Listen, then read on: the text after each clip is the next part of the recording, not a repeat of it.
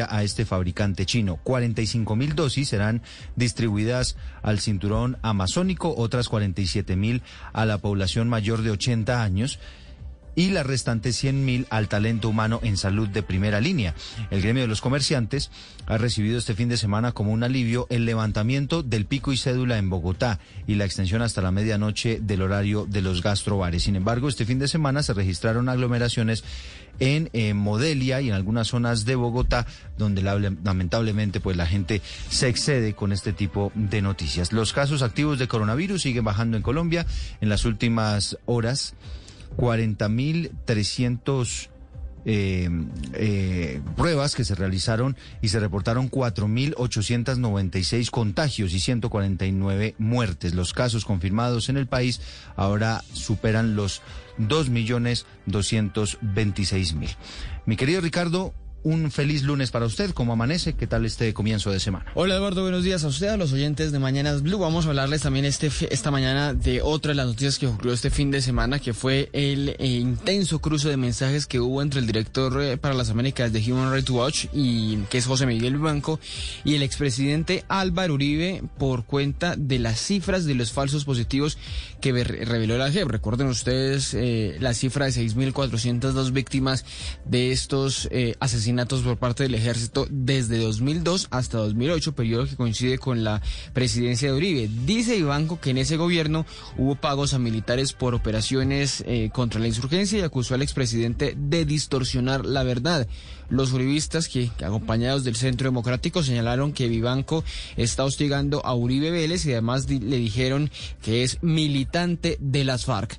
También les hablaremos de lo que ocurrió en el corregimiento de las Mojarras en eh, Mercaderes Cauca, que fue hallado allí el cuerpo de Silvano Cántaro, el joven eh, peruano que habría sido arrojado desde un puente desde el pasado 10 de febrero.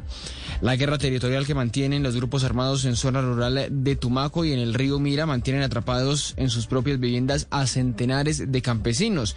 Mientras los habitantes de esta región piden que eh, los dejen por fuera de las hostilidades, el gobierno prepara el arribo a la zona de fuerzas de infantería. Y también les contaremos de los hechos que están ocurriendo en eh, eh, Lima justamente por las protestas por este hecho, una protesta frente a la Embajada de Venezuela en Perú, pues de acuerdo a los manifestantes, Cántaro, este joven peruano, habría sido arrojado del puente por ciudadanos venezolanos aquí en Colombia. Y a las 4 de la mañana, cuatro minutos, también les hablaremos sobre las imágenes que se conocieron en las últimas horas reveladas por Noticias Caracol, un video y decenas de correos electrónicos de jefes del ELN y las disidencias de las FARC en Venezuela, documentos que hasta ahora eran secretos y que ponen en evidencia las alianzas con políticos y militares en territorio venezolano. Andrés Arauz y Guillermo Lazo finalmente van a disputar la segunda vuelta presidencial en Ecuador. Arauz, el delfín del exmandatario socialista Rafael Correa, ganó en la primera vuelta, recuerden ustedes, con el 32% de los votos pero estaba muy apretada la situación entre Guillermo Lazo y el indígena izquierdista Yacu Pérez, los dos con el 19%, solamente los separaban algunas décimas, pero finalmente las autoridades electorales en Ecuador establecieron que el ganador, así sea por muy poquito, fue el empresario y banquero Guillermo Lazo. Japón ordenó suspender los vuelos de mm, por lo menos 30 aviones del Boeing 777, que están equipados con los mismos modelos de un motor que este fin de semana de, sufrió un incidente en los Estados Estados Unidos de la aerolínea United Airlines un incidente en pleno vuelo en Estados Unidos, que fue quizá una de las imágenes del fin de semana, no sé Ricardo si la vio, de la manera impresionante como una de las turbinas pues se empezó como a encenderse, empezaron a caer los pedazos desde el aire, cayeron inclusive algunos de ellos muy cerca a una zona poblada y esto pues ha llevado a Japón este fin de semana a tomar esta decisión frente a los aviones Boeing que nuevamente empiezan a tener cuestionamientos. Y les hablaremos sobre lo que pasa en materia deportiva porque Nacional y América empataron dos goles a dos en la octava fecha de la Liga del Fútbol Colombiano. Esto deja a Tolima con un triunfo del 3, eh, de, de 3-1 sobre Patriotas, una victoria de Patriotas, dos goles a uno sobre el Junior y otra del Envigado 1-0 frente a Bucaramanga y hoy se jugará el partido entre el Deportivo Cali y Alianza Petrolera. Hay mucha información, noticias que vamos a compartir con todos ustedes a partir de este momento. En Bogotá amanecemos con una temperatura de 8 grados centígrados y de esta manera les damos la bienvenida.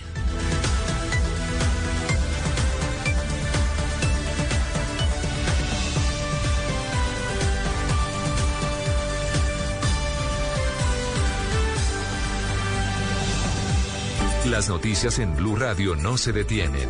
El ojo de la noche nos cuenta lo que sucedió entre la noche y el amanecer. La historia esta madrugada en la localidad de Puente Aranda. Dos policías chocaron contra un vehículo particular, eh, exactamente en la calle 13 con carrera 39. Al parecer los oficiales se pasaron un semáforo en rojo y uno de ellos quedó gravemente herido. Todos los detalles con nuestro ojo de la noche, Eduard Porras. Eduardo, muy buenos días. Buenos días para todos los oyentes de Blue Radio. Mucho frío en Bogotá. Hace pocos minutos lloviznó en todo el oriente y centro de la capital del país. Y desde el norte de Bogotá les voy a hablar de los hechos más importantes ocurridos en las últimas horas. Comenzamos en la calle 13 con carrera 39, donde ocurrió un fuerte accidente de tránsito. Dos policías en moto colisionaron contra un carro particular. Algunas versiones hablan que al parecer los uniformados se pasaron un semáforo en rojo, pero hay una frenada larguísima del vehículo conducido por ese hombre que iba hacia el occidente de la capital del país. Uno de los agentes resultó gravemente herido y fue remitido hasta el Hospital Central de la Policía. Hablemos de casos positivos. La captura de delincuentes que robaron en la localidad de Suba y los retuvieron en el sector de Barrios Unidos los uniformados del CAI Modelo. Hablamos precisamente con el coronel Jaramillo, quien fue el oficial de inspección esta madrugada, y esto fue lo que le contó a Blue Radio. Momentos antes, al parecer, estos delincuentes habían hurtado dinero y mercancía de una droguería. Gracias a la persecución de la Policía Nacional se logra la captura de dos sujetos con armas traumáticas, además de la inmovilización de un vehículo el cual utilizaban para huir de esto, de los diferentes hechos que cometían. Estos bandidos ya fueron puestos a disposición de la Fiscalía. En unos minutos les voy a contar de lo que viene ocurriendo en la frontera del barrio Gran Granada y Unir en Engativá con una banda de criminales que a diario cada noche está robando a conductores peatones y extorsionando hasta los comerciantes. Ya hablaremos sobre eso. Eduard Porras, Blue Radio. En Mañanas Blue, lo que usted debe saber antes de levantarse.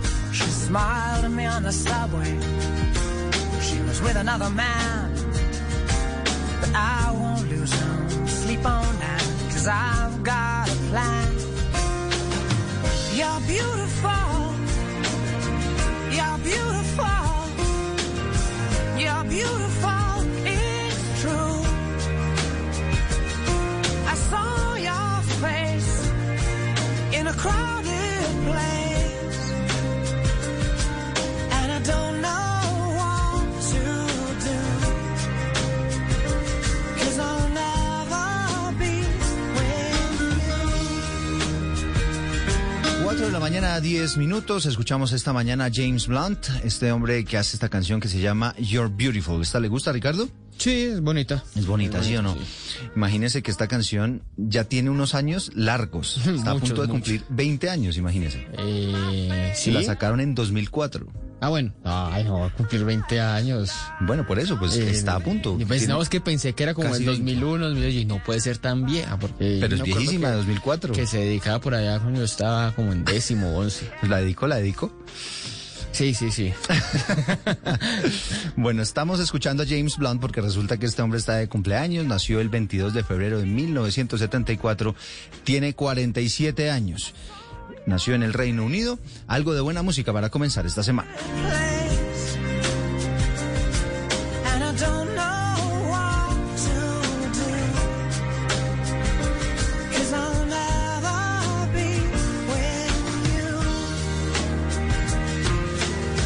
Y con buena música les hablamos sobre las noticias, sobre lo que ocurrió este fin de semana con la vacunación en Colombia. Ya van 39.827 vacunados.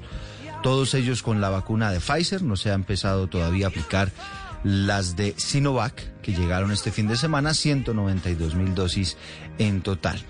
Empezó este proceso en 21 departamentos trabajadores únicamente de la salud. Por ahora no ha comenzado la vacunación para los mayores de 80 años y Bogotá es la ciudad que más dosis ha aplicado. Ya aplicó las 12.582 que le correspondían. Le siguen Antioquia, que ha aplicado 5.735, el Valle del Cauca 3.690, el Atlántico 2.403, Cundinamarca 1.770, Santander aplicado hasta el momento 1.717, Córdoba 1332. Se aceleró un poquito el proceso en Córdoba, ¿no? Porque había arrancado un poco rezagado, ¿no? Fueron Sí, las primeras regiones que comenzaron con la vacunación. Sí, que usted, usted que la noticia fue que en apenas dos, dos días, eh, bueno, el primer día habían aplicado eh, seis, seis dosis allá. Estoy viendo, Eduardo, con el mapa que, que tiene el gobierno, el mapa de las primeras entregas, que Bogotá, Cundinamarca, justamente Córdoba y La Guajira, hasta el momento son los que han aplicado todas las vacunas, el 100% de las que, de las que les dieron. Exactamente, todavía hay algunas regiones Sí, donde este todavía, proceso pues está eh, un poco más lento, todavía no las han aplicado en su totalidad. El presidente Iván Duque este fin de semana entregó un balance de la aplicación de vacunas en el país. Y ya para este momento superamos los 30.000 vacunados en todo el territorio nacional. Avanza este proceso de vacunación masiva que lo estamos desplegando en todos los departamentos y en todas las capitales de departamento de nuestro país, que va a ir tomando cada vez más velocidad hasta hacerse exponencial. Y que semana a semana, de conformidad vayan llegando los lotes de vacunas, se va haciendo esta distribución en el país. 4 de la mañana, 14 minutos. El objetivo del gobierno es que cuando se amplíe el rango, cuando lleguen más vacunas, cuando se tenga una mayor capacidad, empiecen a vacunar más o menos 200 mil, entre 100 mil y 200 mil personas cada día, que es evidentemente pues un ritmo mucho más acelerado. Por ahora se está trabajando con las vacunas que ya llegaron. Bogotá, como usted lo decía, una de las ciudades que ya aplicó la totalidad de las vacunas de Pfizer que llegaron en este primer lote. Recordemos este, esta semana, el próximo miércoles llegan otras 50 mil también de Pfizer. El balance que entrega en Bogotá la alcaldesa Claudia López. Terminamos con mucho éxito nuestra primera jornada de vacunación en los nueve hospitales que programamos. Personal de primera línea de salud, 12.582 personas, enfermeras, eh, gente que trabaja con nosotros en ambulancias atendiendo personas que han tenido COVID, eh, señoras de servicios generales, eh, médicos, estudiantes residentes, médicos, eh, especialistas, 12.582 personas de la primera línea de salud hoy amanecen protegidos, hoy amanecen cuidados gracias a que los vacunamos. Estamos listos para recibir el siguiente lote de vacunas que nos ha anunciado el Gobierno Nacional para Ya son la las próxima 4 de la mañana, semana. 15 minutos. Les hablamos ahora de lo que ocurrió en el departamento del Valle del Cauca porque se estima que mañana se aplique por completo el primer lote de las vacunas contra el COVID-19. Allí, eh, eh, allí les correspondieron en- en total 5.184 dosis de este medicamento de Pfizer. Allí también están esperando 4.500 más dosis, pero de la mm, segunda entrega de Pfizer prevista para esta semana. Eso fue lo que dijo el alcalde de Cali, Jorge Iván Ospina. Nosotros tenemos 3.640 vacunas inyectadas. Mañana ya habremos agotado las 5.184 primeras dosis que nos entregaron. Van a llegarnos nuevas para complementar y continuar nuestro esfuerzo con personal de la salud, pero nos van a llegar las primeras para adultos mayores. La red pública hospitalaria en el Atlántico está cercana a cerrar con esta fase inicial de vacunación. Deben aplicar 558 de, de 564 dosis que recibieron. Un total de 2.203 dosis han sido aplicadas al personal de la primera línea de atención en la pandemia durante los cuatro días de la vacunación contra el COVID-19 en Barranquilla. Las clínicas Iberoamérica, Cari y Bonadona concluyeron el sábado con la aplicación de las dosis asignadas. La gobernadora Elsa Noguera habla sobre las 558 vacunas suministradas en el Atlántico. Nosotros en el departamento recibimos 564 dosis el día jueves de esta semana para destinarlas a las IPS que atienden el mayor número de pacientes con COVID y que registran el mayor número de camas de unidades de cuidados intensivos. 4 de la mañana, 17 minutos. Les contábamos que este fin de semana llegaron 192 mil dosis a nuestro país a bordo de un vuelo comercial de la aerolínea KLM.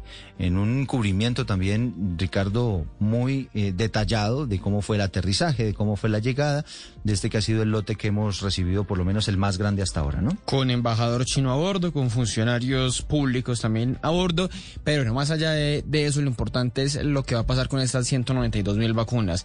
45 mil de ellas van a la frontera con Brasil, los departamentos eh, en esa zona para evitar la propagación de la cepa de este país. También 47 mil vacunas para eh, los adultos mayores y las 100 mil restantes van a llegar para seguir vacunando al personal de primera línea de la salud. Esto dijo el presidente Duque sobre la llegada de estas dosis. Quiero informarle a todos los colombianos que hemos recibido con éxito el segundo lote de vacunas que llega a nuestro país.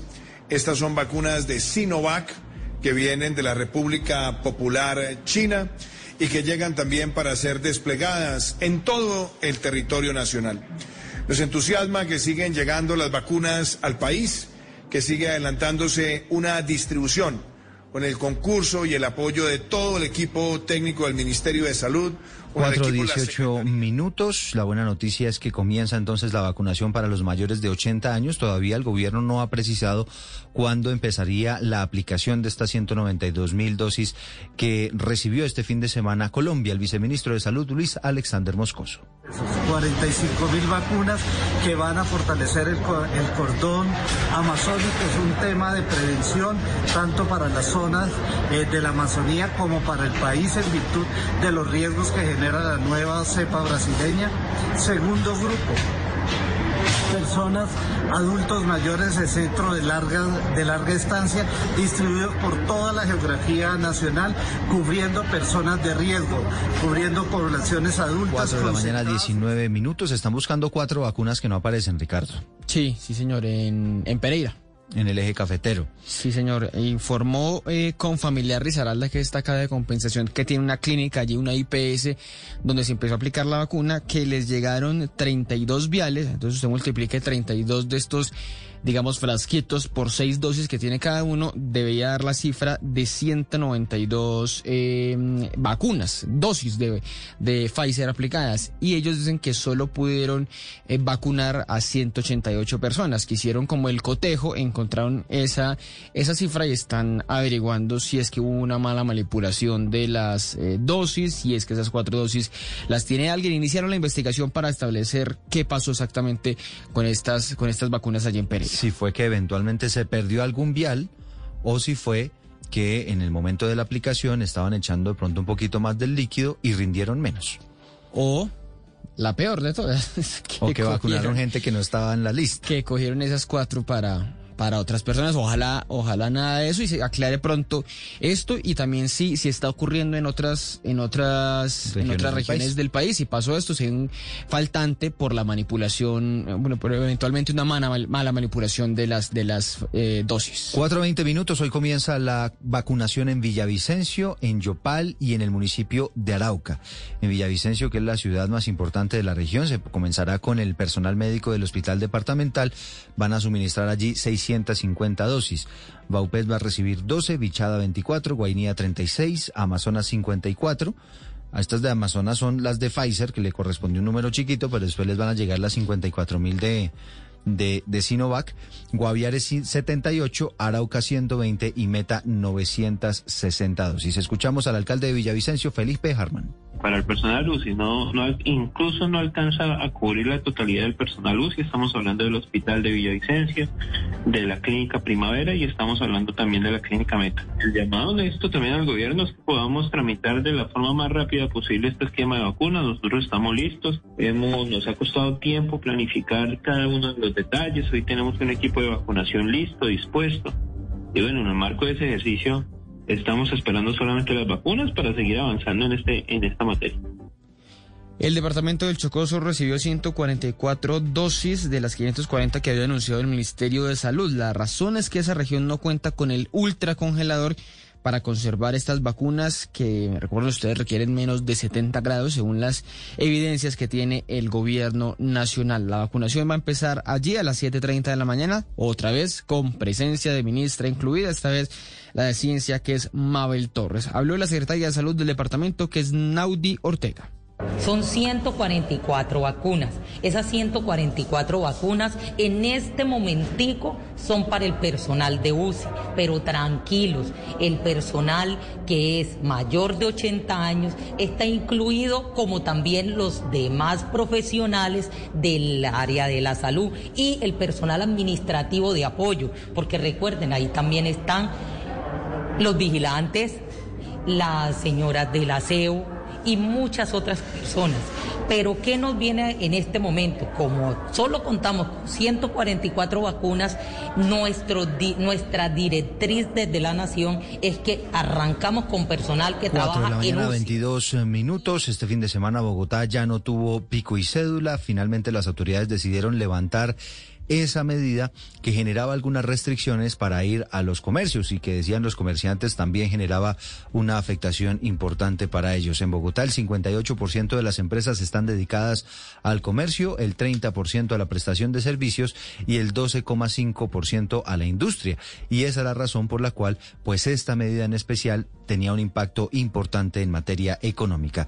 Juan Esteban Orrego, que es el director de FENALCO Bogotá, el gremio de los comerciantes en la capital del país, celebró esta decisión de la alcaldesa Claudia López. Levantar el pico y cédula es un alivio para los comerciantes formales, eh, que pues definitivamente éramos los más afectados por esta medida, ya que eh, se aplicaba exclusivamente en el comercio formal y lo que estaba haciendo era desplazando el consumo hacia la informalidad.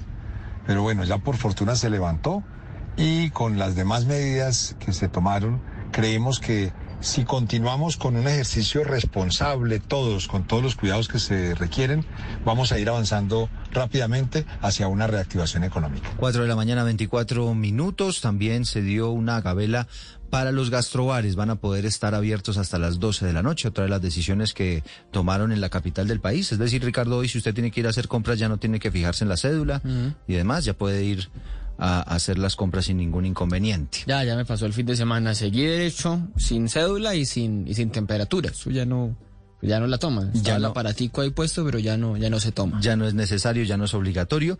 Eh, evidentemente hubo quienes se tomaron a pecho todo este tema de las de la flexibilización y terminaron armando fiestas, aglomeraciones, sobre todo en el sector de Modelia este fin de semana.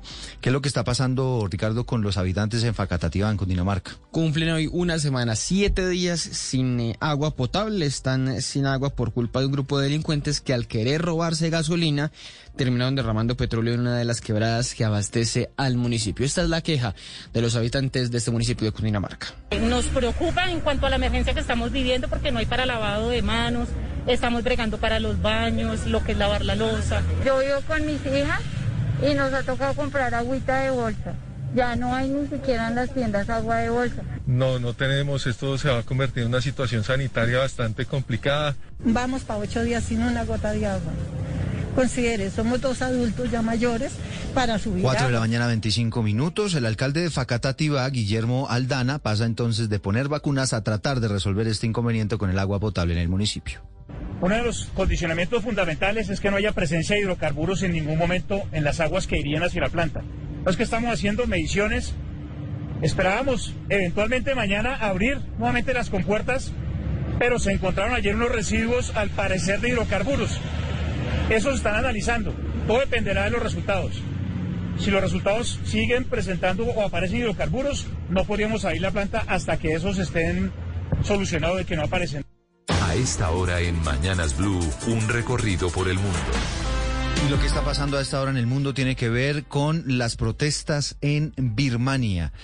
Hay declaración esta madrugada del secretario general de Naciones Unidas muy preocupado frente a lo que está ocurriendo en ese país, que recordemos fue objeto de un eh, golpe de Estado en las últimas semanas. ¿Qué es lo último, Enrique Rodríguez? Buenos días. Buenos días, Eduardo. Empezando por lo más reciente, esas declaraciones del secretario general de la ONU, Antonio Guterres, acaba de pedir en Ginebra, en la inauguración del 46 Consejo de Derechos Humanos de la ONU, que el ejército de ese país detenga la represión inmediatamente y libere a los detenidos tras casi tres semanas de protestas contra el golpe de Estado. Lo cierto es que esas protestas se han recrudecido y de qué manera en las últimas horas. Las crónicas que llegan desde ese país hablan de centenares de miles de personas que hoy sí han tomado las principales calles de ese país particularmente los de la capital, las de la capital Rangún. Esas protestas llegan después de que en los últimos días hayan fallecido tres personas como consecuencia de lo que parecen claramente ejecuciones por parte de las autoridades. Ante esta convocatoria, la Junta Militar que gobierna Birmania desde el golpe de Estado ha vuelto a dejar sin Internet al país una noche más y ha restringido el uso, el uso de datos en teléfonos durante toda la mañana. Pendientes entonces de lo que está pasando una mañana muy tensa allí en Birmania, precisamente la gente quejándose por este golpe de Estado. Ya hay contrincante, ¿no, Ricardo? Para Andrés Arauz, el candidato de Rafael Correa, después de esas votaciones tan apretadas en territorio ecuatoriano. Sí, señor, una votación, eh, una diferencia de votos de apenas 32 mil. Finalmente Andrés Arauz se quedó con el 32.7% de los votos y el banquero, el conservador Guillermo Lazo, con el 19.7%. El líder indígena Yacu se queda por fuera de la segunda vuelta de la decisión presidencial y anuncia eh, marchas por fraude electoral. Mateo Piñeros. Hola Eduardo, buenos días. Después de que el CNE revelara los resultados oficiales de las elecciones presidenciales, la Fiscalía y la Procuraduría pidieron una auditoría y revisión de los sistemas informáticos electorales, anuncio al que respondieron muy rápido desde la campaña presidencial del correísta Andrés Arauz. Además de esto, en este momento avanza una marcha indígena rumbo a Quito, que se espera llegue el martes a la capital y tiene como fin exigir la apertura de urnas y el recuento de votos, pues consideran que hubo un fraude de la derecha al dejar por fuera de la segunda vuelta del 11 de abril al candidato Yacu Pérez, que durante las primeras horas del escrutinio iba de segundo, mientras que Lazo se ubicaba en el tercer lugar. Según los datos definitivos del CNE, Lazo se impuso por un 0,36%, es decir, cerca de 33 mil votos sobre el indígena Yacu Pérez. Mateo Piñeros, Blue Radio. Gracias, Mateo. Son las 4 de la mañana, 29 minutos. Usted se acuerda, Ricardo, que hace poco el presidente de los Estados Unidos, Joe Biden, dijo que más o menos para el mes de julio ya habrían adquirido las vacunas suficientes para vacunar a toda la población en los Estados Unidos. Y anunció una Navidad normalita. Y una Navidad normal. Pues ¿sabe qué dijo el doctor Anthony Fauci, que es el hombre que maneja todo el tema de la pandemia del COVID-19 en Estados Unidos? A ver, ¿qué dijo? Que es probable que en 2022 también haya que usar mascarillas. Ricardo Espinosa. ¿Qué tal, Eduardo? Buenos días. Así es, el principal epidemiólogo de los Estados Unidos, asesor de la Casa Blanca, el doctor Anthony Fauci, ha calificado como terrible y realmente horrible que el país se acerque a las 500 mil muertes a causa del COVID-19, que ha sido contraído por más de 28 millones de estadounidenses. Fauci estuvo en el programa Meet the Press de la cadena NBC y allí señaló que si mira ahora lo que ha pasado y todavía no estamos fuera de ello, medio millón de muertes es algo terrible, es histórico. No visto ni siquiera algo parecido durante más de 100 años desde la pandemia de la influenza de 1918. Fauci igualmente ha considerado posible que los estadounidenses deban usar mascarillas en el 2022, aunque ha estimado que puede haber un grado de normalidad hacia finales de este año, como lo señaló la semana pasada el presidente Joe Biden.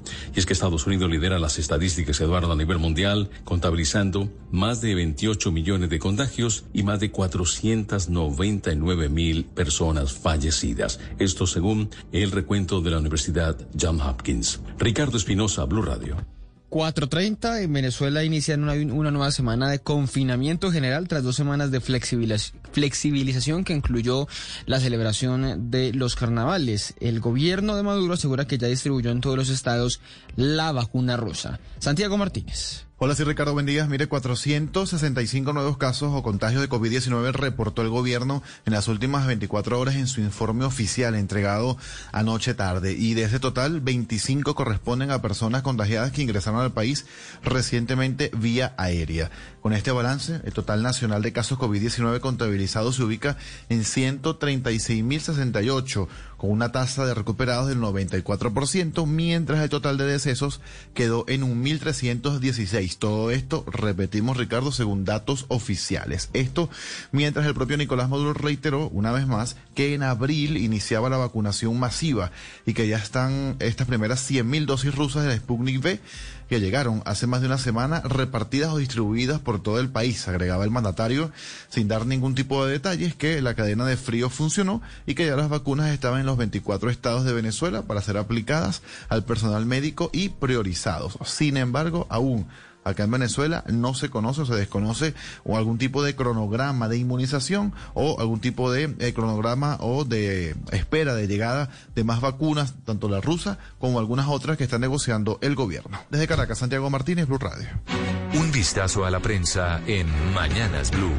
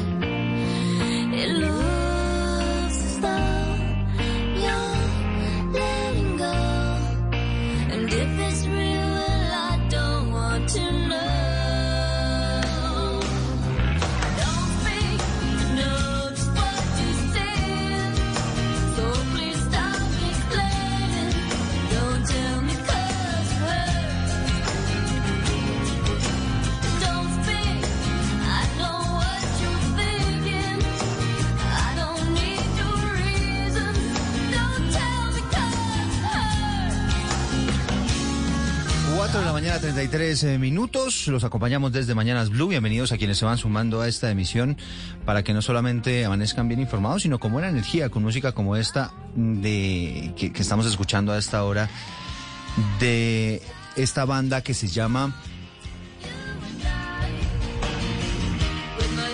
La canción se llama No Doubt y la canción se llama No, eh, Don't Speak, perdón, y la banda se llama No Doubt, perdón por la confusión. No Doubt, la, la banda y la canción se llama Don't Speak. Resulta, Ricardo, que hace 24 años, 24 años, esta canción alcanzó las listas, lo más alto de las listas británicas. Esta la había escuchado usted, claro. Sí, sí, sí. Esta sí no, esta sí no la dediqué ni me sonaba tanto como You're Beautiful. Sí, esta definitivamente se convirtió después en un clásico del rock.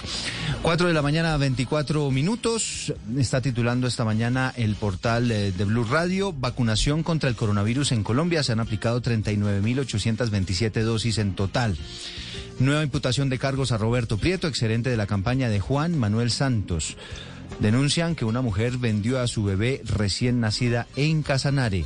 Con magistral asistencia de Edwin Cardona, el Boca Juniors le ganó un gol a cero a Newells en Rosario. Denuncian incursión de un grupo armado ilegal en la vereda Puerto Rico, en zona rural de Tumaco. Se está hablando allí también de una dificultad grande para la población, una población grande que está confinada como consecuencia de esta situación. Argentina aprobó el uso de emergencia de la vacuna china Sinopharm contra el coronavirus. Muerte de joven peruano en Colombia desata protestas en Lima y a 15 años de prisión fue condenado un coronel en retiro del ejército por corrupción.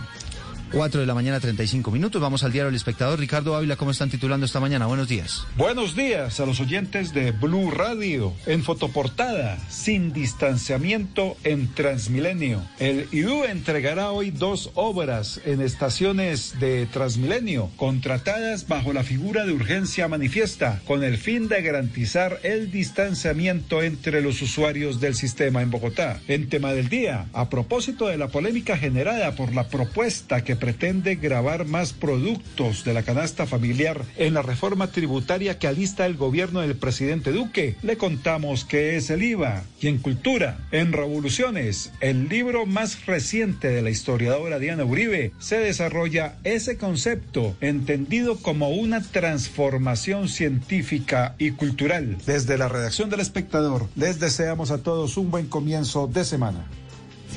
Buen comienzo de semana también para usted, Ricardo. Gracias. ¿Cómo está titulando esta mañana el diario El Tiempo? Titula esta mañana el periódico El Tiempo, falta de agua afectaría al 11% de colegios públicos del país. Esto en medio de la controversia, usted ya sabe, Eduardo, por el regreso a clases, lo que se quejan algunos profesores. También titula esta mañana el periódico con imputación de Andrade, Luis Fernando Andrade es director de la ANI, se inicia nueva fase en caso Odebrecht. Y titula también esta mañana el periódico El Tiempo, juez da a Alex Saab acceso a información con reserva de 19 bancos.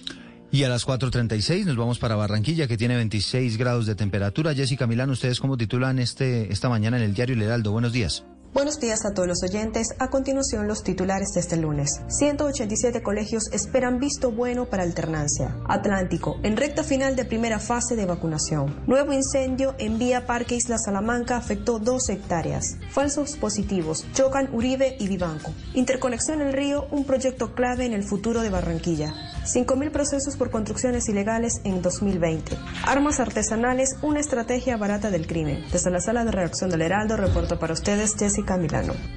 Gracias, Jessica. En Medellín tenemos a esta hora 18 grados de temperatura. Camila Carvajal, titulares en el diario El Colombiano. Buenos días. Hola, buenos días. El auge de irse a vivir al campo, así titula esta mañana el periódico El Colombiano que presenta el panorama de por qué aumentaron las personas que decidieron dejar la ciudad y buscaron municipios cercanos como La Ceja, Marinilla, Envigado y El Retiro, donde en 2020 la demanda de lotes aumentó hasta 60%. De otro lado, esta semana clave para la Universidad de Antioquia que va a escoger a su nuevo rector, hay dos candidatos. Y finalmente, en economía, una encuesta de Compe Cámaras revela que solo uno de cada 10 empresarios podría soportar nuevos cierres por la pandemia. Las noticias desde el colombiano con Camila Carvajal.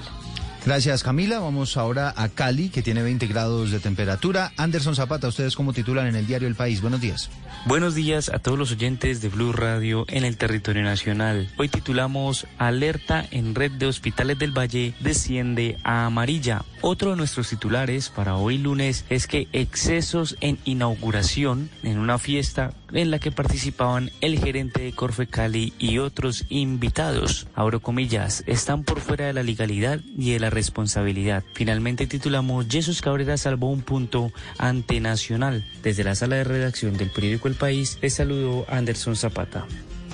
Muy bien, Anderson, son las 4 de la mañana, 38 minutos. Viajamos ahora a Bucaramanga, que tiene 20 grados de temperatura, y saludamos a Juan Carlos Chío, que tiene esta mañana los titulares en el diario Vanguardia. Buenos días. Bueno, muy buenos días a todos los oyentes de Blue Radio. Los siguientes son los titulares de Vanguardia para el día de hoy. Solo dos de cada diez personas se sienten seguras en la calle. La percepción de seguridad en el área metropolitana de Bucaramanga ni siquiera llega al 20%, de acuerdo con algunos estudios recientes y el programa de Bucaramanga Metropolitana como vamos. En la página economía, ANIF proyecta crecimiento de 4,3% del PIB en 2021. En la página internacional, faltan datos sobre la COVID-19. En la página nacional, las autoridades hallaron en el Cauca un cadáver e investigan si es el de un joven peruano que fue empujado por dos hombres en un puente. Les mandamos un saludo desde la redacción de Vanguardia. Que tengan todos muy buen día. Gracias, un buen día también para usted, Juan Carlos. Son las 4.39. Le damos un vistazo a la prensa del mundo esta mañana, Ricardo. Titula esta mañana el periódico El Comercio en Ecuador, definido el balotaje con el CNE bajo indagación. Esto es que se define la segunda vuelta allí entre Andrés Arauz y Guillermo Lazo, pero se mantiene la investigación que ha ordenado, que ha pedido Jaco Pérez, el candidato indígena. Dice acciones legales contra el CNE van a continuar y también va a continuar la movilización indígena.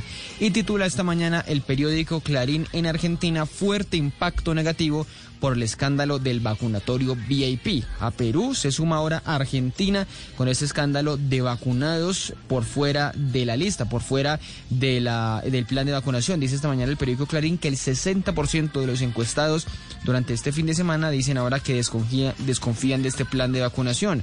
Allí vacunaron finalmente a periodistas y amigos cercanos al gobierno, lo que le costó la salida, lo que le costó el cargo al ministro de Salud, Ginés González. 4 de la mañana, 40 minutos. Escuchamos esta mañana No Doubt, esto que se llama Don't Speak, una de las canciones más importantes de las últimas décadas en el rock. Y algo de buena música para comenzar esta mañana. Ya viene el resumen con lo más importante en nuestro país.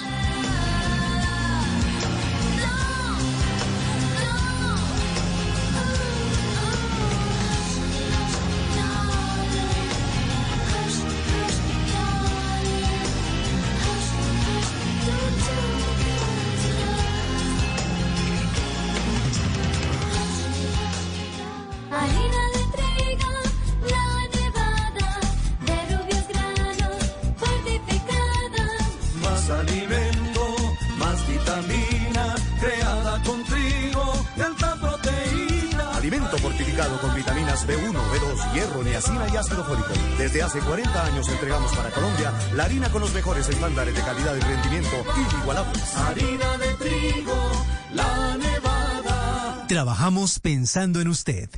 En Mañanas Blue, lo que usted debe saber antes de levantarse. ¿Cómo nos estamos despertando esta mañana, Ricardo, en otras regiones del país? Las temperaturas, Eduardo, hasta ahora en Cartagena amanecen con 26 grados centígrados, en Manizales tienen 13, en Armenia 17, en Pereira 18 grados, en Tunja amanecen con 8, Villavicencio 23 y en Neiva tienen 22 grados centígrados. Bueno, vamos llegando a los 40 mil vacunados en nuestro país, de acuerdo con el último balance que entregó el gobierno nacional. Y además este fin de semana llegaron otras 192 mil vacunas, esta vez del laboratorio Sinovac. Y esta semana, el próximo miércoles, llegarán otras 50 mil vacunas del laboratorio Pfizer. El último balance lo tiene Michelle Quiñones. Buenos días, Eduardo. A las 2 y 42 de la tarde del sábado llegó al Aeropuerto Internacional El Dorado esa carga con 192 mil vacunas de la farmacéutica china Sinovac, que se suman a las 50 mil de Pfizer recibidas el pasado lunes. El presidente Iván Duque dijo que ya son más de 30 mil los vacunados. Y ya para este momento superamos los 30 mil vacunados en todo el territorio nacional. Avanza este proceso de vacunación masiva que lo estamos desplegando en todos los departamentos y en todas las capitales de departamento de nuestro país, que va a ir tomando cada vez más velocidad hasta hacerse exponencial. De ese cargamento, 50 mil serán dirigidas a la frontera con Brasil para enfrentar la nueva cepa. Otras 45 mil se distribuirán en el país para la población mayor de 80 años y 100 mil más serán destinadas para el personal de la salud. Se espera que entre el primero y el 7 de marzo lleguen 1.300.000 vacunas más de esa farmacéutica. Michelle Quiñones, Blue Radio. Ya son las 4 de la mañana 43 minutos. Desde que llegaron las vacunas al Departamento de Atlántico, las autoridades desplegaron un plan para hacer efectiva la aplicación de estas dosis al personal de salud en la red pública hospitalaria. El balance que entregan allí de los vacunados en esta etapa es cercano al 100%. Menfi Méndez. Ricardo, buen día. En las instituciones prestadoras de salud ubicadas en Soledad y Puerto Colombia durante la fase 1 de la primera etapa de vacunación contra el COVID-19 se avanzó positivamente con la aplicación de las vacunas, según indicaron las autoridades. El reporte más reciente da cuenta que en la red pública del Atlántico se aplicaron 558 dosis de las 564 suministradas. El personal de la salud vacunado coincide en sentir una luz de esperanza y motivación con esta primera dosis para continuar batallando contra el coronavirus durante la atención a sus pacientes. En Barranquilla, Menfi Méndez, Blue Radio. Gracias, Memphis. Son las 4 de la mañana, 44 minutos. En ciudades como Quibdó, Villavicencio, Yopal, Florencia y Arauca comienza hoy el proceso de vacunación contra el COVID-19. Al departamento de Arauca llegaron 120 dosis que serán aplicadas al personal médico, al sector que tiene previsto 777 funcionarios de la primera línea que deben ser inmunizados. El proceso comienza a las 7 de la mañana en esa región de Colombia, a donde saludamos a Mayren González. Hola Eduardo, buenos días. Pues al igual que en Villavicencio, Yopal, Quibdó y Florencia, en Arauca también se tiene previsto que inicie hoy este proceso de vacunación contra el COVID-19. Son 120 las dosis que llegaron ayer a este departamento y que se tienen previsto sean aplicadas hoy en su totalidad a funcionarios del área de salud del Hospital San Vicente de este municipio capital. En total, entre los funcionarios de los hospitales de Arauca y Saravena son 777 los que se tienen previstos sean inmunizados en esta primera fase. María Eugenia Marín, delegada del Ministerio de Salud, acompañando este proceso.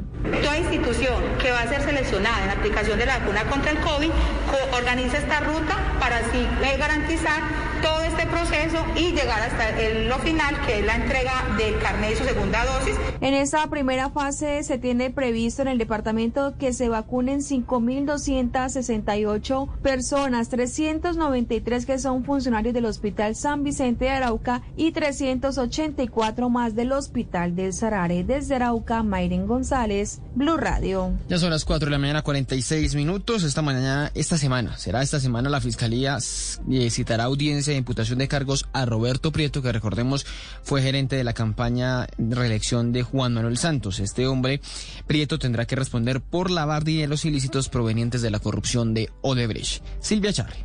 Hola, muy buenos días. Pues en los próximos días la Fiscalía citará una nueva audiencia de imputación de cargos al exgerente de la campaña del expresidente Juan Manuel Santos, Roberto Prieto, como presunto responsable del delito de lavado de activos. Y es que según fuentes de Blue Radio, la nueva imputación es porque supuestamente se legalizaron recursos provenientes de un subcontrato de Odebrecht firmado en el 2015 que al parecer fue ficticio. El ente acusador todavía sigue rastreando a dónde habrían llegado esos recursos de un contrato nunca se ejecutó.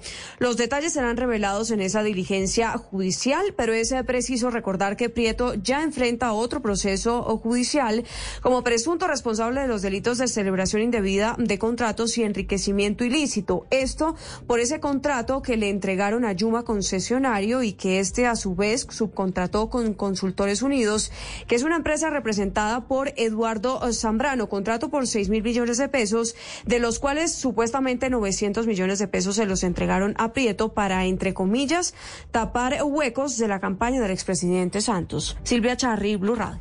Gracias, Silvia. Son las 4 de la mañana, 47 minutos, y sigue generando polémica eh, la revelación de los últimos días de la Justicia Especial de Paz sobre el número mucho más alto de lo que se pensaba sobre falsos positivos cometidos específicamente entre 2002 y 2008. Recordemos la Justicia Especial de Paz hablando de más de 6.400 falsos positivos y esto obviamente Ricardo puso contra las cuerdas al ejército y al Ministerio de Defensa, ¿no? Pero es que más contra las cuerdas, Eduardo, al general eh, Zapateiro, que publica algo que realmente eh, es inexplicable. Yo todavía no entiendo este, este trino del general Zapateiro y después su explicación. Puso Zapateiro un video en el que eh, aparecen unas víboras moviéndose por la tierra, atacando animales. un video en el que además hay unas citas bíblicas, hay un poco extrañas, y pone Zapateiro, somos soldados del ejército y no nos dejaremos vencer por más víboras venenosas y perversas que quieran atacarnos, señalarlos o, debilitarlos. Oficiales, suboficiales y soldados no nos rendimos, no desfallecemos, siempre fuertes con la cabeza en alto. Dios está con nosotros y aparecen allí como las al final del video las iguanas logrando salir del, del, del eh, ataque de las víboras, logrando sobrevivir. Dice él en un largo hilo posteriormente, porque todo el mundo empezó a decir, las madres de los falsos positivos empezaron a decirle, oiga, eh, general, nosotros no somos víboras.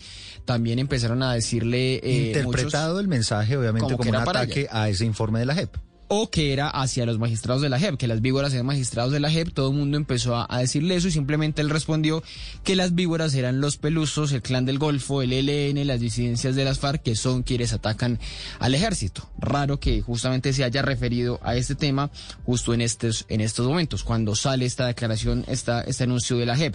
Pues también hubo respuesta Eduardo, de Eduardo Cifuentes, que es el presidente de la Jurisdicción Especial de Paz. Mariana Castro. Ricardo, buenos días. Pues la respuesta del magistrado Eduardo Cifuentes se da luego de que el general Eduardo Enrique Zapateiro publicara un tuit referente a las revelaciones que había hecho la JEP sobre el número de víctimas de falsos positivos. Zapateiro afirmó, abro comillas, somos soldados del ejército colombiano y no nos dejaremos vencer por más víboras venenosas y perversas que quieran atacarnos, señalarnos o debilitarnos. Ante esto, en diálogo con el espectador, el presidente de la JEP argumentó que las conclusiones realizadas por la jurisdicción son resultados de un proceso de investigación y contrastación con la información que han brindado los mismos comparecientes. Además, Eduardo Cifuentes afirmó, abro comillas, quien ataque las instituciones de justicia del Estado colombiano deberá responder ante las autoridades competentes. No nos corresponde salir a contestar afirmaciones que no entendemos como ataques a nuestra labor. A este cruce de mensajes se sumó el del expresidente Álvaro Uribe, quien señaló a la JEP de ser impuesta por las FARC para protocolizar la impunidad. Además, Uribe también afirmó que la jurisdicción estaba sesgada contra los militares que igualaron el terrorismo. Mariana Castro, Blue Radio. Gracias, Mariana. Son las 4 de la mañana, 52 minutos. Sigue generando comentarios, Ricardo, sobre todo en las redes sociales, este caso tremendo que ocurrió con este joven peruano de 19 años que se llama Silvano Cántaro. Que se ve en un video como algunas personas venezolanas aparentemente en un intento por robarlo terminan lanzándolo desde un puente, unas imágenes verdaderamente escalofriantes, ¿no? Sí, señor, pues finalmente su cuerpo fue hallado luego de 10 días de estar desaparecido aquí en Colombia. Los detalles con Valentina Herrera. Hola Ricardo, buenos días. En medicina legal de Popayán permanecen los restos óseos de Silvano Cántaro, el joven peruano de 19 años que viajó hasta Medellín para comprar ropa que luego vendería en su país. Sin embargo, nunca regresó a casa y desde el 10 de febrero perdió contacto con su familia. Lo último que se conoció de él fue un video en el que se ve como otros hombres, al parecer venezolanos, lo lanzaron desde un puente vehicular luego de interrogarlo. Inicialmente se dijo que este hecho habría ocurrido en Medellín, pero el general Pablo Ruiz, comandante de la policía en el Valle de Aburrá, confirmó que fue en el sur del país. Justamente sus restos fueron hallados en el corregimiento de las Mojarras del municipio de Mercaderes, Cauca. En el fondo de un puente vehicular se hallaron unos restos óseos que coinciden con las características del joven peruano en los videos que circulan por las redes sociales. Se espera que este lunes lleguen familiares para avanzar con las pruebas de ADN necesarias en estos casos y agilizar también las investigaciones para dar con los responsables de este hecho que ha generado indignación y manifestaciones de rechazo en Perú. En Medellín, Valentina Herrera, Blue Radio. Unas movilizaciones grandes también en territorio peruano. Gracias, Valentina. Son las 4.52. Y también la claridad, ¿no? Importante, porque todos pensábamos que había ocurrido en Antioquia y efectivamente se aclara que el episodio ocurrió en el Cauca. Y a puños, con palos, botellas, sillas, este fin de semana turistas y meseros tuvieron una pelea, una gresca gigantesca en el sector de Playa Blanca en Santa Marta. La historia completa con William Fierro. ¿Qué tal Eduardo? Buenos días. El comandante de la Policía Metropolitana de la ciudad de Santa Marta, coronel Oscar Solarte, confirmó que un grupo de turistas agredieron física y verbalmente a los propietarios de un restaurante de Playa Blanca, al parecer por la demora en la prestación del servicio de unos almuerzos solicitados.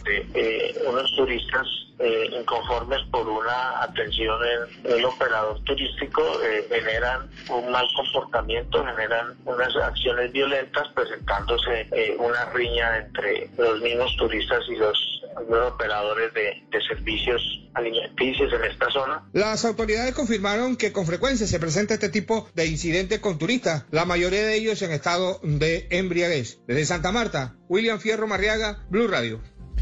Y seguimos en la costa porque en Cartagena la policía recuperó 9 mil dólares, 32 millones de pesos exactamente, que en medio de un descuido una turista dejó olvidados en un taxi mientras estaba viajando al aeropuerto. Dalida Orozco. Buenos días, Ricardo. Tras cinco horas de búsqueda, la Policía Metropolitana de Cartagena logró ubicar al conductor de un taxi en el que una turista dejó olvidada una maleta con 9 mil dólares, 32 millones de pesos en su interior. De acuerdo a las autoridades, en el afán por no perder un vuelo hacia Bogotá, la mujer descendió del taxi en el aeropuerto Rafael Núñez sin percatarse que había dejado la maleta. Con la ayuda de cámaras de seguridad, la policía ubicó al taxista en el centro histórico de la ciudad, en donde este dijo inicialmente que no tenía el dinero en su poder sin embargo, luego confirmó que lo había trasladado hacia una vivienda en el nororiente de la ciudad. Coronel Jorge Carrillo, subcomandante de la Policía Metropolitana de Cartagena. Gracias a las habilidades de los policías de la metropolitana, se logra la recuperación del dinero y la cooperación del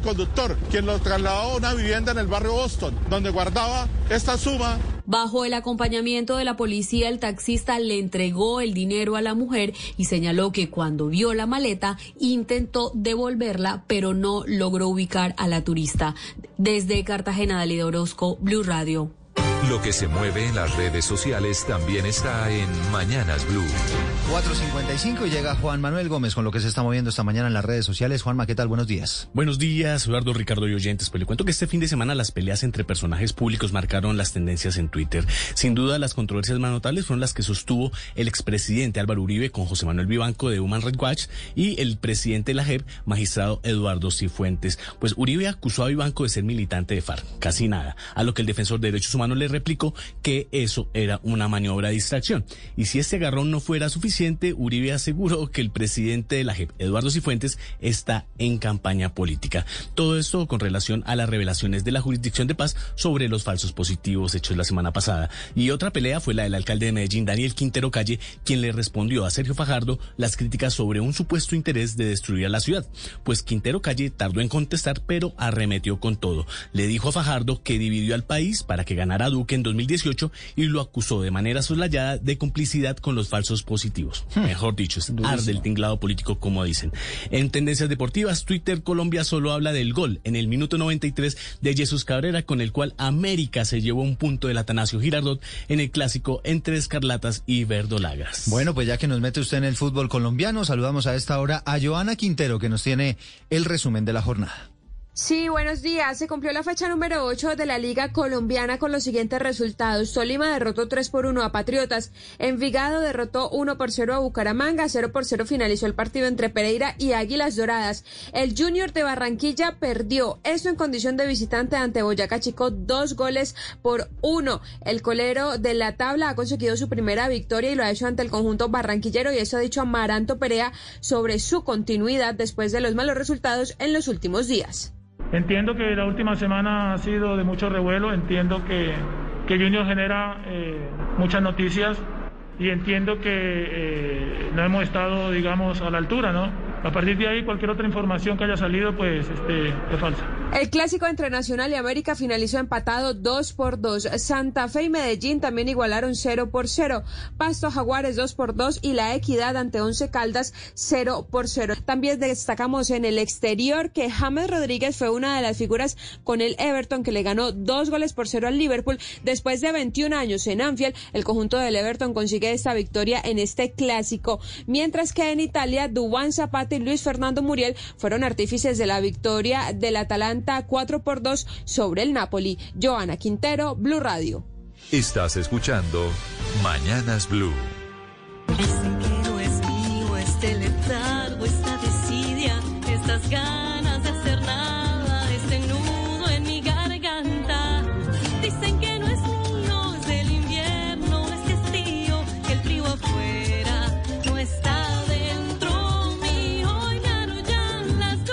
Oyentes de Mañanas Blue, buenos días. Hoy los despertamos con la música de una artista colombiana llamada Andreya, que es de Europa.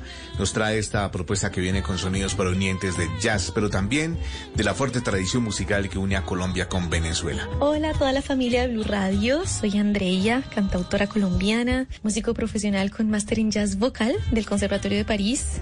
Estoy lanzando mi sencillo debut llamado Invierno.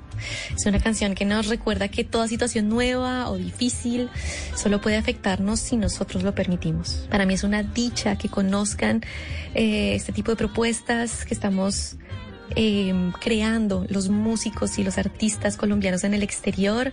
Muchísimas gracias por el apoyo. Los invito a que me sigan en las redes sociales para sentirlos más cerquita. Les envío un abrazo muy bogotano desde la fría París para toda la familia y oyentes de Blue Radio. ¡Mua! No lo olviden, ella es Andreya y este es su tema debut llamado Invierno. Javier Segura, Blue Radio.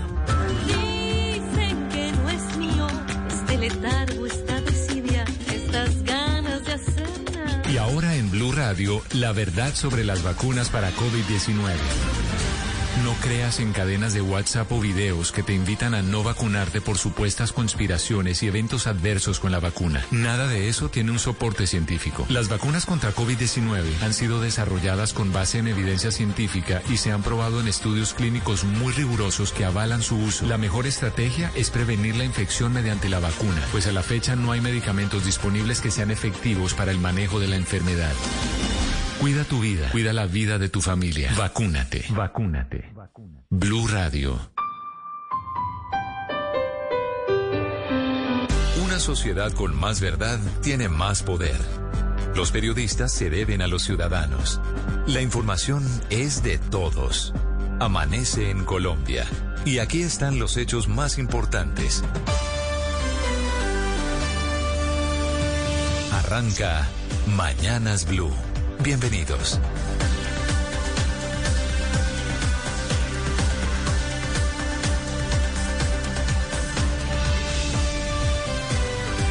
Son las 5 de la mañana en punto. Bienvenidos. Gracias por comenzar su jornada con Mañanas Blue. También para quienes nos escuchan en blueradio.com y Blue App desde cualquier parte del mundo. Hoy es lunes 22 de febrero de 2021 y comenzamos el día hablando de vacunas. Ya se han aplicado 40 mil dosis de las primeras 50 mil vacunas de Pfizer a personal de salud en toda Colombia. Bogotá y Antioquia lideran este proceso de vacunación de inmunización de personal de salud en la primera oleada, en la primera fase que tiene este evento, el de las 200 perdón, de las 192 mil dosis de la vacuna de Coronavac de la farmacéutica Sinovac que aterrizaron el sábado pasado, 45 mil de esas se van a destinar al Amazonas, al Baupés y al Guainía, ha dicho el gobierno nacional. Esto con la idea de generar un bloqueo, un cerco epidemiológico contra la cepa del Brasil en esa zona fronteriza de Colombia. En Bogotá se desarrolló además un simulacro de vacunación en casa. Serán 550 hogares en los que la, alcaldía tiene pensado llevar la vacuna contra el coronavirus en esta primera fase a mayores de 80 años, quienes van a comenzar a ser vacunados, llamados, alistados esta semana, según las previsiones del gobierno. Hoy lunes arrancan a vacunar contra el coronavirus en Quibdó, en Yopal, Florencia, Arauca, Mocoa y Villavicencio, mientras se organiza la logística de entrega de las dosis de Sinovac. Pasado mañana aterrizan las otras 50 mil dosis de la compra directa que hizo el gobierno con Pfizer y también se espera que lleguen las 117 mil dosis a través del mecanismo COVAX, también de la farmacéutica Pfizer. Les vamos a hablar de los videos y correos revelados por Noticias Caracol que dan cuenta del accionar libre y bajo protección del régimen venezolano de grupos de disidencias de las FARC y del ELN en territorio del vecino país, en donde se muestra cómo se organizan para acciones delictivas, reclutamiento de civiles y narcotráfico. Estaremos también muy pendientes de Tumaco, tras la incursión ilegal, eh, perdón, de un grupo ilegal en zona rural del municipio nariñense, en la vereda Puerto Rico. Algunas versiones hablan de al menos ocho personas asesinadas. Tenemos muchas más noticias, muchas más historias en este lunes 22 de febrero que comenzamos con los titulares de Mañanas Blue. Estos son los titulares de las noticias más importantes en Mañanas Blue. Sigue avanzando el proceso de vacunación en Colombia. En cinco días, casi 40 mil personas han sido vacunadas. Para hoy está previsto que comience la jornada en Yopal, en Florencia, en Arauca, en Quibdó, en Mocoa y en Villavicencio. Este fin de semana llegaron al país 192 mil vacunas de la farmacéutica china, china, Sinovac. El gobierno nacional dispondrá de 45 mil dosis para enviarlas a los departamentos del Amazonas, Guainía y Baupés. Estas vacunas que llegarán al corredor amazónico serán para evitar que se expanda por el país la cepa brasileña. Las personas recibirán el fármaco sin tener en cuenta las fases ni las etapas previstas en el Plan Nacional de Vacunación. El presidente Iván Duque anunció que en el mes de marzo llegarán millones de vacunas de Sinovac. Se espera el arribo de 2,3 millones de dosis acordadas con el gobierno chino. En Risaralda, la IPS con familiar denunció el faltante de cuatro dosis de la vacuna de Pfizer. Se investiga la cadena logística para ubicar dónde se presentó la supuesta irregularidad. Colombia reportó en las últimas horas casi 4.250 nuevos casos de coronavirus y 149 fallecidos. El total de casos activos está en 40.300.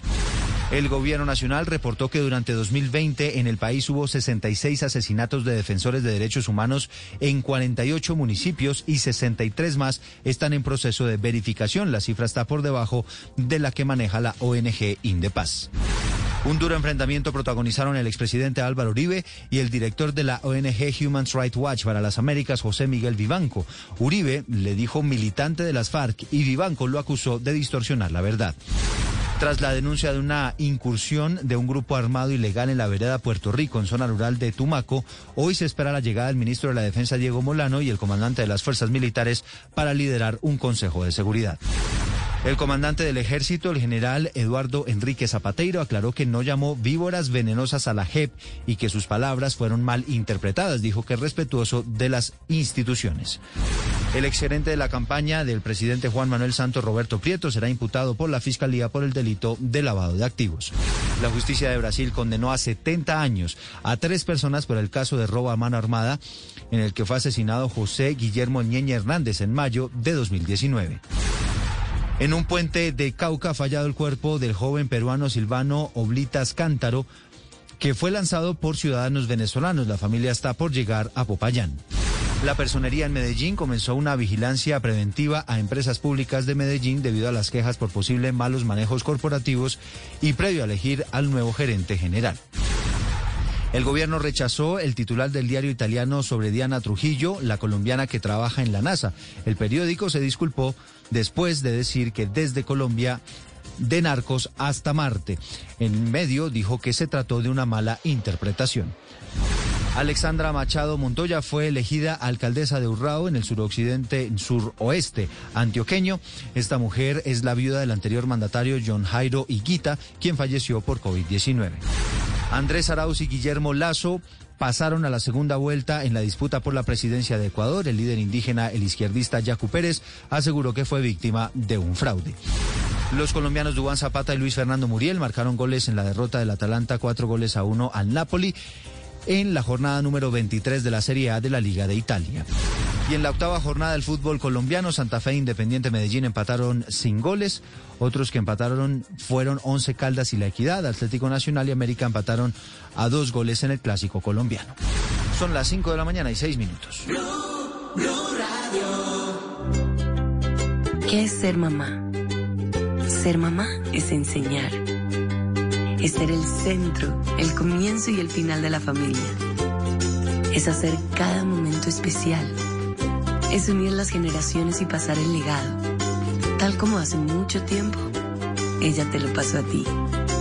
Super Arepa. La harina para hacer arepas de las super mamás. Trabajamos pensando en usted. Estás escuchando Blue Radio y bluradio.com. Son las 5 de la mañana, 7 minutos en este lunes 22 de febrero de 2021. Llueve en algunas eh, partes de la ciudad. Aquí en Bogotá tendremos lluvias a partir de las 2 de la tarde, dice el IDEAM. No solamente aquí en la capital del país, sino también en Medellín, en Cali. La costa atlántica, en cambio, tendrá tiempo seco durante este lunes.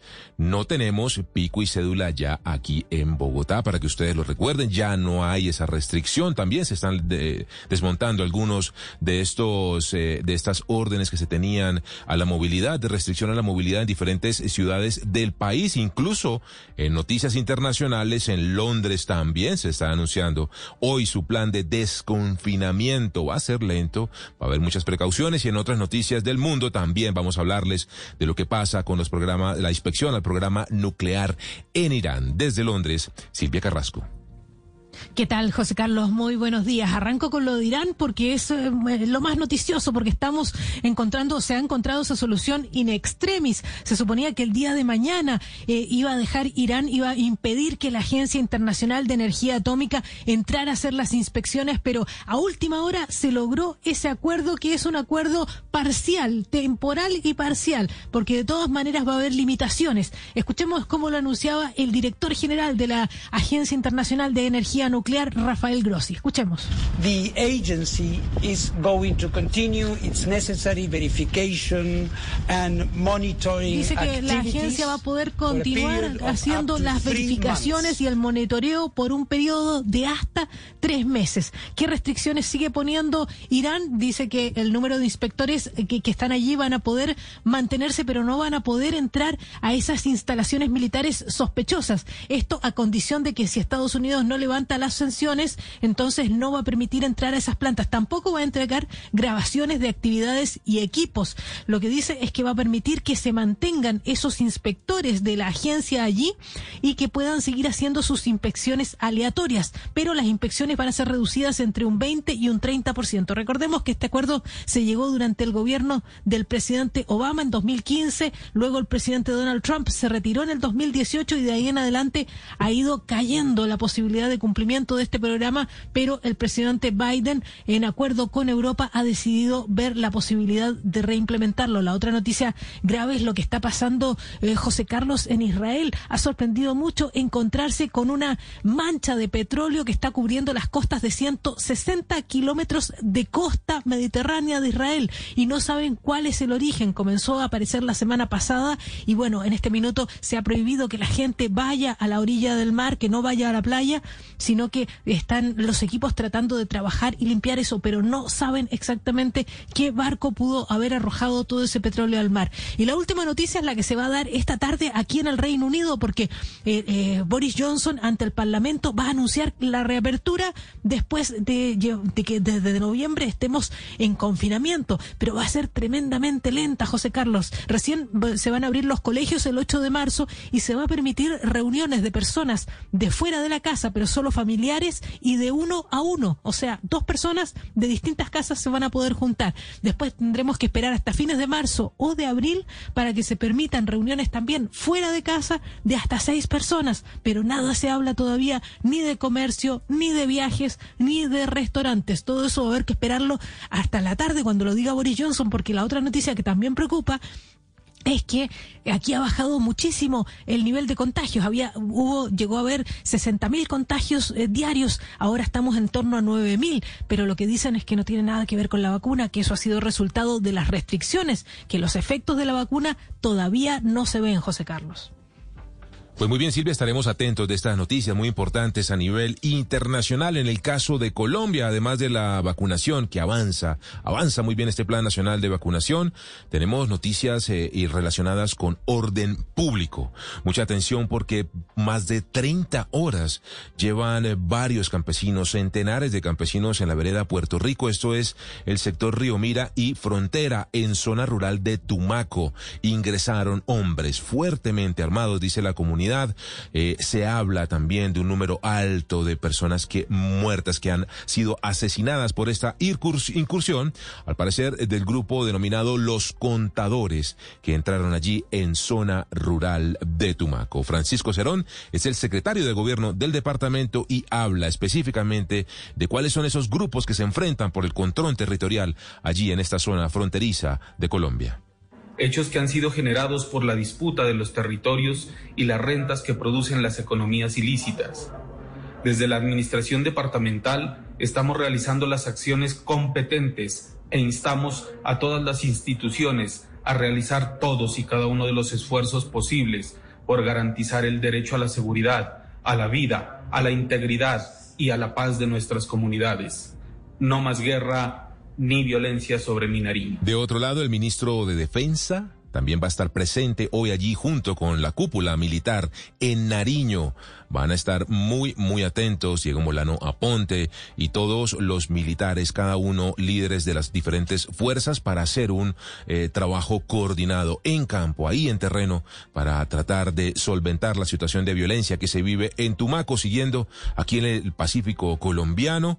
También hay muy fuertes enfrentamientos entre el ELN y las autodefensas gaitanistas, esto es en el Alto Baudó dejan el, como saldo una joven en Vera asesinada y más de 300 desplazados de esas comunidades. Están alertando también desde el departamento que es posible que se genere un desplazamiento aún mayor de al menos 1.500 personas por esta situación de violencia que se vive allí en el Chocó. Un líder indígena nos habla aquí en Blue Radio sobre la solicitud que le hacen al gobierno para traer rápidamente estabilidad y orden a la zona.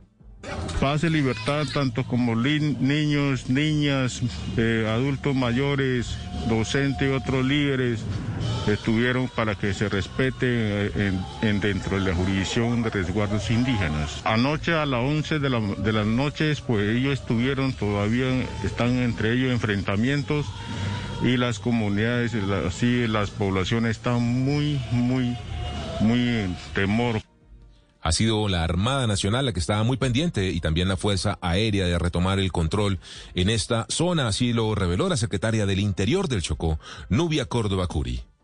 A través de un avión fantasma, igualmente el batallón número 26 que se presencia en la zona comenzó desplazamiento por vía eh, terrestre eh, mediante infantería para aproximarse a la zona del combate. Son las 5 de la mañana, 14 minutos y Noticias Caracol hizo una revelación muy importante que daría cuenta, que daría prueba de cómo eh, bajo la anuencia, bajo el respaldo del régimen venezolano, se, genera un cultivo allí, una, una semilla de grupos ilegales colombianos que están 200 kilómetros adentro de la frontera, dice este informe de Noticias Caracol, preparando todo un aparataje de crimen y delincuencia, no solamente montando eh, toda una estructura de narcotráfico, sino también incluso haciendo reclutamiento de civiles. Esta información que entregó Noticias Caracol está compuesta por videos y también por correos electrónicos que hablan de cómo incluso estos grupos ilegales, por supuesto disidencias de las FARC y también líderes del ELN hablan de alianzas con políticos, con militares, negocios para la compra de misiles y por supuesto narcotráfico, todo esto como les decimos, bajo el respaldo del régimen de Nicolás Maduro. En el Orsa, en estado de Apure, alias Julián Chollo, que es el segundo comandante del Frente Acacio Medina, se dirige a la comunidad. Este video fue grabado en mayo del 2020. Hoy nos encontramos en total apoyo al comandante, al camarada Nicolás Maduro, para que se continúe con este gobierno, para que continúe en el mando, dirigiendo este barco. Me enorgullece y me, alegra mucho de que hayan caras nuevas en el equipo de trabajo, porque aquí quiero decirles, hemos llamado hoy la crema del equipo de trabajo del PPT, para que este partido se convierta en una fuerza, en una fuerza de poder para la solución de toda esta problemática. Hablan, como ustedes escuchan, este alias Julián Chollo de su principal aliado, el camarada, lo dice así Nicolás Maduro. De otro lado, también hay mucha polémica por una noticia que se conoció, una investigación que habla de un permiso que le habría dado el entonces presidente Juan Manuel Santos a alias Gavino para irse hacia Cuba. Parte de la denuncia es que este señor, alias Gavino, no se encontraba bajo ningún eh, proceso de negociación ni de paz. Por tanto, su presencia en la isla no tiene ningún tipo de sustento legal y es parte del reclamo que ha hecho el gobierno de Colombia a Cuba para que le entregue, recuerden ustedes, en extradición a los líderes del ELN que se encuentran en esa isla. Vamos a entender muy bien cómo avanzan estas investigaciones porque algunas voces de apoyo al proceso de paz con el ELN dicen que esto se trata de un refrito, que esto ya se conocía y que van a generar o van a pedir investigaciones a fondo para esta situación. Así lo dijo el senador del Polo Democrático, Iván Cepeda. No, yo creo que la verdadera burla al país es la gestión del señor comisionado eh, Miguel Ceballos. Hoy le dirijo una carta en la que pongo las cosas en su sitio que es el momento de hacer eh, de nuevo de poner de nuevo a circular un, un, asunto que ya había sido suficientemente discutido, es decir, un refrito. Y lo hace eh, además eh, con un hecho que me parece de la mayor gravedad, y aquí va un primer hecho al cual yo aludo en la carta. Dice el senador es que... Iván Cepeda que va a solicitar una investigación contra el comisionado de paz Miguel Ceballos, así que sigue muy tensa la situación diplomática entre Colombia y Cuba. De otro lado, en donde también hay mucha tensión, es eh, entre el, la confrontación que hay entre el expresidente Álvaro Uribe Vélez y el señor Miguel Vivanco, quien es eh, director para las Américas de Human Rights Watch ha dicho, eh, según usted, este informe de la JEP, recuerdan ustedes sobre los falsos positivos, que dice que son tres veces más de los que se tenían inicialmente eh, calculados entre 2000 y 2008. Por supuesto que esta situación apunta directamente al gobierno del entonces presidente Álvaro Uribe, lo que generó una muy dura respuesta por parte del hoy senador Michel Quiñones. Buen día. Este fin de semana se agudizó la pelea entre el director para las Américas de Human Rights Watch, José Miguel Vivanco, y el expresidente Álvaro Uribe por el informe de la JEP que reveló que durante el gobierno del líder del Centro Democrático no fueron 2.000, sino 6.402 los falsos positivos. Vivanco respondió al expresidente que rechazó el informe y dijo que distorsiona la verdad. Luego el Centro Democrático salió en defensa del exmandatario y dijo que contrario a lo que afirmaba Vivanco, el exmandatario ejecutó una serie de acciones para combatir los falsos positivos. El partido había había dicho que la directiva que mencionaba Vivanco sobre esos pagos por información se refería a civiles y no a miembros de la fuerza pública, como equivocadamente lo afirmaba. El director de Human Rights Watch expuso en sus redes sociales una parte de esa directiva de 2005 en la que establece que el pago a personas era indeterminado y que el decreto 1400 de 2006 también otorgaba pagos a militares. Manifestó además que se daban permisos por buenos resultados. Vivanco dijo que el expresidente Uribe y el Centro Democrático siguen distorsionando la verdad. Michelle Quiñones, Radio. Gracias, Michelle. Son las 5 de la mañana, 20 minutos. Ya les vamos a hacer un informe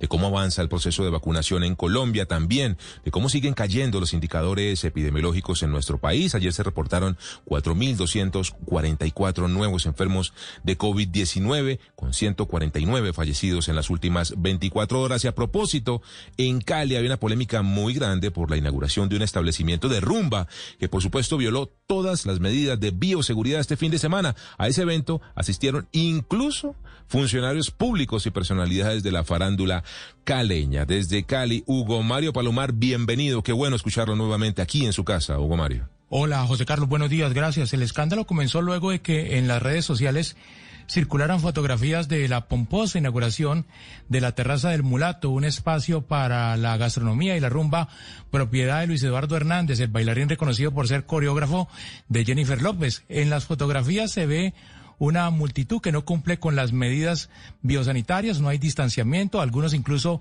sin tapabocas cantan y bailan durante la presentación del cantante cubano Tirso Duarte. Asistieron al evento algunos funcionarios públicos como Alex eh, Zuluaga, gerente de Corfecal y la entidad que organiza la feria de esta ciudad, y algunos artistas de la región. El alcalde Jorge Iván Fina dijo que la fiesta estuvo por fuera de la legalidad y la responsabilidad.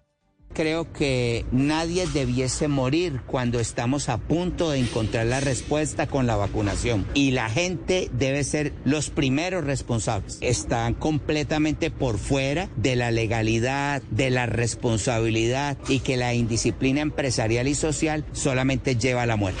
A través de un comunicado, Luis Eduardo Hernández, conocido como el mulato, aseguró que su establecimiento sí contaba con medidas de bioseguridad y que estas fueron verificadas previamente por las autoridades de salud de esta capital. Cali amanece con tiempo seco, temperatura a esta hora 22 grados. Gracias, Hugo Mario. Son las 5 de la mañana, 22 minutos. Recordemos que aquí en Bogotá ya no hay pico y cédula. También en Bucaramanga, a partir de hoy, se levanta el toque de queda de lunes a viernes, entre otras medidas.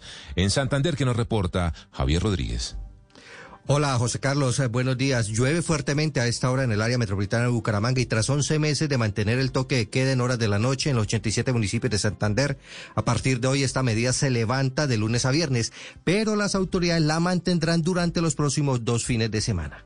Además, el gobernador Mauricio Aguilar confirmó que esta semana deben llegar unas 5.000 vacunas de la farmacéutica Pfizer y Sinovac para seguir inmunizando al personal de salud de esta región del país. Nosotros no podemos bajar la guardia, vamos a seguir trabajando con la estrategia PRAS, de esa búsqueda, de ese aislamiento selectivo y poder cortar esas cadenas de contagio. Además, se presentó una tragedia vial en el municipio de San Gil. Un vehículo chocó contra un poste de la luz, José Carlos. Allí murió una mujer. El hombre que conducía el vehículo, desesperado por esta situación, porque era su novia, se lanzó de eh, un puente al río Fonse y lamentablemente murió. El teniente El Quintoro de la policía. Este hombre queda en un estado de shock y desesperación, huyendo del lugar y dirigiéndose hacia el puente ubicado en la calle 15. Hasta allí uniformados lo siguieron tratando de interceptarlo, pero esta persona se lanza desde el puente cayendo al río Fonse. Amanecemos principales vías del oriente del país transitables, llueve fuertemente, 19 grados de temperatura en la capital santanderiana, José Carlos. Qué triste historia, Javier, muchas gracias. 5 de la mañana, 23 minutos. Vamos a Bolívar porque hay una situación crítica en Magangué. Esto por efecto del río que erosionó allí una zona ribereña y eh, hay más de 41 viviendas eh, en riesgo de desplomarse. Cuatro de ellas ya sucumbieron por fortuna, sin pérdidas humanas. Dálida Orozco. Buenos días. En alerta se mantienen las autoridades del municipio de Magangué, en el sur de Bolívar, luego de que cuatro viviendas se desplomaran por completo tras un deslizamiento de tierra generado por la erosión del río Magdalena que se presenta en esta zona del departamento. La emergencia se registró en el barrio Girardot, ubicado a la orilla del río, donde hay 41 viviendas más en riesgo de colapso. Luceli Martínez, quien perdió su casa, recuerda que vivió momentos de pánico junto a su familia. Yo perdí mi casa, quedé sin nada, quedé sin un hogar donde vivir, quedé sin un techo, sin nada. El alcalde de Magangué, Carlos Cabrales, declaró la calamidad pública. Las familias fueron evacuadas. La Unidad Nacional de Gestión de Riesgo, en cabeza de su director y por directrices del señor presidente Iván Duque, van a hacer los micro espolones aquí para que la erosión no siga eh, deteriorando el muro de La gobernación de Bolívar anunció además que se entregarán 45 viviendas para reubicar a estas familias. Desde Cartagena, Dalida Orozco, Blue Radio. Gracias, Dalida. 5 de la mañana, 25 minutos. Y vamos ahora al Magdalena, porque nuevamente se presentan polémicas alrededor por el cobro que le hacen eh, los eh, establecimientos de comida y de bebidas en las playas. A los turistas pasó este fin de semana allí en Playa Blanca, en Santa Marta, una muy fuerte pelea, una sonada entre turistas y vendedores del lugar, al parecer, porque las cuentas que les cobraron estaban bastante altas. Desde Santa Marta, William Fierro. ¿Qué tal? Buenos días. El presidente de la Asociación de Guías Turísticos de Santa Marta solicitó mayor presencia de las autoridades en los sitios turísticos de esta capital para que no se vuelvan a presentar hechos bochornosos como lo presentado el pasado fin de semana con turistas eh, que protagonizaron una gresca en Playa Blanca. Darío Mosquera aseguró que esto atenta contra la seguridad de los turistas y de los nativos. los hechos y repudiamos esos actos bochornosos que le que pone en vilo a la seguridad de los turistas, no solamente los turistas, los nativos y los guías de turismo. La secretaria de Turismo de Santa Marta, Laura Agudelo García, anunció que con las autoridades revisarán los esquemas y operativos de seguridad en los diferentes sitios turísticos de esta capital que garanticen la tranquilidad y el goce de los turistas que nos visiten. Desde Santa Marta, William Fierro Marriaga, Blue Radio. Gracias, eh, William. 5 de la mañana, 26 minutos. Hablemos ahora del polémico caso de Silvano Oblitas Cántaro. Ustedes un peruano, un joven que fue lanzado de un puente, esto en un video muy viral, absolutamente horroroso, en donde un grupo de venezolanos lo rodean y luego de insistirle y preguntarle de dónde es, y él confiesa que es peruano, lo toman de los pies y lo lanzan de un puente, pues apareció el cuerpo de este muchacho apareció en el municipio de Las Mercaderes, esto es en Cauca. Allí fue encontrado debajo de un puente Silvano Cántaro. Este hecho, cuando lo arrojan del puente, ocurrió el pasado 10 de febrero. Escuchemos a Fernando Díaz, quien es alcalde precisamente de Mercaderes, el municipio allí en el Cauca. Se encontró un cuerpo sin vida que puede corresponder a la del peruano Silvano Oblitas, a quien expresamos nuestra solidaridad para todos sus familiares. Una escena bastante difícil de narrar. La Embajada de Venezuela en Perú fue atacada durante una protesta este fin de semana después de que en redes sociales precisamente se conociera el video de este joven peruano, Silvano Cántaro, que fue arrojado de un puente por parte de venezolanos. Mateo Piñeros. Hola, buenos días. La Embajada de Venezuela en Lima fue atacada con piedras durante este fin de semana después de que se viralizara un video en el cual dos hombres arrojan al joven peruano Silvano Cántaro desde un puente en el departamento del Cauca, en Colombia. Según un grupo de ciudadanos peruanos, los dos hombres que cometieron este delito contra Cántaro eran ciudadanos venezolanos, por lo que decidieron manifestarse al frente de esta embajada. Por su parte, la Cancillería de Venezuela emitió un comunicado en las últimas horas en el que exige garantías para la integridad del personal diplomático y consular de su país, así como de sus sedes en Perú. La Defensoría del Pueblo de Perú exigió al gobierno de su país investigar los hechos xenófobos en contra de la población venezolana ocurridos durante la protesta y pidió sancionar a los responsables. La animosidad entre algunos peruanos y venezolanos ha crecido después de que se difundiera otro video en el que se veía un ciudadano venezolano en Perú que presuntamente por negarse a pagar una extorsión habría sido asesinado. Mateo Piñeros, Blue Radio. Gracias, Mateo. Esta situación está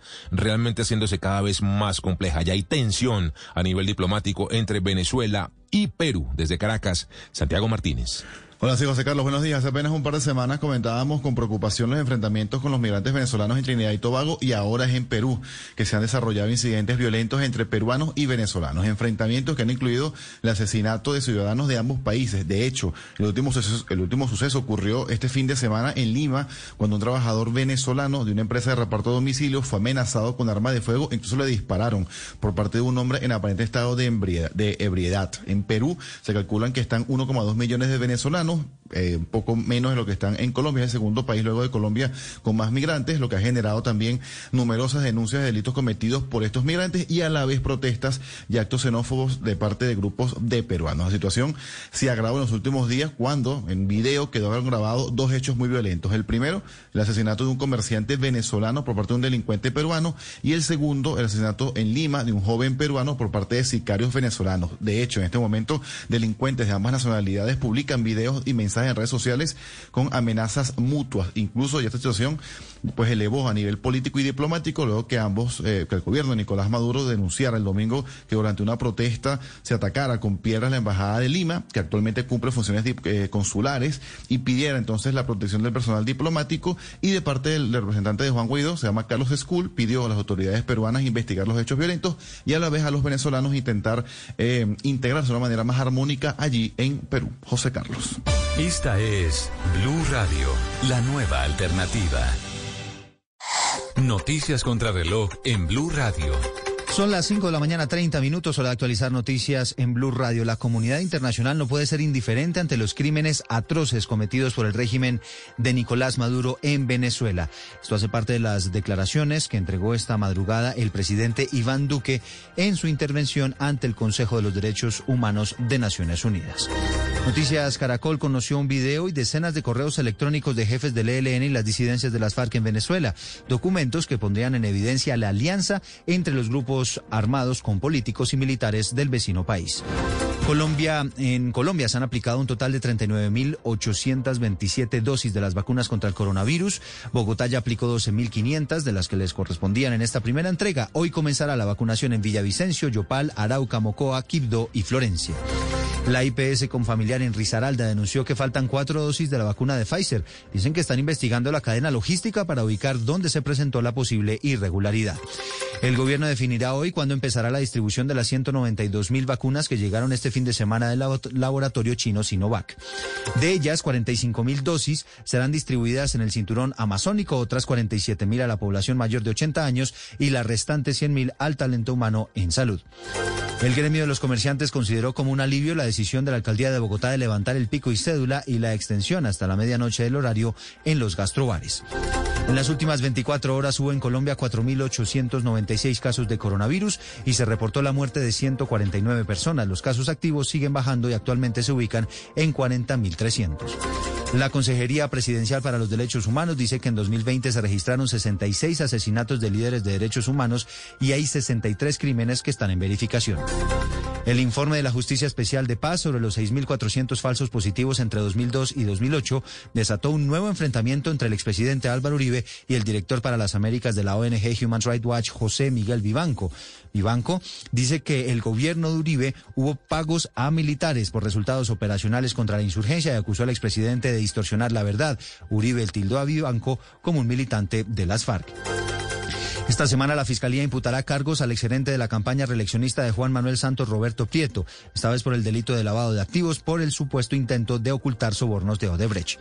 En el corregimiento de Mojarras, en el municipio de Mercaderes, Cauca, fallado el cuerpo de Silvano Cántaro, el joven peruano que había, habría sido arrojado por venezolanos desde un puente el pasado 10 de febrero. Este episodio desató protestas ante la Embajada de Venezuela en Perú. La guerra territorial que mantienen grupos armados en la zona rural de Tumaco y el río Mira mantienen atrapados a sus comunidades en las viviendas. El ministro de Defensa y la cúpula militar alistan un consejo de seguridad en la zona. Andrés Arauz y Guillermo Lazo disputarán la segunda vuelta presidencial en Ecuador, según establecieron las autoridades electorales en ese país. La noticia generó molestia entre los seguidores del líder indígena de izquierda, Yacu Pérez, quien desde ya dice que hay fraude. Son las 5 de la mañana, 33 minutos. Ampliación de todas estas noticias en blurradio.com. Seguimos con Mañanas Blue. Estás escuchando Blue Radio. Estamos como siempre acompañándote aquí en Blue Radio con información muy importante. Estamos listos para combatir la COVID-19. En Medellín se inicia la vacunación en nuestro personal médico. Regresa la primavera. ¡Ey! ¡Vacúnate pues! Este es un mensaje de la Alcaldía de Medellín. Seguimos acompañándote aquí en Blue Radio. Estás escuchando Mañanas Blue.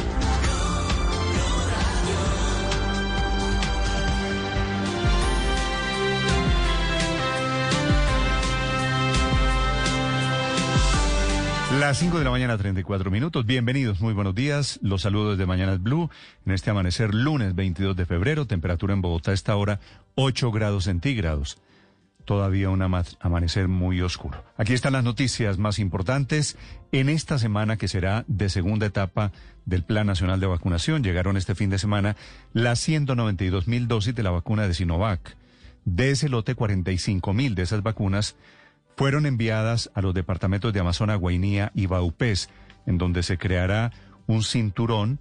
Se espera un bloqueo epidemiológico que garantice allí muy rápidamente la inmunidad de rebaño para blindar a esta gente del Amazonas, especialmente de la cepa de Brasil, que es la que viene haciendo más daño.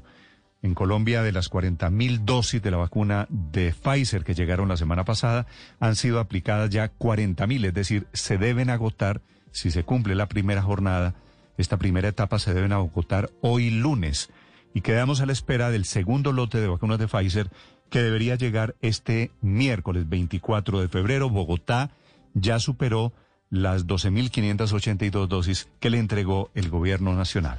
Hablando de ello, el presidente Iván Duque. Quiero informarle a todos los colombianos que hemos recibido con éxito el segundo lote de vacunas que llega a nuestro país. Estas son vacunas de Sinovac que vienen de la República Popular China y que llegan también para ser desplegadas en todo el territorio nacional. Nos entusiasma que siguen llegando las vacunas al país, que sigue adelantándose una distribución con el concurso y el apoyo. La buena noticia es que se comienza a pensar ya, que seguramente el anuncio será esta semana, en la vacunación para los mayores de edad la gente que tiene una edad superior a los 80 años, en cuyos hogares geriátricos ya ha habido pruebas. Debería comenzar ese programa de vacunación para los mayores de edad, que va a ser una manera de blindar los que han sido los más afectados durante la pandemia del coronavirus. El viceministro de Salud, Luis Alexander Moscoso. 45 mil vacunas que van a fortalecer el, cordón amazónico. Es un tema de prevención tanto para las zonas eh, de la Amazonía como para el país en virtud de los riesgos que genera la nueva cepa brasileña.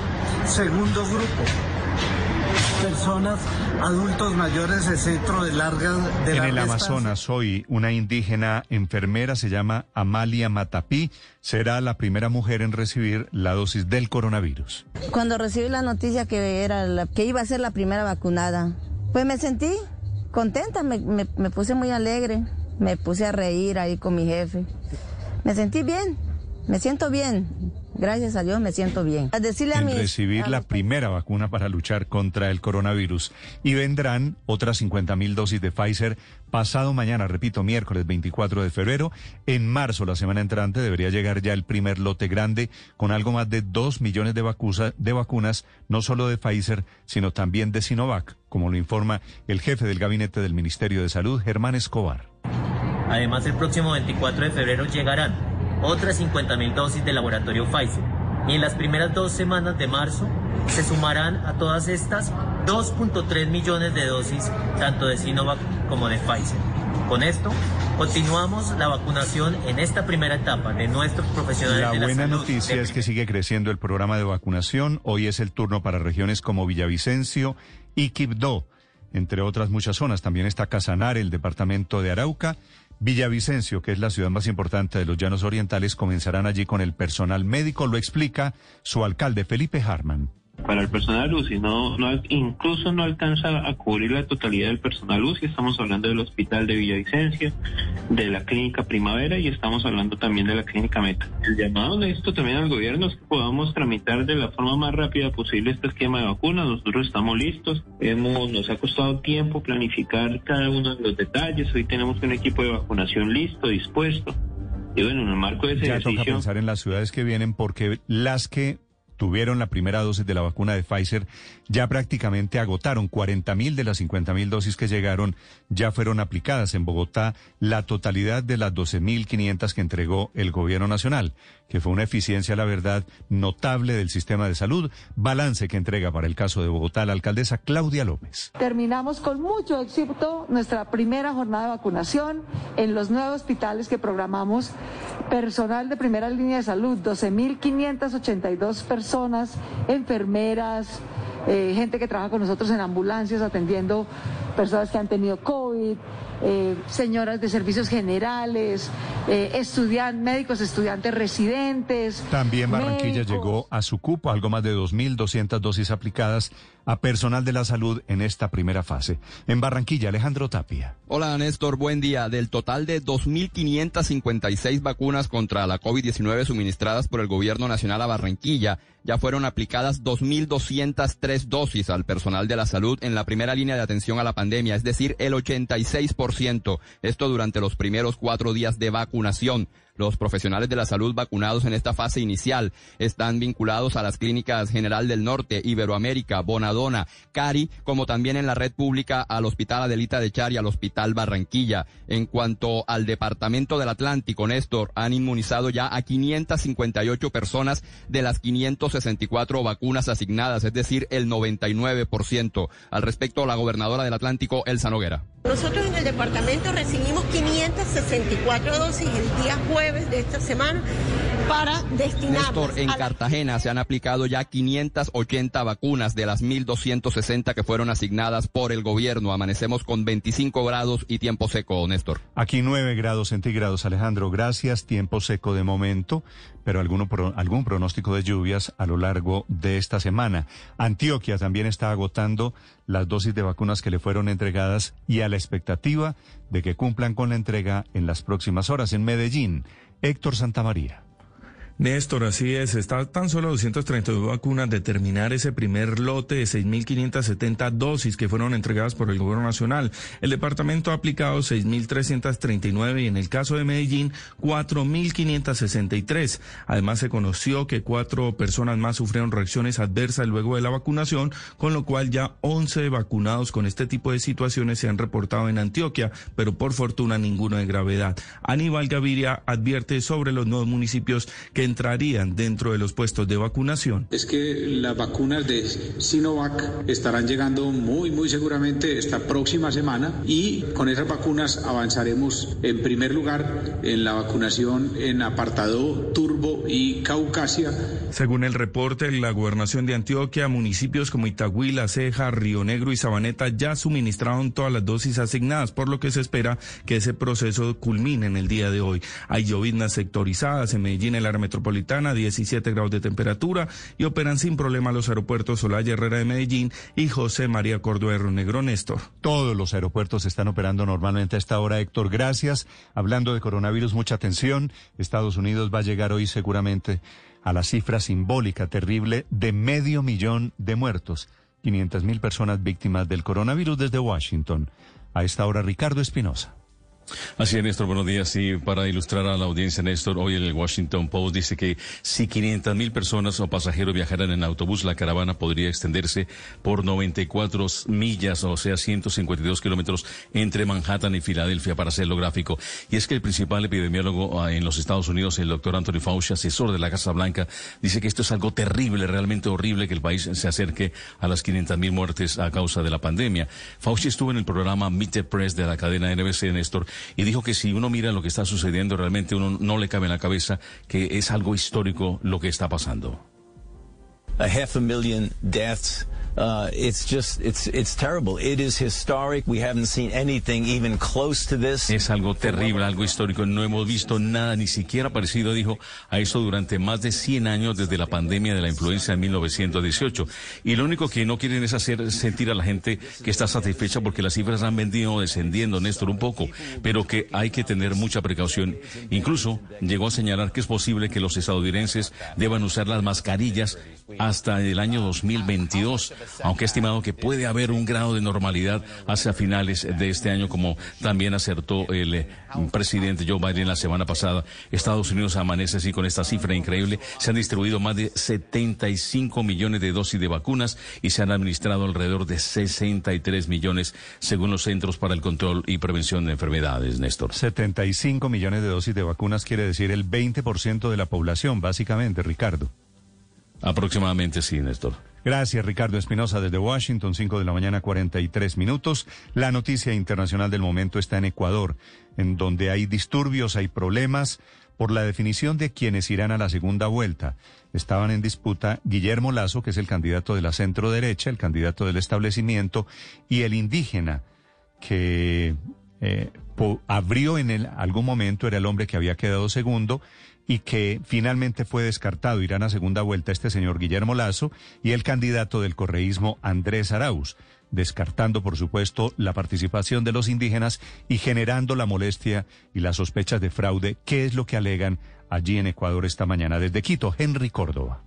Néstor, buenos días. El Consejo Nacional Electoral dio a conocer los resultados finales de la primera vuelta electoral. Esto luego de que la Fiscalía General del Estado notificara al CNE sobre el inicio de una pericia al sistema informático, diligencia que debía desarrollarse este 21 de febrero a partir de las 7 horas con 30 minutos. Sin embargo, la diligencia quedó pospuesta por un pedido de la Policía Nacional. En este contexto, los principales candidatos se pronunciaron en torno al tema. Andrés Arauz desde Guayaquil, mediante una rueda de prensa, exigió que no exista intromisión en el proceso electoral. Y es que rechazamos categóricamente intenciones ocultas de que este gobierno quiera prolongarse en el poder. Por su parte, el candidato Yacu Pérez, que quedó fuera de la segunda vuelta electoral, solicitó a la Organización de Estados Americanos un pronunciamiento. Estamos solicitando a la Organización de Estados Americanos también que se pronuncie sobre todos estos acuerdos que rompieron. Desde Quito, Henry Córdoba para Blue Radio. Henry, 8 de la 6 de la 5 de la mañana, 45 minutos. Corrijo, perdón, no salten de la cama. 5 de la mañana, 45 minutos. Es un despiste mío. A esta hora, en la madrugada de este lunes 22 de febrero, balance de una nueva noche de saqueos y destrozos de problemas de orden público muy fuertes en Barcelona y en toda Cataluña por la detención de un rapero, Pablo Hasél, se llama él, que violó normas eh, del Código Penal en, en España y están defendiéndolo. Él atacó la monarquía, atacaba a la policía española y su captura ha generado una gran controversia alrededor de la libertad de expresión. Sexto día de disturbios, noche de problemas nuevamente en España. Enrique Rodríguez. Buenos días, Néstor, y tal vez ese sea el dato más llamativo. Es la sexta noche consecutiva, ininterrumpida, en que los vándalos han tomado, esta vez prácticamente solo las calles de Barcelona, pero esos incidentes se han venido repitiendo a lo largo de toda España con mayor o menor intensidad, pero la capital catalana siempre ha tenido esos graves incidentes. Los incidentes además han derivado ya en directamente actos de vandalismo. Esas protestas comienzan y posteriormente cuando se comienzan a disolver empiezan los asaltos a todo tipo de tiendas, tiendas lujosas del centro de la capital catalana han sido saqueadas de manera sistemática y ante la mirada atónica, atónita y complaciente casi de la policía catalana que se ve impedida para impedir esos eh, asaltos donde se roban la gran parte de la mercancía, insisto, de las tiendas más importantes que se encuentran en el centro de la capital. Además, se han arrasado de nuevo contenedores de basura, vehículos, motocicletas y todo esto en medio de una fenomenal polémica política porque el gobierno de Cataluña independiente está de alguna manera criticando la labor de su propia policía, la policía que manda ese gobierno y que actúa con dureza contra esas personas, pero que en las últimas horas habría o parecer, parecería haber replegado velas y haber permitido de alguna manera algunos, de algunos incidentes. Anoche hubo 10 personas detenidas y un agente de la Policía Nacional herido cuando le lanzaron una señal de tráfico que le impactó en un lateral de su cuerpo y se encuentra hospitalizado a esta hora, aunque eso sí, fuera de peligro. Hay también polémica fuera del gobierno de Cataluña, en el gobierno central, el de la coalición entre el PSOE y Podemos, el Partido Socialista condena duramente estos actos de violencia callejera. Mientras tanto, su socio Podemos o los apoya con la boca pequeña o guarda silencio. Así que otro motivo más para que haya una cierta preocupación sobre lo que está pasando en Cataluña y que por el momento, después de seis noches, no parece tener fin, Néstor. Gracias, Enrique, desde España, 5 de la mañana, 48 minutos. Mucha atención en Colombia. La Fiscalía deja saber que serán imputados nuevamente dos personas relacionadas con el escándalo de Odebrecht. Por un lado, Roberto Prieto, que fue el gerente de la campaña Santos para la reelección en el año 2014, a quien lo van a imputar por lavado de activos, una amenaza gravísima que le podría significar un carcelazo de más de 20 años. El otro imputado será Luis Fernando Andrade, que fue director de la ANI, la Agencia de Infraestructura, en el gobierno de Santos. En donde se adjudicaron contratos sospechosos de corrupción en obras públicas. Silvia Charri. Hola Néstor, buenos días. Sí, esta semana la Fiscalía citará una nueva audiencia de imputación eh, de cargos al excelente de la campaña del expresidente Juan Manuel Santos, Roberto Prieto, como presunto responsable del delito de lavado de activos. Según fuentes de Blue Radio, la nueva imputación es porque supuestamente se legalizaron recursos provenientes eh, de un subcontrato de Odebrecht firmado en el 2015 que al parecer fue eh, ficticio. El ente acusador sigue rastreando a dónde habrían llegado esos recursos.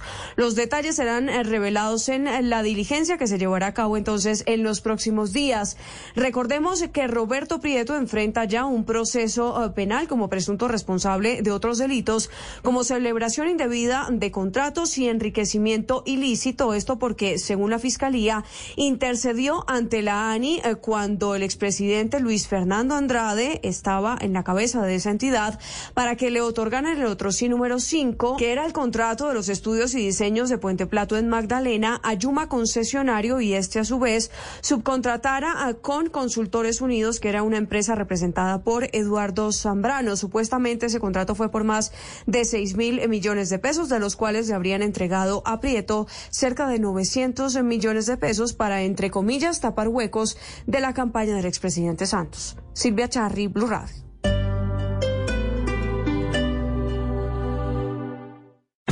Esta es Blue Radio. Sintonice Blue Radio en 89.9 FM y grábelo desde ya en su memoria y en la memoria de su radio. Blue Radio, la nueva alternativa. Un día de ofertas a la semana es bueno. Pero ofertas siete días a la semana es mucho mejor. En Droguería Alemana te damos más de 800 ofertas todos los días. Aprovechalas también en tu drogueriavirtual.com.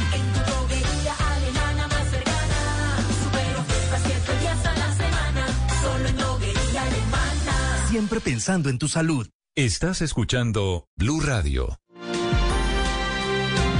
Desde este fin de semana no hay pico y cédula en Bogotá, que es una noticia que celebran los comerciantes especialmente, porque contribuirá a la reactivación económica. En Bogotá el 58% de las pequeñas empresas están dedicadas al comercio, el 30% a la prestación de servicios y el 12.5% a la industria. Los comerciantes felices porque debería ser esto el comienzo del fin de la pesadilla económica. El presidente de FENALCO en Bogotá, Juan Esteban Orrejo. Levantar el pico y cédula es un alivio para los comerciantes formales, eh, que pues definitivamente éramos los más afectados por esta medida, ya que eh, se aplicaba exclusivamente en el comercio formal y lo que estaba haciendo era desplazando el consumo hacia la informalidad. Pero bueno, ya por fortuna se levantó. Aunque obviamente levantar la medida del pico y cédula significa un riesgo. Ahora que podremos entrar a una tercera ola de contagios, la alcaldesa aclara que sigue habiendo un aforo, un máximo de 35% para locales comerciales. Se ha extendido también el horario para la industria de gastrobares, gastronomía y bares que operan todavía hasta medianoche en Bogotá. La alcaldesa Claudia López. Podemos levantar el pico y cédula pero seguirá el control de aforos en todos los establecimientos, todos los centros comerciales, máximo el 35% aforo. También podemos ampliar una horita, estábamos cerrando todos los establecimientos de la ciudad a las 11 de la noche. A partir de ahora, por ejemplo, los restaurantes, el sector gastronómico podrá cerrar a las 12 de la noche. Las peluquerías, por ejemplo, podrán funcionar sin restricción, no podían operar. Esta mañana, 5.52 minutos, hay una denuncia gravísima al occidente de Bogotá. Aparentemente, dicen ellos, los habitantes del sector, delincuentes venezolanos están asaltando taxis en la ciudad desde la calle 80 en el puente de Guadua, en el famoso puente de Guadua al noroccidente de Bogotá. Allí se encuentra el ojo de la noche, Eduard Porras. Néstor, muy buenos días, buenos días para todos los oyentes de Blue Radio. A esta hora los acompañamos desde el sector de la calle 80, estamos en el conocido puente de Guadua, entrada occidental a Bogotá, porque en barrios contiguos a este punto, los ciudadanos y habitantes de esta zona están cansados con cuatro delincuentes, tres hombres y una mujer, según las víctimas venezolanos, que cada noche a la misma hora y en la misma esquina roban a los conductores de taxis, de carros particulares, a todos los piden por aplicación, llegan hasta este punto, los intimidan con armas de fuego, les quitan todo lo que llevan, los golpean y les botan las llaves. Hay horas enteras de las grabaciones de las cámaras de seguridad donde se observan cómo estos criminales hacen de las suyas e infortunadamente no pasa nada. Hablamos con una de las víctimas y esto fue lo que nos contó anoche desde este punto de Bogotá. No solamente es este caso, la gente ya no puede salir tranquila de sus casas, están atracando, hay extorsión, hay de todo por el sector. En varias ocasiones y en esas mismas imágenes se observa cómo llega la policía, los conductores les indican por dónde se fueron los cuatro criminales, pero infortunadamente los uniformados se van por otro lado. Es allí donde comienza la especulación si el cuadrante en esta zona de Engativá está en complicidad con los delincuentes y por eso la Policía Nacional también ya dispuso de varios de sus hombres para que investiguen lo ocurrido en estos dos barrios de Bogotá. Precisamente hablamos con el coronel Jaramillo, quien fue el oficial de inspección esta madrugada, y esto fue lo que le contó a Blue Radio. Tenemos videos, ya estamos esperando de que la policía judicial actúe y le den más órdenes a Policía Judicial para continuar esta investigación y poder capturar a estos delincuentes. Edward Porras, Blue Radio. Edward, gracias. 5 de la mañana, 55 minutos. Celebran hoy, esta mañana, los hinchas de América que le sacaron un empate anoche a Nacional en el Atanasio Sí. Girardot. En el último instante, los Diablos celebraron gracias a Jesús Cabrera, que marcó en la en el minuto de Dios, como decimos en el fútbol. Es Jesús, ¿no? No, no Jesús. No es Jesús, es Jesús con Y. Y, y bueno, este buen jugador que es cartagenero logró empatar sobre el minuto final. Parecía que se lo llevaba Atlético Nacional, ganaba dos goles por uno en un partido muy agradable, con mucho juego en las áreas. Y de esta manera terminaba la jornada dominical. Una jornada que tuvo Néstor mm, dos partidos 0 a 0, uno de ellos el poderoso Medellín que jugó contra Independiente Santa Fe. Dos equipos muy organizados, muy ordenados, pero el bolillo con su estrategia defensiva eh, logró sacar un punto. Millonario jugará el próximo martes contra el Junior de Barranquilla y hoy le harán exámenes para seguir complementando definitivamente qué le pasa al pelado Román, ese que fue a Boca y lo devolvieron por un problema de corazón. Hay mucha polémica en Argentina, dicen que es muy irresponsable Millonarios hablando de que puede jugar el próximo martes cuando este muchacho puede morir en un campo de fútbol, dicen desde Argentina, si juega precisamente su deporte. ¿Y Millonarios lo va a poner en la nómina del No, partido de mañana, están, Tito? están en la clínica Shayo haciéndole eh, exámenes absolutamente profundos para determinar si tiene o no este problema de corazón. Hablando con médicos. Pero no puede ser que tenga problema de corazón en Buenos Aires para los médicos Exacto. de Boca Juniors y no tenga para los médicos de Colombia. Claro, y hablé con un médico deportólogo, tal vez el más importante del país, y me dijo, en este caso, ¿hay o no hay problema? No es que hay un 20%, ¿hay problema de corazón o no lo hay? Mejor dicho, no solo se quedó sin Boca Juniors, sino podría quedar por fuera del fútbol. O tener que pasar por una operación. Terrible. Gracias, Tito. En segundos más deportes, 5 de la mañana, 56 minutos. Mucha atención. Sigue sin agua, increíblemente, la población de Facatativá en Cundinamarca, que tiene 150 mil habitantes y se quedó sin el suministro del servicio porque delincuentes que querían robar gasolina terminaron derramando petróleo en una de las quebradas de donde se abastece el municipio. Durante este fin de semana salieron con ollas los habitantes, con baldes para abastecerse, para conseguir agua, de carrotanques habilitados de emergencia por la alcaldía local. Nos preocupa en cuanto a la emergencia que estamos viviendo porque no hay para lavado de manos, estamos bregando para los baños, lo que es lavar la losa. Yo vivo con mis hijas y nos ha tocado comprar agüita de Las bolsa. 5 de la mañana, 57 minutos. Noticia económica del momento, Víctor. Néstor, buenos días. Por la pandemia se desplomaron un 33% las utilidades de las empresas aseguradoras en Colombia. Sus ganancias pasaron de 2,2 billones a 1,5 billones de pesos en el 2020, en parte porque muchos colombianos dejaron de pagar seguros dándole prioridad a gastos de primer nivel para vivir en medio de la crisis económica y el desempleo. El año pasado cada colombiano consumió en promedio 632 mil pesos en seguros, de acuerdo con cifras de Fasecolda. Los ramos con mayores caídas fueron automóviles con una disminución del 6% en las primas, lógicamente por los confinamientos, pues eh, con el carro guardado para muchos era innecesario pagar un seguro voluntario. Las rentas vitalicias se desplomaron un 25%, los riesgos laborales un 4% y los seguros por accidentes personales un 6%. Para este año, el sector dice que depende de la vacunación masiva y su impacto sobre la reactivación económica del país. Información con Víctor Grosso desde datafx.com para Mañanas Blue. Un día de ofertas a la semana es bueno. Pero ofertas siete días a la semana es mucho mejor. En Droguería Alemana te damos más de 800 ofertas todos los días. Aprovechalas también en tu drogueriavirtual.com. Droguería alemana más cercana. Super ofertas siete días a la semana. Solo en droguería alemana. Siempre pensando en tu salud.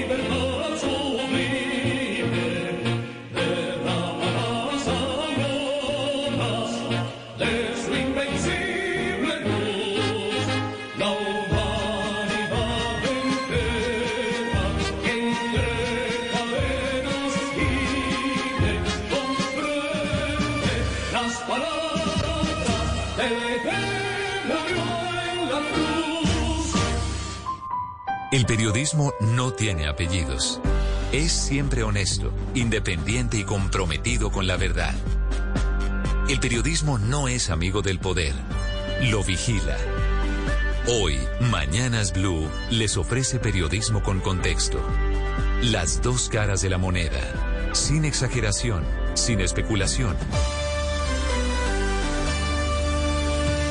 A partir de este momento, Mañanas Blue es periodismo en radio.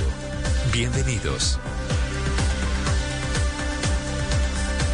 Bienvenidos, muy buenos días. 6 de la madrugada, 45 segundos. Sesiona a esta hora en Ginebra, Suiza, el Consejo de Derechos Humanos de Naciones Unidas, una sesión en la que han intervenido esta madrugada con declaraciones grabadas el presidente Iván Duque y hace algunos minutos Nicolás Maduro, el presidente de Venezuela. El presidente colombiano usó los 10 minutos para hablar del plan de vacunación en Colombia, del propósito de inmunizar aquí 35 millones de personas, para hablar la reducción de homicidios y la prórroga de la ley de víctimas, pero también dedicó ese espacio para hacerlo sobre Venezuela.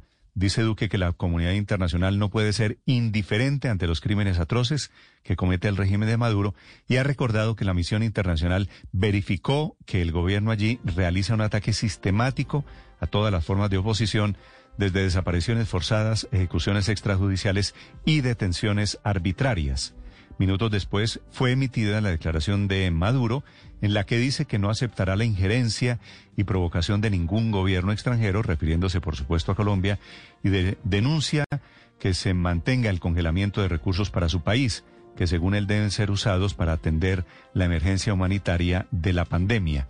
La participación de Maduro en este Consejo de Derechos Humanos había sido rechazada por la oposición de Venezuela justamente porque alegan él es un violador de los derechos humanos.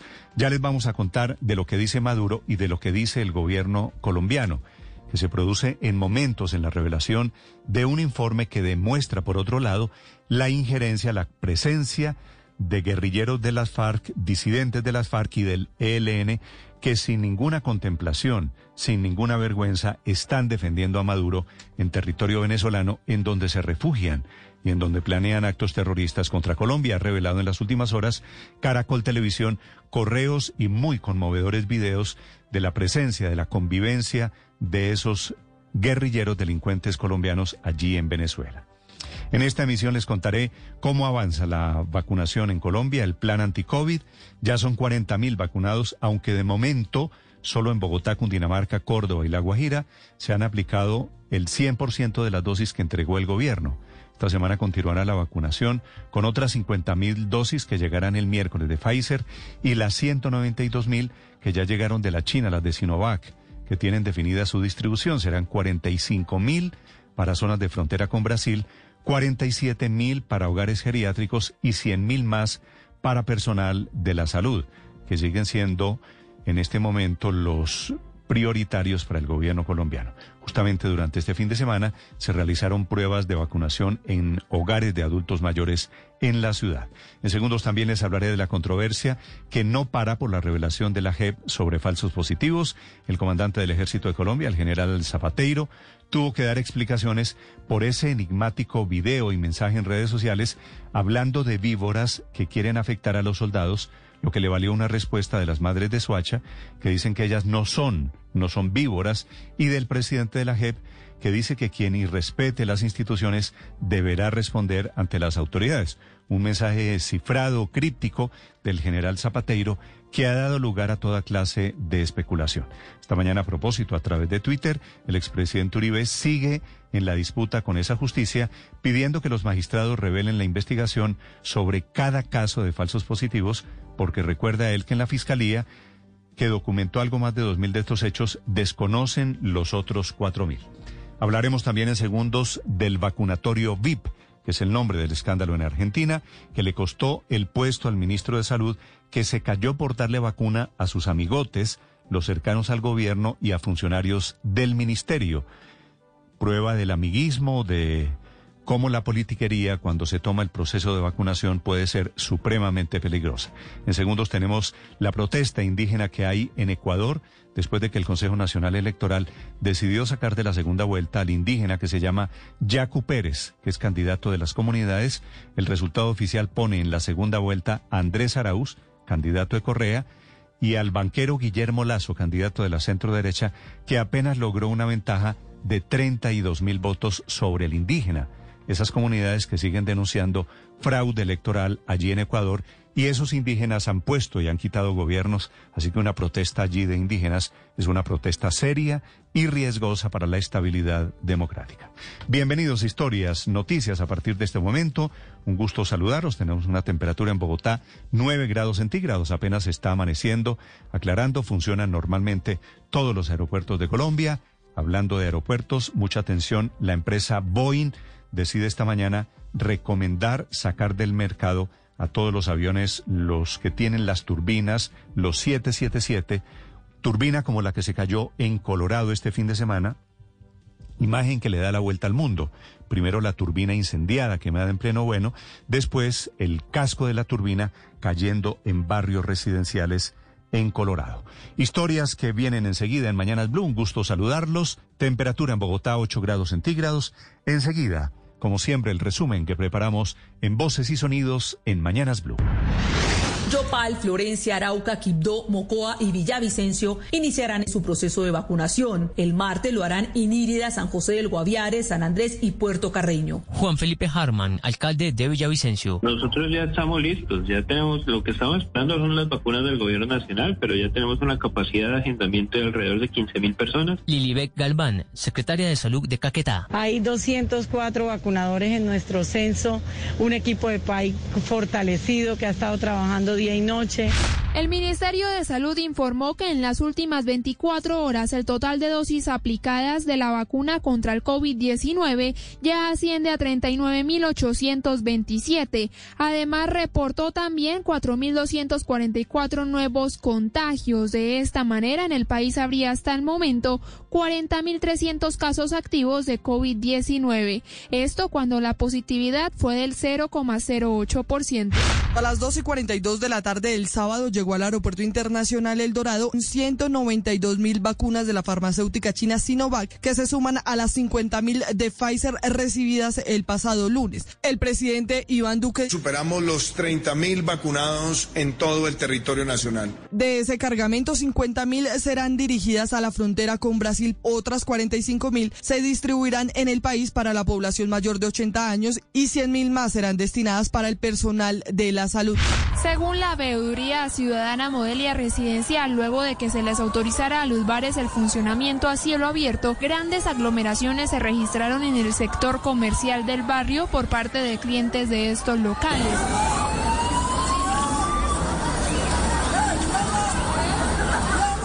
El veedor ciudadano Hernán Carvajal. Es una zona donde hay unas bahías y pues este comercio ilegal se tomó eso y, de manera pues obviamente ilegal porque es el uso del suelo no lo cumple. Juan Esteban Orrego, director eh, de FENALCO Bogotá, celebró la decisión de levantar la medida de pico y cédula. Es un alivio para los comerciantes formales, que pues definitivamente éramos los más afectados por esta medida, ya que se aplicaba exclusivamente en el comercio formal y lo que estaba haciendo era desplazando el consumo hacia la Esta semana la Fiscalía citará al exgerente de campaña de Juan Manuel Santos, Roberto Prieto, para una nueva imputación de cargos. Fuentes le revelaron a Blue Radio que la nueva imputación es al parecer por legalizar recursos provenientes de un subcontrato de Odebrecht firmado en el 2015, el cual presuntamente fue ficticio. Se agudizó la pelea entre el director para las Américas de Human Rights Watch, José Miguel Vivanco, y el expresidente Álvaro Uribe por el informe de la JEP que reveló que durante el gobierno del líder del Centro Democrático no fueron 2.000, sino 6.402 los falsos positivos. Vivanco respondió al expresidente que rechazó el informe y dijo que distorsiona la verdad. Luego el Centro Democrático salió en defensa del exmandatario y dijo que contrario a lo que afirmaba Vivanco, el exmandatario ejecutó una serie de acciones para combatir los falsos positivos.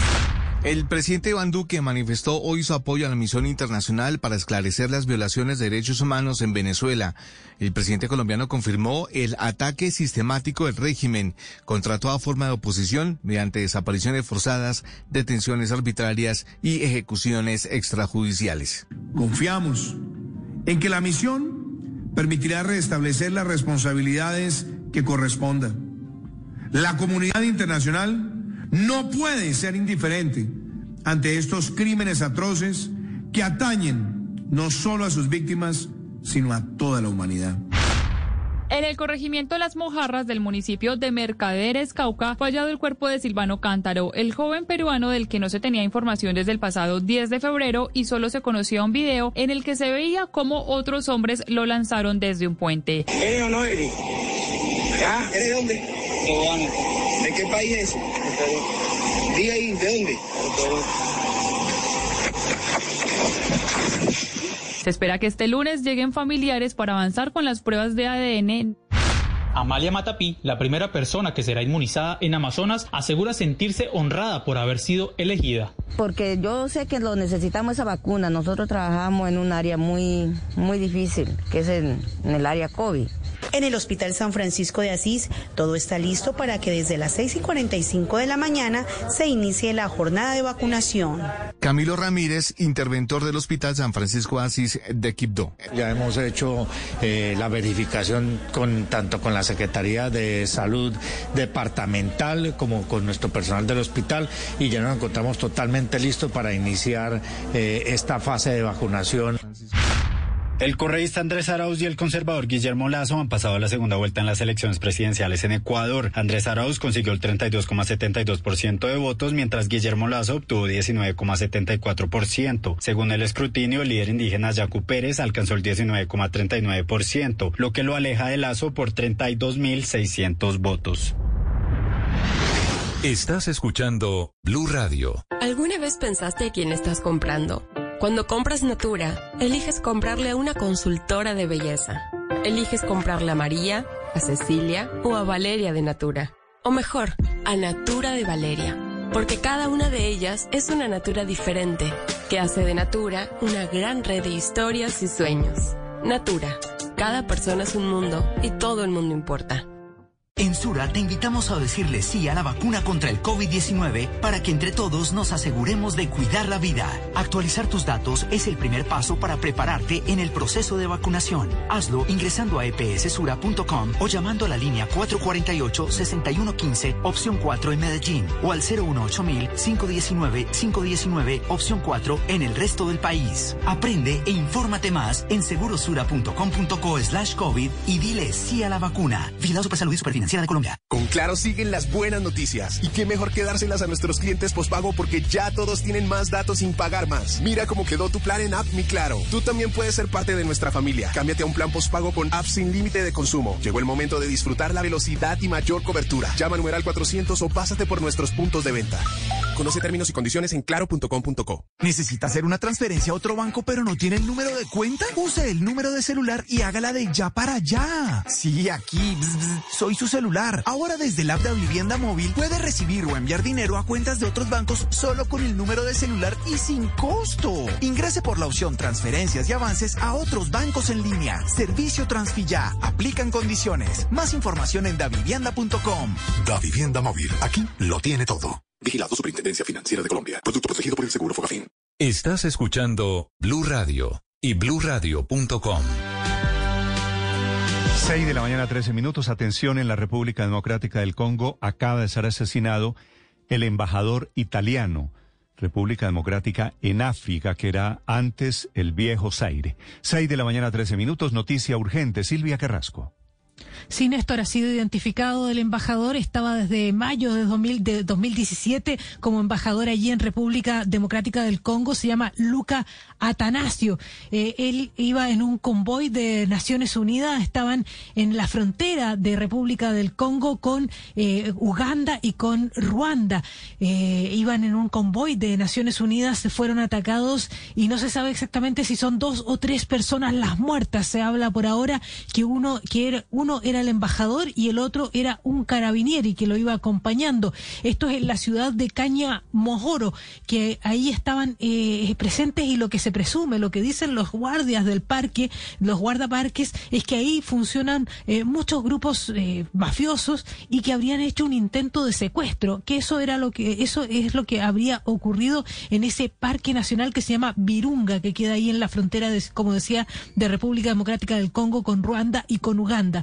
Estaban en esa zona y entonces lo que se dice es que hay dos personas dos personas muertas y una herida y una de ellas es el embajador italiano eh, que te, repito el nombre de él eh, se llama Luca Atanasio, ese es su nombre y que ha muerto esta mañana. Es todo lo que se sabe en este momento. Lo que se sabe es que él murió en el hospital, no en, directamente en el atentado cuando, o en el intento de secuestro, sino que alcanzó a ser trasladado hasta el hospital, Néstor. Mm, gracias, Silvia. Esta es noticia urgente, 6 de la mañana, 15 minutos. Esta mañana, una inusual hora para Colombia, esta madrugada, interviene ante el Consejo de Derechos Humanos de la ONU el presidente Duque, denunciando lo que ha llamado crímenes atroces del régimen de Maduro. Ricardo González. Hola Néstor, buenos días. Pues sí, están en la sesión número 46 del Consejo de Derechos Humanos de la ONU desde Ginebra, Suiza, una declaración, una, un consejo en el que los presidentes han tenido una oportunidad para enviar declaraciones grabadas de aproximadamente 10 minutos. El presidente Iván Duque envió su declaración, omitieron su declaración pasadas las 4 de la mañana y en ella empezó hablando de la política interna, habla del plan de vacunación, habla de la ley de víctimas y destaca lo que él habla eh, de la reducción de homicidios, incluso la reducción del asesinato de líderes sociales, dice él, que coincide con un informe que publica la Consejería de Derechos Humanos aquí en Colombia. Pero en lo que tiene que ver con eh, la política exterior, pues se centra en el tema Venezuela. Empieza destacando lo que ha hecho su gobierno con los migrantes venezolanos, con la regularización de casi un millón de ellos, y a través de ese tema se mete en la denuncia contra el régimen de Nicolás Maduro, de lo que él dice son crímenes atroces cometidos por ese gobierno. Escuchemos lo que dijo el presidente. En Colombia, reconocemos al Consejo de Derechos Humanos como un foro de gran trascendencia y apoyamos la misión internacional de determinación de los hechos sobre la República Bolivariana de Venezuela. Su primer informe confirmó una cruda realidad, el ataque sistemático del régimen contra toda forma de oposición mediante desapariciones forzadas, detenciones arbitrarias, ejecuciones extrajudiciales, entre otros. Confiamos en que la misión permitirá restablecer las responsabilidades que correspondan. La comunidad internacional no puede ser indiferente ante estos crímenes atroces que atañen no solo a sus víctimas, sino a toda la humanidad. Pues justamente ese es el llamado que hace el presidente Iván Duque ante este Consejo de Derechos Humanos. No ser indiferente ante los crímenes atroces cometidos eh, por el régimen de Maduro. Y le recuerdo, Néstor, los delitos de los que él habla, un ataque sistemático a la oposición con desapariciones forzadas, detenciones arbitrarias y ejecuciones extrajudiciales. No menciona, eso sí, Néstor, acá el presidente Iván Duque lo que publicó ayer Noticias Caracol, lo que tiene que ver con la, eh, las pruebas ya en video Néstor, en voz propia, de la presencia de los eh, guerrilleros colombianos, tanto del ELN como de las disidencias de las FARC en territorio venezolano. Publica Noticias Caracol este informe en voz de uno de esos hombres del Frente Acacio Medina de las disidencias de las FARC, un hombre que se llama Julián Chollo, diciendo que están allí, que están en territorio venezolano, que le agradecen a Venezuela eh, que les permita estar allí y hablando justamente de quien él dice es el camarada Maduro. Hoy nos encontramos en total apoyo al comandante, al camarada Nicolás Maduro, para que se continúe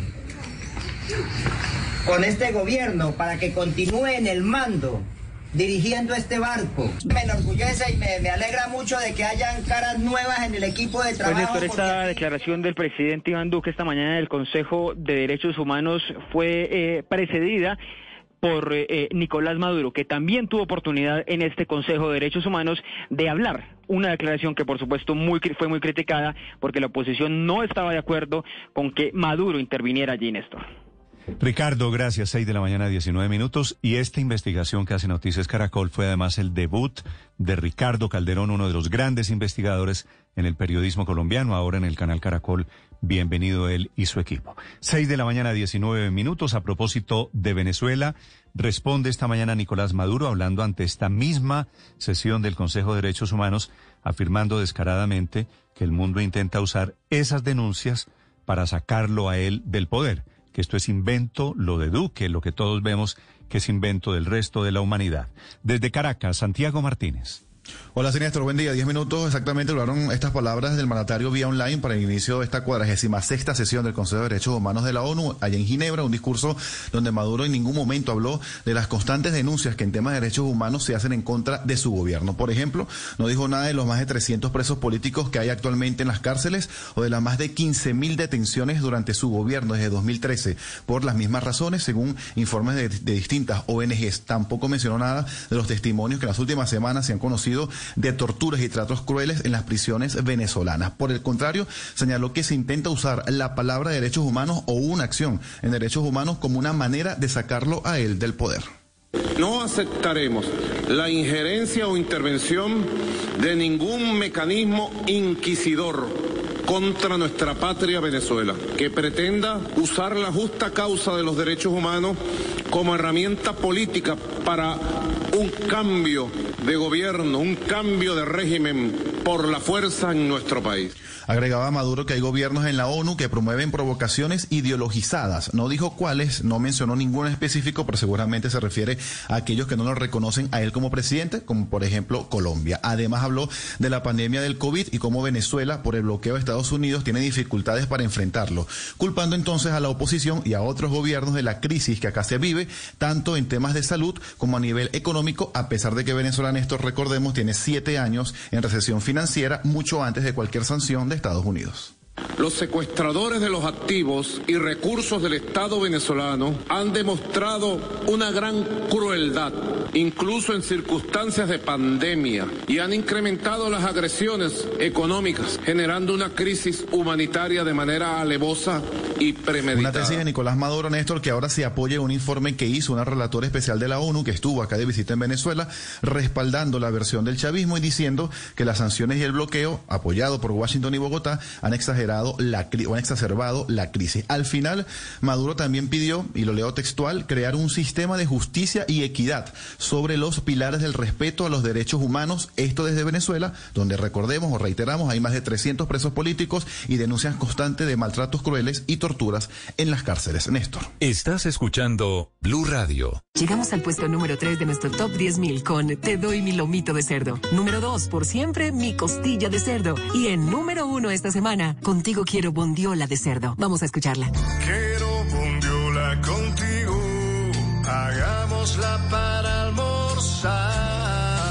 No hay nada tan versátil como la carne de cerdo. Conoce sus cortes y preparaciones en comemascarnedecerdo.co. Come más carne de cerdo, pero que sea colombiana, la de todos los días. Fondo Nacional de la Porcicultura. Colombia está de moda. Pa' pensar, pa' vivir. Quiero café. Pa' y pa'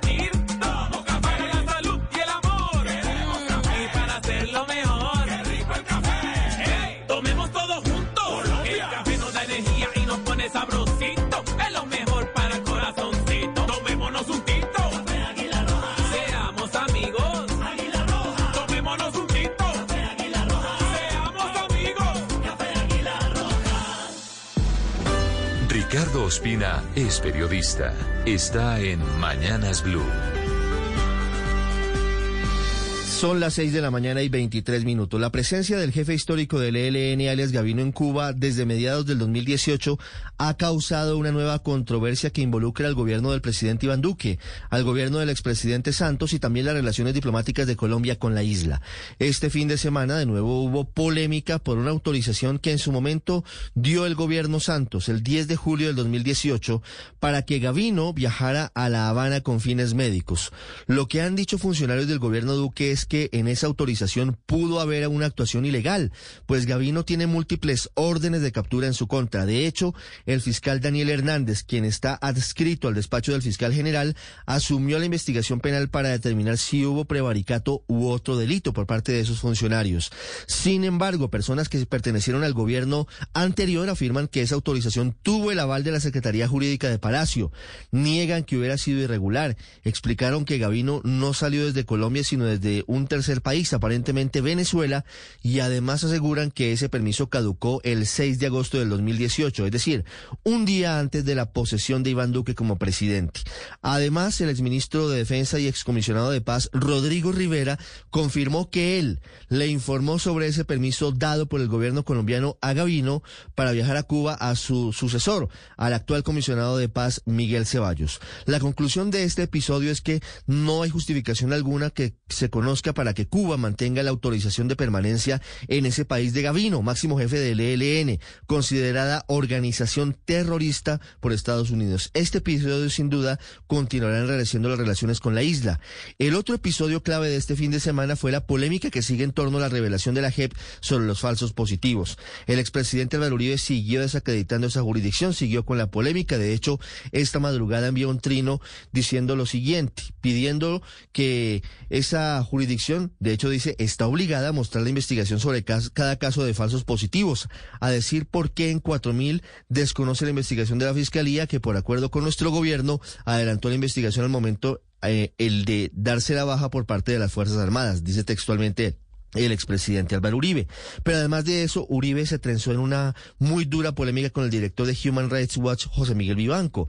Y mientras tanto hubo confusión por un enigmático mensaje en Twitter del general Eduardo Zapateiro, comandante del ejército, y el ministro de Defensa Diego Molano pidió a la JEP que tenga en cuenta las cifras oficiales para hablar de esos crímenes. Mientras tanto, las víctimas siguen clamando para que se sepa quién dio la orden.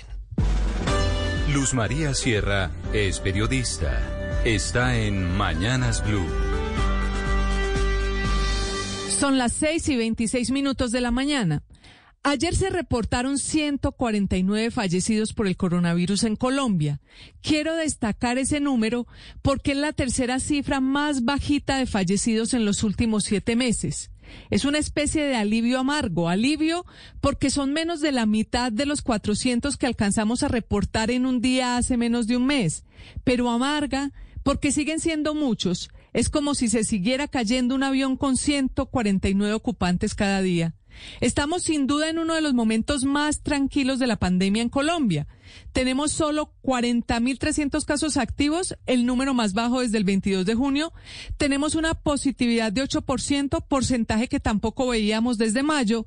Y los 4.244 nuevos casos de ayer son también de los más bajos de los últimos siete meses. Pero ojo, que no podemos perder de vista que las pandemias bajan y suben con la misma facilidad. Así como luego del pico de julio y agosto tuvimos tres meses de tregua y sufrimos el segundo pico en diciembre y enero, ahora no podemos relajarnos porque un tercer pico puede ser más duro, como ya ha ocurrido en otros países. Mientras tanto, la vacunación sigue avanzando y esa es una buena noticia. De las primeras 50 mil vacunas que llegaron el miércoles, ya se han aplicado cerca de 40 mil. Faltan 10 mil por aplicar que se suman a las 192 mil que llegaron el sábado. Es decir, tenemos más de 200 mil disponibles que ojalá se apliquen a un ritmo mayor esta semana. La novedad será la vacunación masiva en el Amazonas. Se destinaron 47 mil dosis para vacunar a todos los mayores de 18 años de Leticia y Puerto En el Amazonas, Inire en Guainía y Mito en Baupés. Y atención que también debe comenzar esta semana la aplicación de 50 mil dosis a mayores de 80 años. Además, llegan más vacunas. El miércoles están confirmadas otras 50 mil de Pfizer y el laboratorio AstraZeneca pidió el viernes al INVIMA el permiso para su uso de emergencia. Eso quiere decir que en cuestión de días podría llegar el primer lote de 750 mil dosis de este laboratorio a Colombia. Arrancamos mejor que otros países. Estamos en el puesto 61 en la lista de vacunación que hace Bloomberg, pero no nos confiemos que apenas estamos arrancando. Paola Ochoa es periodista. Está en Mañanas Blue. 6 de la mañana, 28 minutos, y tal y como lo anunció aquí en Blue Radio la alcaldesa Claudia López, levantó el pico y cédula en Bogotá, medida vigente desde el 21 de diciembre pasado y palo en la rueda para la recuperación de comerciantes y empresarios en el corazón financiero, empresarial, económico y comercial de la nación. Pues la realidad es que Bogotá produce el 25% del Producto Interno Bruto del país, seguida de muy lejos del departamento de Antioquia con el 13% y del Valle con el 9%. Un peso enorme del Distrito Mayor que ni sumadas Medellín, Cali, Barranquilla y Bucaramanga se acercan a lo que mueve la economía bogotana, realidad que vuelve tan importante el levantamiento del pico y cédula en la capital y que obliga a que a partir de ahora establecimientos y centros comerciales tengan un aforo del 35%, bares y restaurantes se extiendan de 11 a 12 de la noche, manufactura y construcción comience a partir de las 10 de la mañana y peluquerías, cigarrerías, panaderías y tiendas de barrio puedan abrir entre 5 de la mañana y 11 de la noche.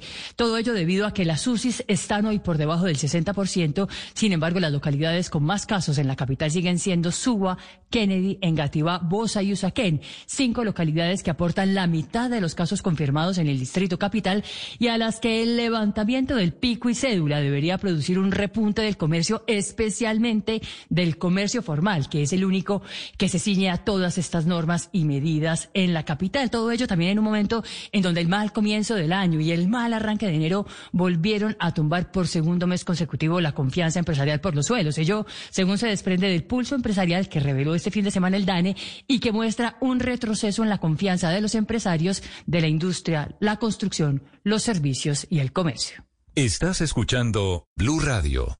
Bostonmedical.la. Siempre firmes, siempre. Vigilado Supersalud.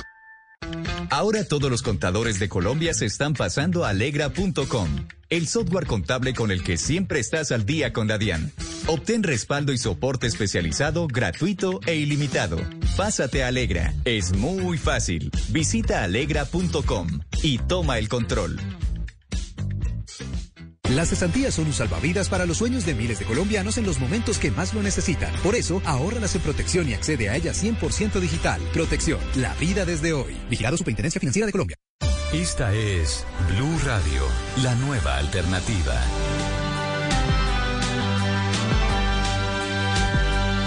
Seis de la mañana, 31 minutos. Buenos días, padre Linero.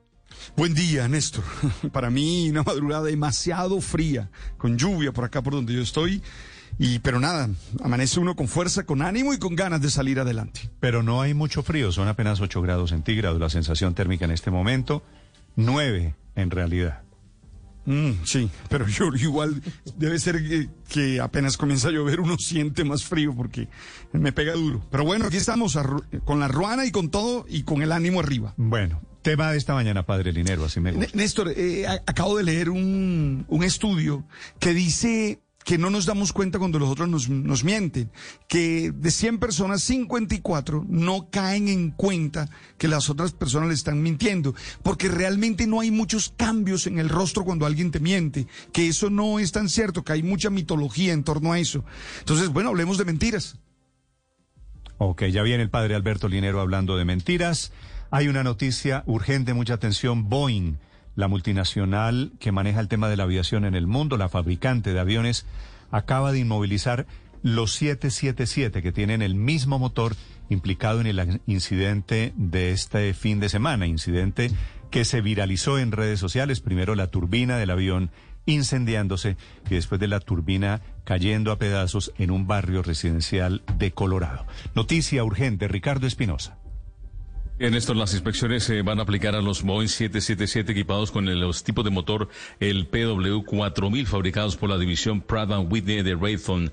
La Administración Federal de Aviación ha dicho que probablemente signifique que algunos de estos aviones serán retirados del servicio.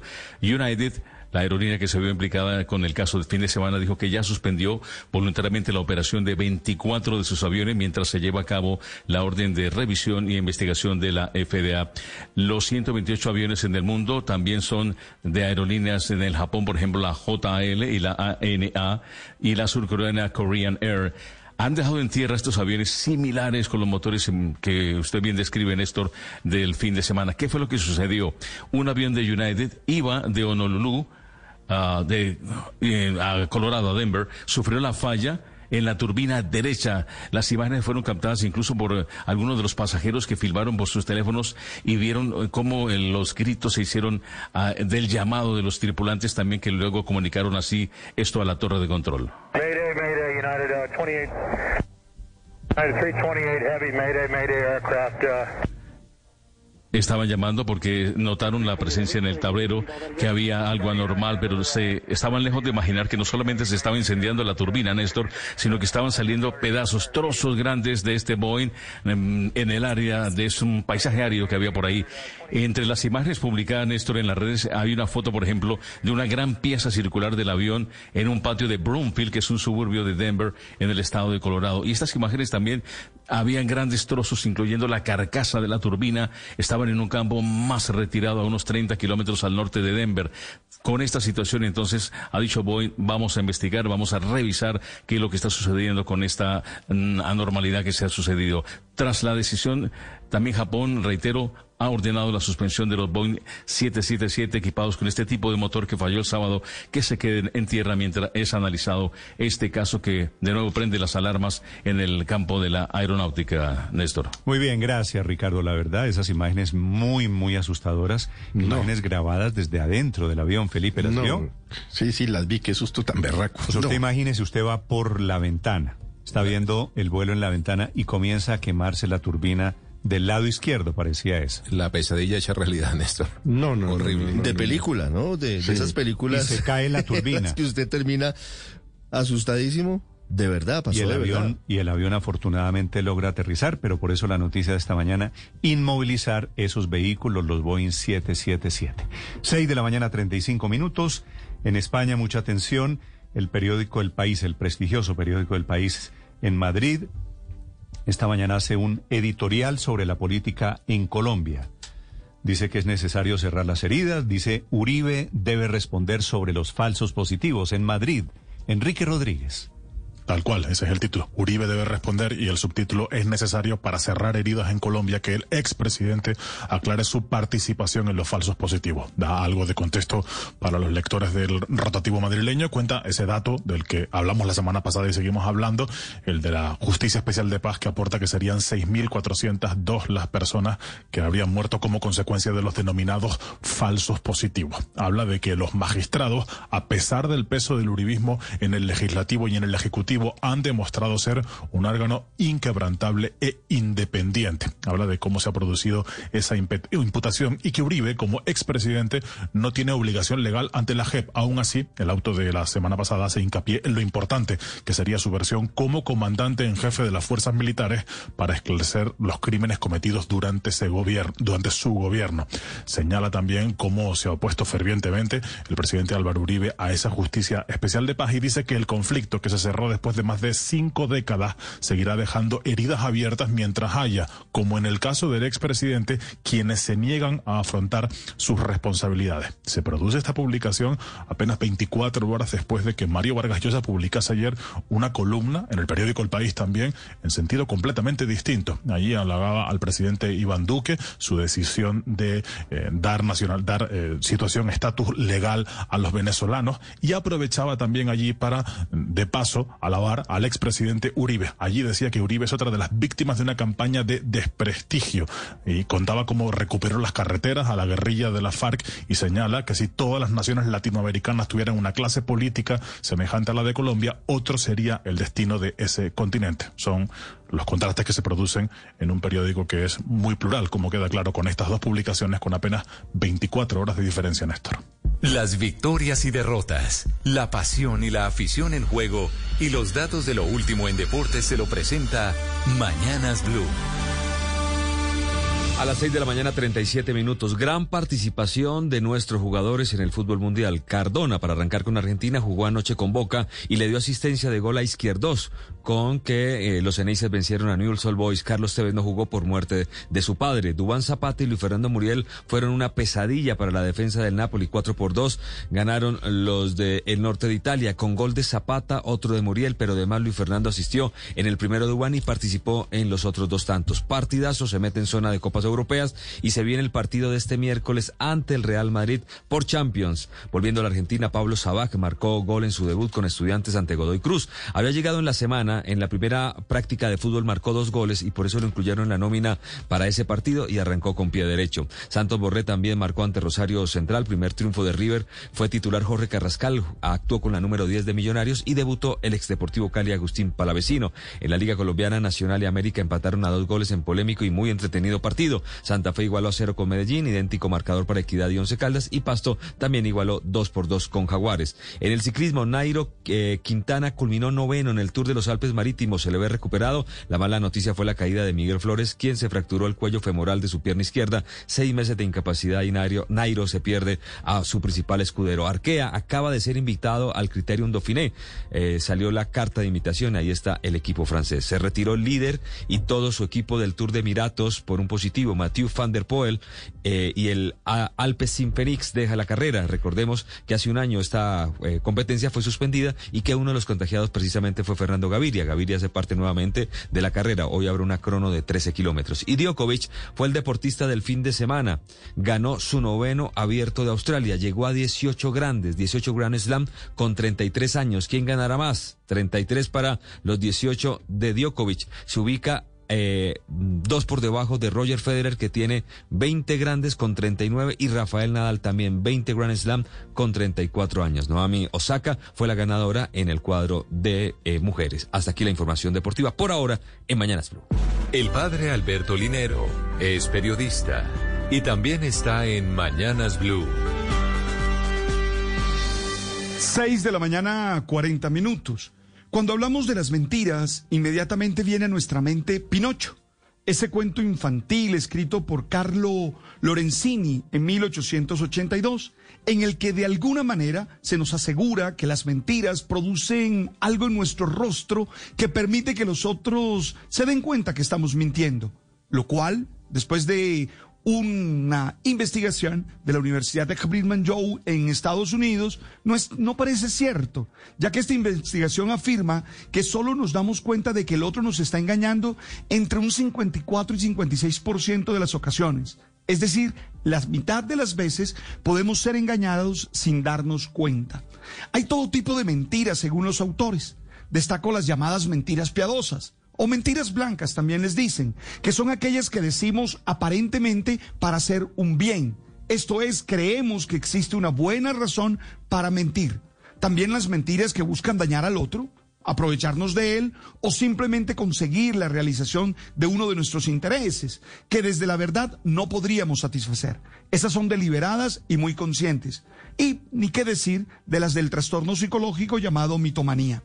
La razón fundamental de la mentira es que siempre hay un miedo a las consecuencias, por lo que se trata ya sea de ocultar una verdad o de falsear la realidad de manera fantasiosa y exagerada. Las investigaciones muestran que la repetición en el acto de mentir hace que nuestro cerebro tienda a acostumbrarse a no permitir reacciones morales. Los neurólogos de la Universidad de London llevaron a cabo un experimento pidiéndole a unas personas que mintieran. Y este demostró que las personas no solo se acostumbran a mentir, sino que van siendo cada vez y mejores mentirosos. El estudio es la primera prueba de que el comportamiento deshonesto se agrava si se repite, dice Neil Garrett, neurólogo de esta universidad. Sin duda, la mentira está relacionada con la autoestima. Entre menos autoestima, más tendencia a mentir.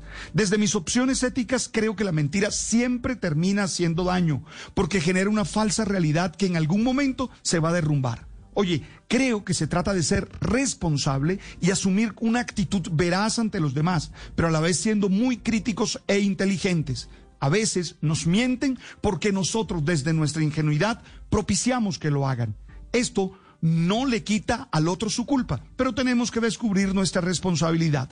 Si una persona nos engaña más de una vez, toca revisar la manera como nosotros estamos viviendo.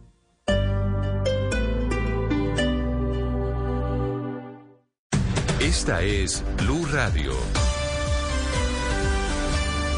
Sintonice Blue Radio en 89.9 FM y grábelo desde ya en su memoria y en la memoria de su radio.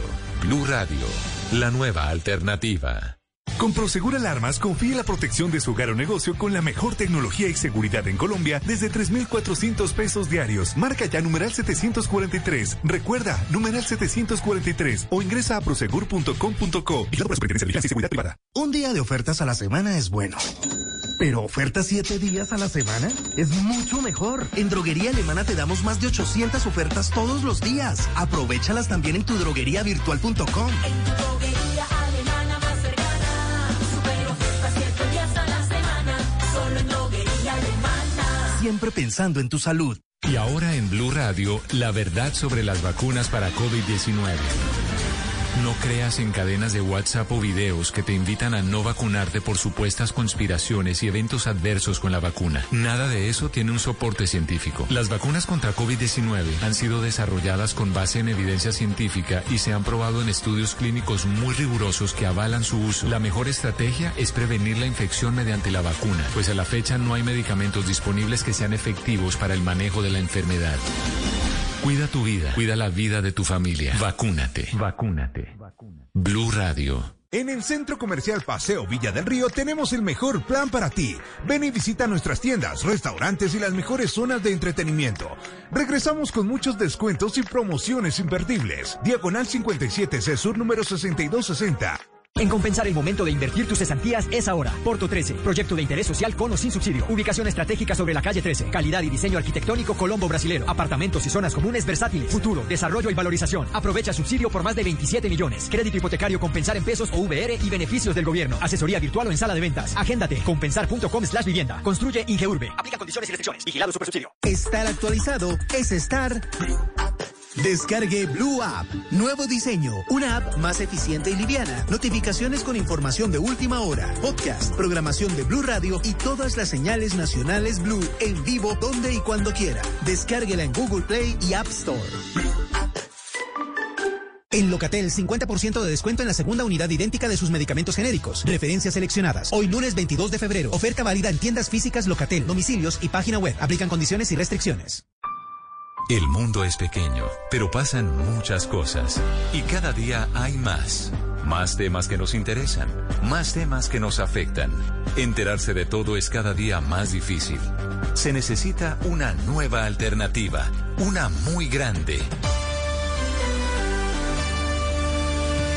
Blue Radio, la nueva alternativa. 89.9 FM en Bogotá y bluradio.com.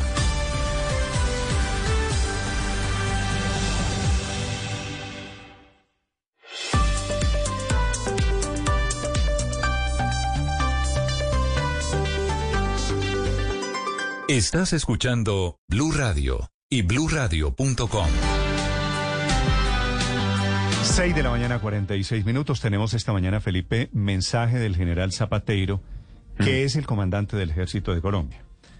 El general Zapateiro que se metió solito en la polémica y se metió solito en la trampa de la controversia política. Sí, Que- solito trinó y solito se enredó, ¿no? Felipe había escrito en medio de la polémica de los falsos positivos, en medio de la interminable controversia alrededor de las manzanas podridas en el ejército de Colombia, él había escrito, no nos dejaremos vencer por más víboras venenosas y perversas que quieran atacarnos, señalarnos o debilitarnos. Oficiales, suboficiales y soldados, no nos rendimos, no desfallecemos, siempre fuertes con la cabeza en alto.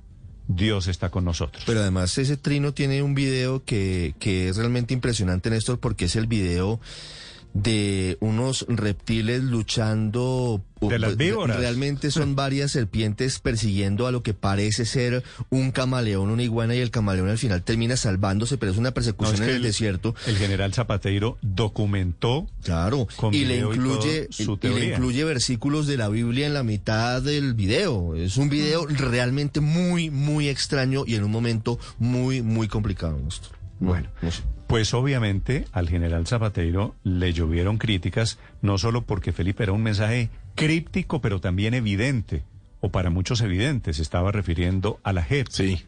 El- anuncia, anuncia o pide investigación el presidente de la JEP, pronunciamientos de políticos, el general Zapateiro no puede meterse en esto, otros tantos defendiendo al general Zapateiro, que qué que quiso decir, que quiénes eran las víboras del general Zapateiro.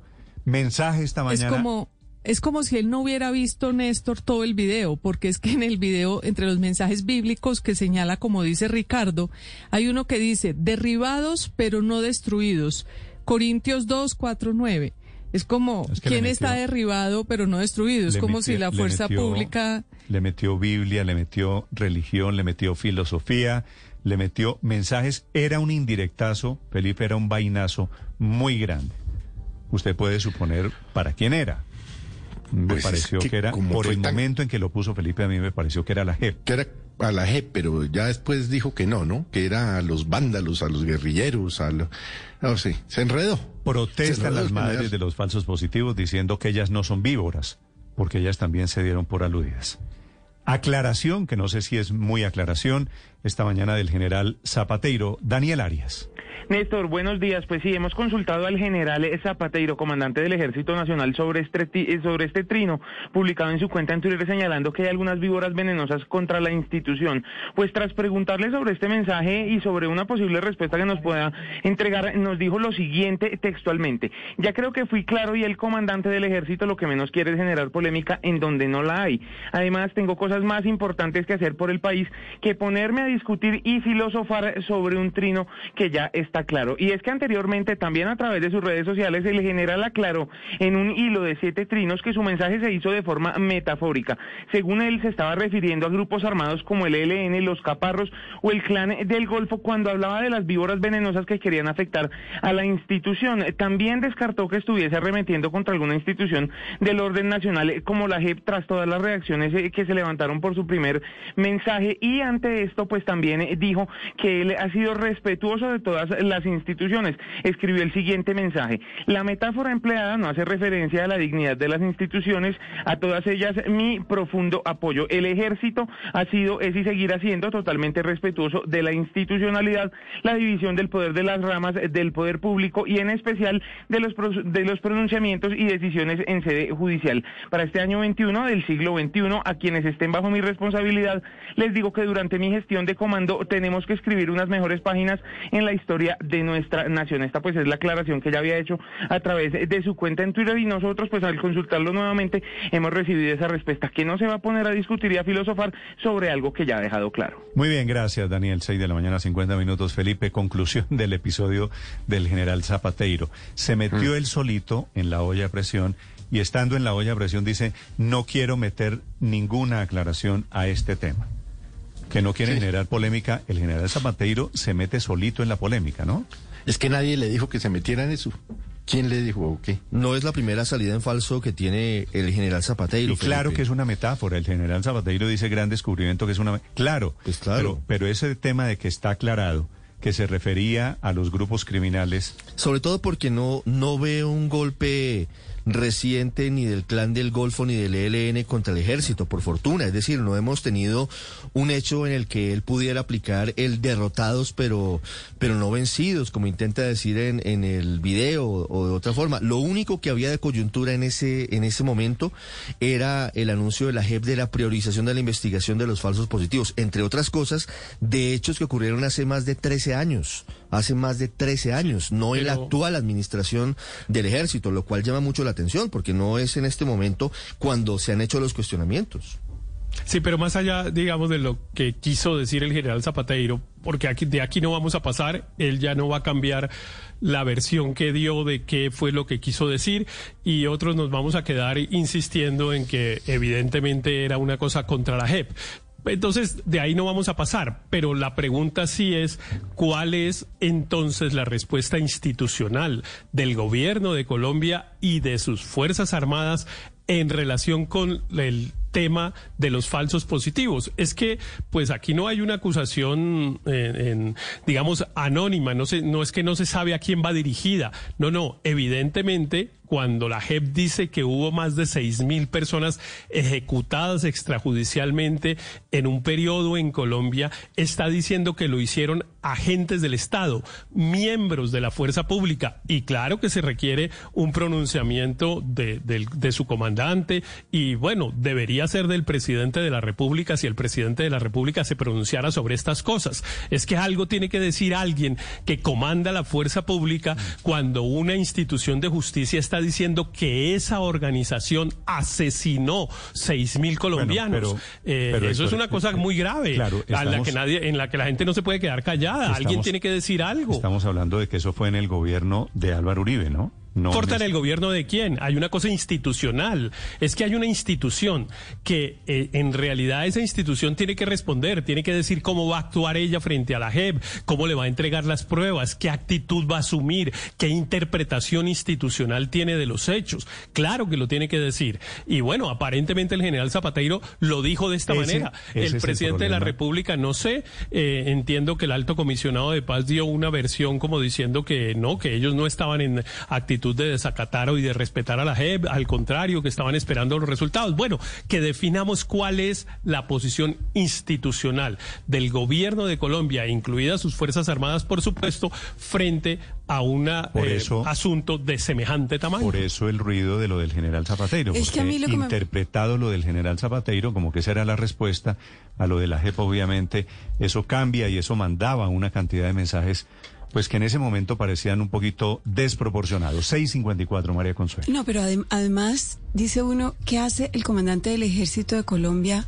trinando, filosofando sobre un tema que después tenga que ser interpretado y explicado. Mire, es tan absurdo el, el, el hilo de los trinos que termina interpretando también como que es el COVID. Dice, también es el enemigo silencioso, el COVID-19 que ha cobrado la vida de miles de Que la ciudadanos. víbora es el COVID. Sí, dice. no tiene nada que ver, pero adicionalmente el que mucho habla, mucho yerra. Yo sí creo que, que es un, es un desubique por parte de un funcionario que lo que tiene es que atender otros menesteres diferentes, andar eh, trinando con filosofía y con figuras bíblicas eh, cuando nada positivo hace con esos Conclusión del episodio, Felipe, del general Zapateiro. ¿Se acuerda, como decía su abuela? Tiró la piedra. Y sí. Sí, sí, sí, sí. ¿Cómo es que dicen el eh, mató el tigre y se asustó con el cuero, no? Tiró la piedra y escondió la mano el general Mm. Zapateiro. Pero bueno, episodio de fondo es cierto, es el de los falsos positivos. 6 de la mañana, 55 Néstor, minutos. Hoy, hoy además hay un mensaje en Twitter del expresidente Álvaro Uribe que también va a seguir alimentando la controversia. Ese sí, pues directo como lo ha hecho desde que se conoció el documento, el auto de la JEP, priorizando las investigaciones. Y es un, es un trino que sigue siendo desafiante porque dice que la JEP está obligada a mostrar uno a uno las víctimas. Es decir, los 6.400 muertos que dice que hubo en Colombia como consecuencia de los falsos positivos, porque dice que esas cifras difieren mucho y de nuevo aquí pone como eje la fiscalía de lo que tenían documentados judicialmente.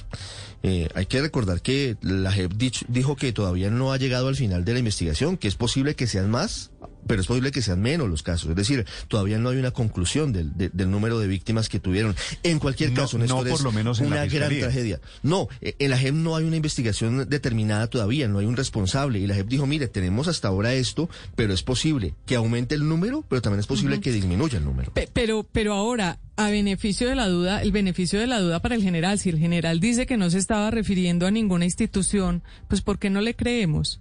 ¿Por qué no le creemos también que él estaba, porque evidentemente en su trino no menciona Luz ninguna María, institución. Pero es innecesario. Porque Pero, no- pero si sale a decir que no, quiere decir que esa es la última palabra de él. A ver, Luz María. Que él no está atacando a la El gente. mensaje de las víboras al Pero- que usted se refiere tenía un destinatario. Digo, como... Esas víboras a las que se refiere el general Zapateiro Pero no, es decir, son, él dice no, no un es eso. enemigo, son un enemigo del ejército colombiano. ¿Y ¿Usted cuántos cree- enemigos tiene el ejército colombiano? Bueno, por eso, ¿usted cree que es el COVID? Pero ¿cuál era la No, coyuntura no el el? COVID, pero ¿Cuál era el él viernes dice la el? ELN, las No, FARC. pero no si nada él sobre sale el a ELN decir eso, si él sale a escribir FARC. eso posteriormente a dar su interpretación del trino, pues ¿por qué no le creemos? ¿Por qué queremos generar es una pelea entre dos instituciones del Estado? Si él ya de- se desdice lo, lo, lo que sea, lo que quiso decir lo desdice, pues quiere decir que su palabra es que no está tratando a la. JEP como, por como eso- lo que está diciendo. Por eso, por eso eso la otras no pregunta borró el trino, ¿no? El trino la- permanece. es decir, que él sigue, no- él pero es sigue la lo explicación mismo. posterior es que son las que no son las Que se instituciones. refería a los delincuentes. Por eso, por eso la pregunta es cuál es la posición del comandante del ejército en relación con el auto de la JEP.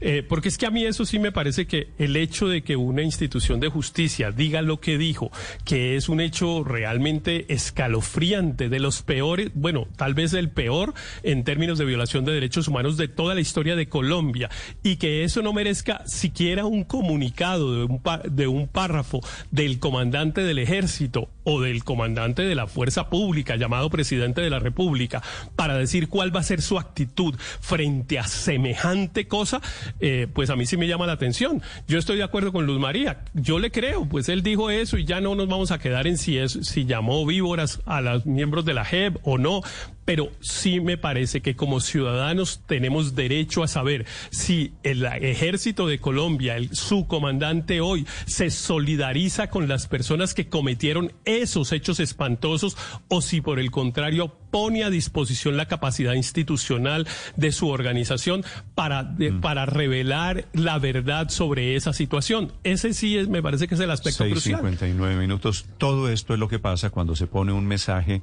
de estos a Pedro para que lo entienda Juan, que seguramente era lo que intentaba el general Zapateiro. 6.59 minutos a propósito de mandos militares. Atención, están viajando en este momento con el ministro de Defensa a Tumaco en donde hay en este momento Consejo de Seguridad para atender una situación de emergencia, una denuncia de una masacre de ocho personas. Es momento de volver a construir y dar ese paso. En Coordinadora creemos en el progreso del país. Por eso construimos el sorter de clasificación más moderno de Latinoamérica para seguir acompañando tus metas. Vigilado Supertransporte. Sin necesidad de moverte, recogemos tus envíos sin costo adicional. Llámanos y solicita tu recogida. Vigilado Superintendencia de Puertos y Transporte. Dos noticias urgentes. La primera desde el Ministerio de Defensa, la situación en Tumaco, la decisión del gobierno de reaccionar muy rápidamente. Diana Alvarado. Néstor y oyentes, muy buenos días. Lo último, en este momento el ministro de Defensa, Diego Molano, acompañado del comandante de las Fuerzas Militares, general Luis Fernando Navarro, se encuentran abordando una aeronave desde Catán rumbo a Tumaco, donde se generó esta denuncia. Según organizaciones campesinas de la zona, el ataque ocurrió en un escenario deportivo y fue generado por hombres armados pertenecientes al Frente Iván Ríos grupo que delinque en esta zona del país. Por el momento se habla de por lo menos ocho cuerpos. Sin embargo, las autoridades aún no confirman este número de víctimas. Estamos a la espera de que los funcionarios lleguen al lugar donde se darán declaraciones entregando información sobre este hecho. Les contamos que miembros de la comunidad señalaron que se reportó en la mañana precisamente de este 21 de febrero el hallazgo de los cadáveres de tres de los pobladores locales cerca a Llorente en el eh, denominado kilómetro 63, ayer en el municipio de Tumaco. A la vez, otros tres cuerpos en la zona conocida como el Carmen y dos más en la zona de Hualcal. Diana, gracias, que debe ser una situación muy grave allí en Tumaco que amerita el viaje del ministro de Defensa de la cúpula militar. La otra noticia urgente, mucha atención, está en Bucaramanga, en Santander, en donde acaba de ser capturado un muy reconocido empresario que además había sido candidato a la alcaldía de Bucaramanga. El nombre de este empresario es Cecilio Vera, capturado por financiar bandas de delincuentes en Bucaramanga. Javier Rodríguez. Néstor, las autoridades confirmaron que fue capturado Cecilio Vera, conocido aquí popularmente como Gillo Vera. Es supuestamente el financiador de una banda delincuencial conocida como Los Chulos. Esta banda, Néstor, eh, robó más de 3 mil millones de pesos en dos asaltos cometidos a una empresa de valores eh, conocida como Presegur en el año 2018 en el sur del departamento del Cesar. Uno de esos casos fue el robo del dinero que transportaba una avioneta desde Bucaramanga que aterrizó en el aeropuerto de Aguachica y que supuestamente era de la guerrilla del ELN cometido el asalto, porque habían dejado precisamente una bandera de este grupo guerrillero allí en el aeropuerto, lo cual fue un tema de extracción para las autoridades. Siguió la investigación y se conoció que este señor, Cecilio Vera, quien recogió firmas para ser candidato a la alcaldía de Bucaramanga, pero que finalmente desistió y se unió a la candidata Claudia López Hernández, era el financiador de esta banda. Gillo Vera era también conocido como patrocinador de eventos deportivos en el departamento de Santander y tenía varios negocios de cachas sintéticas en el área metropolitana de Bucaramanga y hace una década fue integrante suplente de la Junta Directiva de la Cámara de Comercio de la capital santanderiana. Después de las 10 de la mañana, la policía dará a conocer más detalles sobre esta captura, donde además, en Néstor, hay otras 10 personas detenidas. ¿De cuántos años este empresario, Javier? Gillo Vera tiene 52 años, Néstor. 52 años. ¿Dónde se encuentra en este momento? En los calabozos de la Fiscalía General de la Nación aquí en Bucaramanga. Anoche fue la audiencia de legalización de su captura eh, vía Internet y hoy a las 10 se darán a conocer más detalles. Esta banda, Néstor, además, eh, dicen las autoridades que había cometido por lo menos en los últimos eh, dos o tres años cerca de 60 fleteos en el área metropolitana de Bucaramanga, es decir, de gente que salía del banco con dinero y los asaltaban. Estás escuchando Blue Radio. También desde tu celular puedes solicitar la recogida de tus envíos sin costo adicional. Descarga nuestra app coordinadora. Vigilado Superintendencia de Puertos y Transporte. ¿Necesita hacer una transferencia a otro banco pero no tiene el número de cuenta? Use el número de celular y hágala de ya para allá. Sí, aquí. bzz, bzz, soy su celular. Ahora desde el app de Vivienda Móvil puede recibir o enviar dinero a cuentas de otros bancos solo con el número de celular y sin costo. Ingrese por la opción transferencias y avances a otros bancos en línea. Servicio Transfilla. Aplican condiciones. Más información en davivienda.com. Da Vivienda Móvil. Aquí lo tiene todo. Vigilado Superintendencia Financiera de Colombia. Producto protegido por el Seguro Fogafín. Es el momento de ser fiel a tu instinto. Mazda 2 presenta una noticia. El gobierno alista la fumigación, el regreso de la fumigación con glifosato, la aspersión aérea en Colombia, que sería desde el próximo mes de marzo. En las últimas horas se publicó el proyecto de decreto creando los lineamientos para ese uso nuevamente del muy controvertido herbicida, el glifosato. Señor ministro de Justicia, Wilson Ruiz, buenos días, ministro. Eh, Néstor, muy buenos días, solo muy especial a ti y a toda la mesa de trabajo. Ministro, Como tú ¿qué, acá- qué plan, cómo es el cronograma que tiene el gobierno para regresar al glifosato para fumigar cultivos de hoja de coca?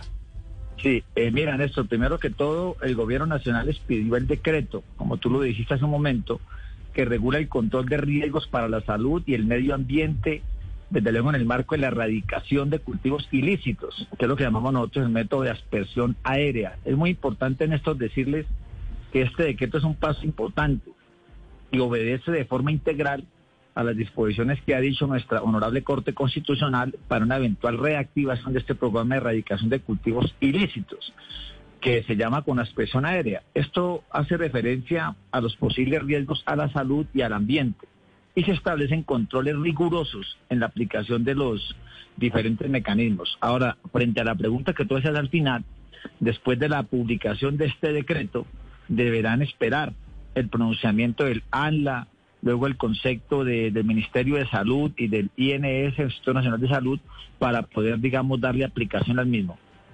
Mm. Ministro, el gobierno va a completar tres años desde que llegó en el año 2018 y no ha podido sacar adelante la fumigación con glifosato. ¿Por qué se ha demorado tanto? Y además se necesitan estos permisos que significa todavía no está cerquita el comienzo de la, de la fumigación.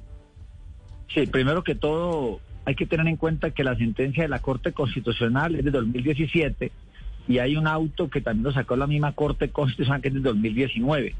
Y la sentencia de la Corte es la que establece los requisitos. Como Gobierno Nacional y encabeza el Ministerio de Justicia, estamos haciendo todos los protocolos, respetando todo el debido proceso para finalmente aplicar lo que es la expresión aérea en Colombia. Sí. Ministro, la Corte dio a conocer cinco lineamientos, cinco puntos que se deben cumplir. Y es una sentencia que ya es desde hace varios años que se profirió.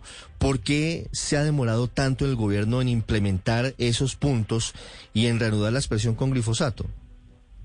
Sí, lo que pasa es que nosotros ante todo tenemos que tener en cuenta que la comunidad es bien eh, instaurada, está en todo su derecho, diferentes tutelas en nuestro país y ha sido uno de los principales inconvenientes que hemos tenido. Pero lo más importante, reitero esto, es esperar a que el ANLA, el, el INS a través del Ministerio de Salud nos pusieron los diferentes conceptos, tanto en medio ambiente como en materia de salud, para proceder nosotros finalmente a darle vigencia al decreto. ¿Y en cuánto tiempo, señor ministro, creen ustedes que estarían esos dos conceptos, el de la ANLA y el del Instituto Nacional de Salud?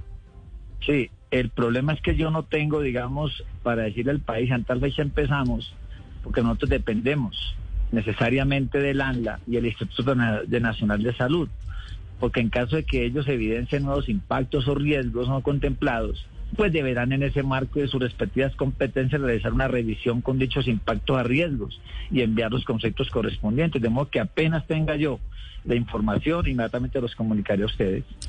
Eh, ministro, pero ¿sería posible que, como dijo el ministro de Defensa, comienza la aspersión con glif- comience la aspersión con glifosato en marzo?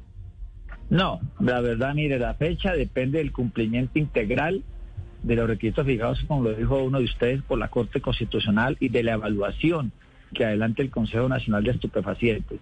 Es decir, yo soy el presidente del Consejo Nacional de Estupefacientes y yo no voy a citar a este Consejo hasta tanto no tengamos todos los requisitos que ha fijado la Corte Constitucional, no que no les puedo decir a ustedes una fecha exacta para cuándo se va a dar. Es posible que se dé en marzo, pero yo no lo puedo, digamos, entrar a, a ratificar en este momento. Lo que pasa es que su colega de gabinete, el ministro de Defensa, Diego Molano, ha dicho insistentemente en los últimos días que a finales del mes de marzo se estaría reanudando esa expresión y ha hecho revisión de los aviones que van a ser utilizados y ha dado al país señales de que esto es prácticamente un hecho en las próximas semanas. ¿Nos bajamos de ese bus? Sí, perdón, les insisto, claro que sí, estamos en ello y créanme que lo, lo- lo más pronto posible lo vamos a reanudar, pero no puedo dar una fecha exacta porque dependemos, repito, de que se cumplan todos los requisitos precisamente para no transgredir el derecho de defensa de todas las personas que están interesadas en ello. Sí, ministro, eso de la fumigación de los cultivos era claramente una exigencia del gobierno de Donald Trump. Esto sigue siendo prioridad para el gobierno Biden, que ha sido muy claro en cuanto a protección del medio ambiente, e incluso hay declaraciones al respecto de Juan González, la nueva cabeza del Consejo de Seguridad para el Hemisferio Occidental. Sí, el, el gobierno nacional en cabeza del presidente nuestro es el que tiene el interés sobre ello.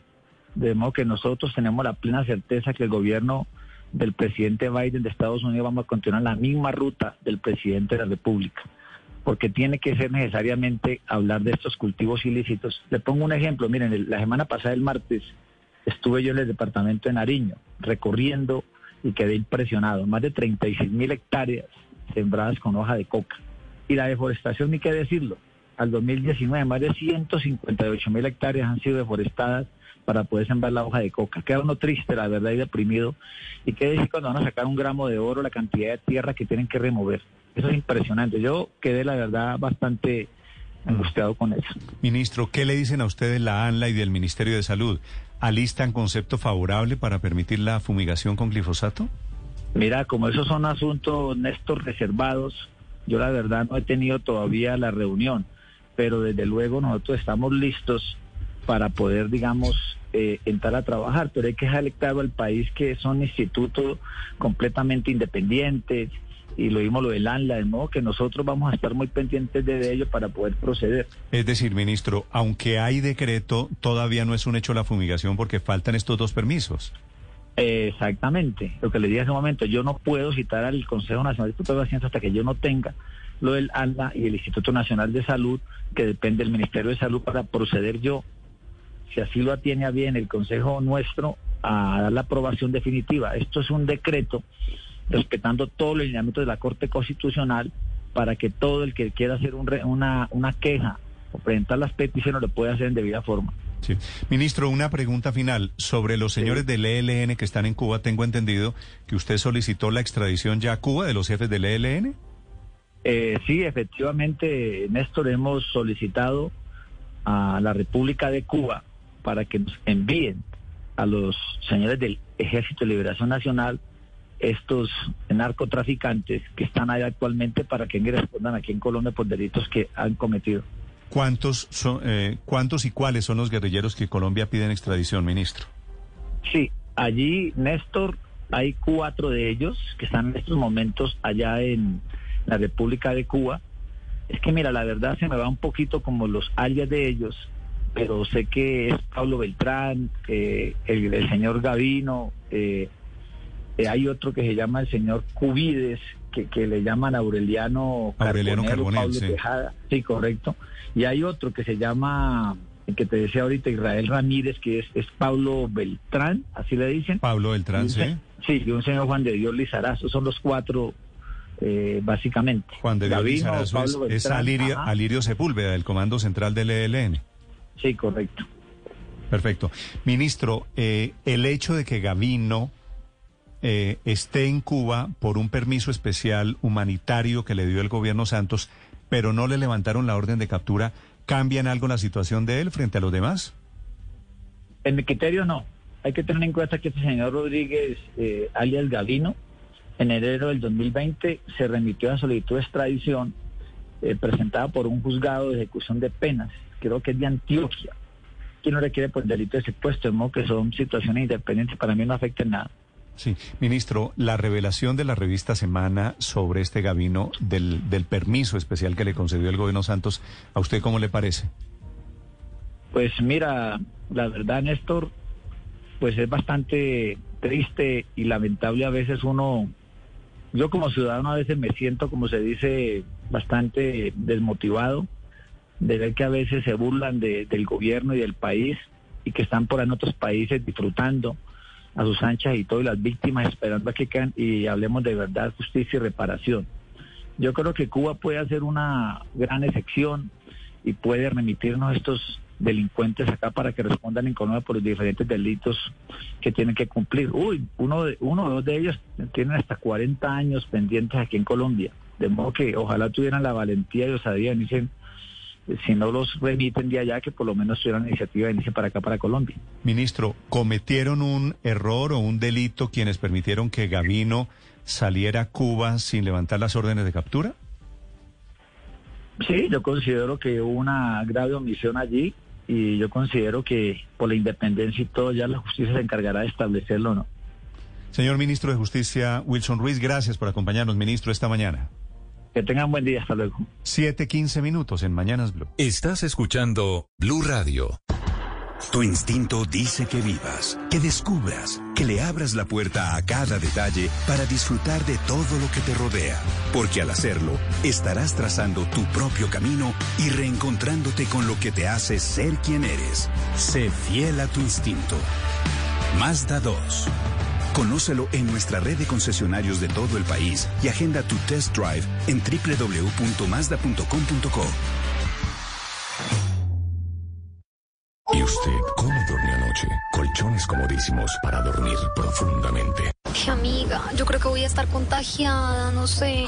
¿Qué? No, ¿cómo así? Ponte en modo pras, pero ya mismo. ¿Qué? ¿Modo pras? Sí, mira, vete para tu casa ya mismo y ponte a llamar a todos con los que estuviste y pues diles que se cuiden. Llámate, ¿sabes qué? También al 192 a tu EPS y les dices todo. No, y antes de ayer nos fuimos a donde Cata. Nos va a tocar ponernos a las tres juiciosas a llamar desde la casa. Yo sé que mamera, pero pues toca. Nos toca ya mismo romper con esa cadena de contagio. ¿Y usted cómo durmió anoche? Colchones comodísimos para dormir profundamente. En nuestra primera temporada, el reto fue mirarnos de frente al espejo. En la segunda temporada, el reto es hacerlo con valor para sanar de verdad este país de infarto. Soy Santiago Alarcón. Veámonos desde el 28 de febrero en todos los canales regionales. Frente al espejo, un programa de la Comisión de la Verdad. Esta es Blue Radio, la nueva alternativa. 7 de la mañana, 16 minutos. El escándalo de hoy está en Argentina. Allí le dicen vacunatorio VIP, Felipe. Son los 400 y pico de amigotes del ministro de Salud que se vacunaron saltándose la fila. Se cayó Que era este que le habían sobrado unas, unas, unas eh, vacunitas, unas No, pero dosis. es que dijo, ¿no? hasta, hasta periodistas terminaron ahí metidos vacunándose Todos, temprano, los, ¿no? los amigos, Mira. los familiares, el conductor, todos Sí, sí, 400 y pico vacunados haciendo Artistas. trampa. Eh, ese escándalo en, Ar- caldo. en Argentina se llama vacunatorio VIP. Se lo iban En tres Perú- países de América Ya, Latina. ya voy. En Perú se llama Vacuna, Gate, que son las vacunas, allá es el presidente, el ministro de Salud, como cambió el Toda la gobierno, rosca del gobierno central. se cayó Vizcarra, entonces están intentando esclarecer todavía qué pasó. Felipe, mucha atención. Colombia, primer capítulo de Colombia. Ah, se ya acaban, teníamos. Se acaban de perder cuatro vacunas. Cuatro vacunas, piense que en un frasquito, lo que llaman los expertos un vial, caben cinco o seis dosis, cinco o Seis seis dosis, vacunas. Sí, señor.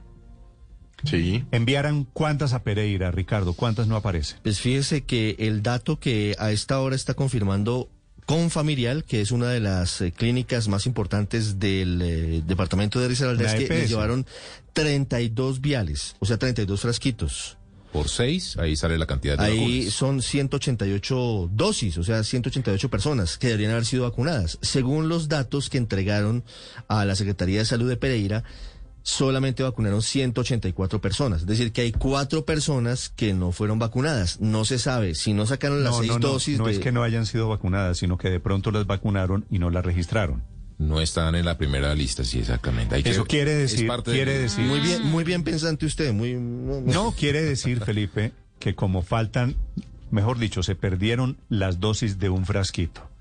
Vacunaron a alguien y no lo anotaron, porque seguramente es alguien que no estaba en la O- lista. Puede ser. O que también no sacaron el número de dosis de cada vial, Sí, lo que no decía. sacaron seis, si sino son, Si cinco. son seis máximo, puede que hayan sacado cinco de algunos, porque a usted- veces no es tan fácil con la, la jeringa. Si usted quiere de ser mal pensado, Ricardo, piense que esto puede ser una pequeña trampa. El comienzo de nuestra malicia No, indígena. puede, puede ser una pequeña trampa. Ahora, le digo otra posibilidad, le estoy dando opciones. Se le rompió un frasquito. Mm, Puede ser que se rompa un hubiera- frasquito. Porque se hubieran, de- se hubieran desperdiciado seis completas que vienen en un vial, y no lo cuatro. hubieran notificado. Uy, que se rompa un frasquito de esos debe Porque ser en la muy costa- doloroso. en la muy costa sí pasó, doloroso. abrieron- Bueno, abrieron mal un frasquito y se perdieron dos. Entonces se la cambio. No, Y se no, se, reporta. no se rompió el frasquito. Es posible que el frasquito lo dejen ahí, como en el frasquito hay varias dosis, y se riegue el frasquito. No, se riegue no porque tienen que poner la vacuna, la, la, la, la aguja. Esto no sale, si, si uno lo voltea, no sale solo. Es la aguja la que extrae el líquido. Pero lo que sí puede pasar Bueno, es que como a veces ser- es... Puede ser que entró un marciano y se llevó... No, la cantidad de líquido que sacaron de pronto de los frasquitos, en unos casos sacaron un poco más y entonces les dio para cinco dosis y no Bueno, para puede- seis como puede- ser. Lo- Esa- lo, esa- lo que pasa es que esto está tan inventariado y están haciendo el inventario con base en que cada de cada frasquito sacan seis dosis, pues les faltan cuatro personas. No sabemos si las vacunaron y no las registraron o si hicieron la trampa. En segundos, el secretario de Gobierno en Bogotá lo he llamado para hablar del tema de la reactivación, del tema del fin del pico y cédula. Antes, rápidamente, en Pereira, la historia de las dosis del frasquito desaparecido en Pereira sobre las vacunas. Freddy Gómez. Néstor, buenos días. La clínica Confamiliar emitió un comunicado en el que asegura que recibió 32 viales. Sin embargo, que solo se le aplicó la vacuna del COVID-19 a 188 trabajadores de la salud. Aparece un faltante de cuatro dosis. Por eso a esta hora se realiza un puesto de mando con la Procuraduría, la Personería y la Secretaría de Salud del departamento para determinar qué fue lo que sucedió. Javier Darío Marulanda, secretario de Salud del departamento, da las primeras declaraciones en Blue Radio sobre este tema. Freddy, lo escuchamos. Asegura el doctor Javier Darío Marulanda que se está investigando y se están tomando fotografías de cada uno de los viales. Igualmente se están realizando entrevistas con las personas que realizaron la vacunación. Y finalmente lo que se va a realizar es una auditoría para determinar qué es lo que está sucediendo en esta clínica en el norte de la ciudad y qué fue lo que sucedió con estas cuatro vacunas que no aparecen. Bueno, prendamos un bombillo todavía no rojo porque están investigando qué pasó con esas cuatro vacunas, un bombillito amarillo. Doctor Luis Ernesto Gómez, secretario de Gobierno en Bogotá, buenos días, doctor Gómez. Néstor, muy buenos días. Un saludo para ti, para toda la mesa de Blue Radio y para la audiencia. Se levantó el pico y cédula en Bogotá este fin de semana, doctor Gómez, ¿cómo vamos? Así es, Néstor. Se levantó la restricción de pico y cédula que venía funcionando ya desde el 22, 21 de diciembre, para ser exacto. Eh, sin embargo, continúan las eh, restricciones de aforo, es decir, los centros comerciales tendrán todavía que observar los aforos máximos de acuerdo a sus áreas. Eh, sin embargo, esto fue una noticia que agradecieron mucho los comerciantes. Entendemos que es una restricción muy importante al flujo de comercio, pero durante los días críticos fue absolutamente necesaria y les agradecemos a todos el apoyo y el cumplimiento de la medida. Doctor Gómez, ¿cuáles son los riesgos desde el punto de vista epidemiológico de salud de levantar el pico y cédula, que por supuesto significa más posibilidades de que más gente salga a la calle? Pues Néstor, el pico y cédula en esas medidas que vienen implementándose de manera gradual es como la primera, es, la primera salvaguarda, el primer freno. Y como lo hicimos en el segundo pico durante el mes de finales de diciembre, comienzos de enero, las medidas deben irse incrementando conforme se tengan situaciones de riesgo y críticas, pero también deben irse alivianando cuando los indicadores de salud así lo permitan. Y hoy, tanto la ocupación de unidades de cuidados intensivos como el nivel de casos activos, es decir, el número de personas que potencialmente tienen el virus y que están circulando el virus es muchísimo menor. Em, entonces, en estos momentos, tomar esta medida, por supuesto, cualquier interacción entre personas representa un riesgo de contagio, pero quitar esta medida en estos momentos donde el nivel de positividad en la ciudad, es decir, el nivel de virus que circula, el nivel de casos positivos es bajo, eh, pues no, no supone un riesgo eh, mayor que implicaría obviamente que todos los centros comerciales, que todos los que responden por la implementación de esta medida sean muy estrictos y ya no solo vigilando el pico y cédula del ingreso, sino también concentrándose mucho en tres medidas que son más eficaces la ventilación plena de los establecimientos, es decir, los espacios cerrados que tengan ventanas, abrirlas permanentemente, buscar circulación, asegurarse que la gente tenga siempre el tapabocas cubriendo nariz y boca y a las personas recomendarles que cuando puedan evitar reuniones familiares ampliadas o reuniones sociales, lo hagan eh, durante todo este periodo. Secretario, el viernes tenían en ustedes la inquietud porque la misma eh, alcaldesa nos lo había también comentado aquí en los micrófonos de Blue sobre la ocupación de unidades de cuidados intensivos, que hasta tanto no llegara a menos de 50 tal vez no tomaban la, la decisión de levantar estas medidas, pero la ocupación no bajó hasta ese punto y está hoy en 59%, de hecho subió un poco con respecto a lo que estaba ayer por lo menos las de COVID, las totales están casi en 64% la ocupación. ¿Cuál fue la reflexión que los llevó finalmente así levantar esta medida del pico y cédula a pesar de que las camas de cuidados intensivos siguen con una ocupación relativamente alta? Luz María, lo que se hizo fue analizar los otros dos indicadores que te comenté, el de positividad, es decir, cuántas personas de, de, cada 10 pruebas, cuántas resultan positivas, así como el indicador y los índices en materia de eh, casos positivos, que por supuesto los casos positivos, es, casos positivos activos, eh, están documentados, pero es un indicador que le permite uno saber, bueno, los que están documentados están aislados afortunadamente, pero como sabemos hay muchas personas asintomáticas que permiten que el virus siga circulando. Cuando los niveles de casos activos son bajos, al igual que de positividad, a, pesar de que tengan, pues la ocupación de cuidados intensivos tenga todavía, esté por encima del 50%, lo que indica es que no estamos en un periodo de ascenso, es decir, no estamos en un periodo de crecimiento del contagio y por esa razón, considerando siempre que buscamos equilibrar que las medidas de restricción a la movilidad de vehículos de personas que ayudan con el contagio pues sean las menores posibles para afectar en lo menor posible el aparato productivo de la ciudad. Sí, secretario, ¿qué medidas siguen vigentes? Mm, porque esta mañana estábamos hablando del aforo no mayor de 25% en eh, supermercados o en centros comerciales. Es decir, ¿qué quedó vigente? Entonces, eh, Felipe, sigue habiendo una restricción para establecimientos de comercio en general a partir de las 11 de la noche, es decir, a partir de las 11 de la noche, eh, eh, centros comerciales, lugares de cadena que funcionen tendrán solo plazo hasta esa hora. Se amplió el periodo para restaurantes que estaba hasta las 11 de la noche, cierran a las 12 de la noche, sigue habiendo restricción plena, Felipe, de, de discotecas, rumba, eh, este tipo de actividades definitivamente son un altísimo riesgo de contagio. Igualmente con eventos masivos multitudinarios, allí hay una restricción. Y los espacios que funcionan a puerta cerrada, eh, iglesias, centros comerciales, eh, tienen siempre, de acuerdo al metraje que tienen, una restricción de aforos. No es lo mismo, por supuesto, un centro comercial de decenas de miles de metros cuadrados que eh, una, un almacén, una tiendita de 60, 80 metros cuadrados. Entonces, para cada uno, de acuerdo a su área, rige una restricción de aforo que vigilamos permanentemente con los equipos de control de las alcaldías locales y de la Secretaría de Gobierno. Sí, secretario, ¿por qué se mantiene la restricción para la entrada de trabajadores, por ejemplo, de la construcción y de manufacturas no esenciales que definitivamente no pueden arrancar el día entre 6 y 10 de la mañana? ¿Por qué seguir con eso? Esa, esa, ese punto, Paola, y ahí me faltó responderle a, Felipe, esa es una de las otras medidas que siguen vigentes y que nos ayudan muchísimo, que son las medidas horarias. Eh, lo que permite eso, Paola y Felipe, es lograr que todo el mundo no salga al tiempo, congestionando en horas pico el sistema de transporte público masivo.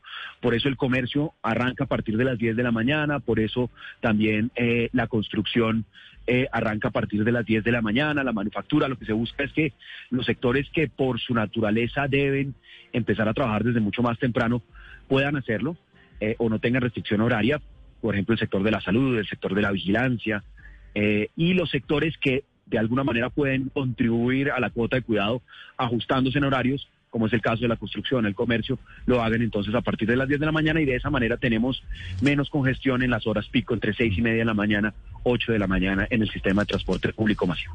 Sí, doctor Gómez, Transmilenio, levantado el pico y cédula, Transmilenio sigue teniendo la restricción, el aforo del 70%? Néstor, nosotros continuamos con eh, siempre el control permanente de rutas de capacidad y cuando en alguna de las rutas se aumenta el aforo, lo que hemos hecho es enviar más buses, es decir, coordinar de forma tal que eh, si una ruta empieza a tener más demanda por la reapertura de algún sector de la economía o de algún sector de la ciudad, esto inmediatamente lo monitoreamos en las validaciones que hay sobre el sistema de Transmilenio y de acuerdo a eso empezamos a enviar más buses para mantener siempre buses que no superen eh, la capacidad del 70%, buses que permitan también Pero el mantener la ventilación el abierta. Máximo, el máximo de 70% para Transmilenio está vigente hoy. Como tal, la no hay una restricción de aforo en Transmilenio. Nosotros tuvimos al inicio de la pandemia una restricción del 35%. Eh, eso fue en los meses de abril, de mayo del año pasado. Esto se fue incrementando, se incrementó hasta el 50%. Ahora lo que se tiene es justamente un mecanismo donde cuando alguna ruta está particularmente congestionada, pues se reacciona rápidamente con frecuencias de buses para Entonces, eso quiere decir, doctor Gómez, no hay límites de ocupación para Transmilenio.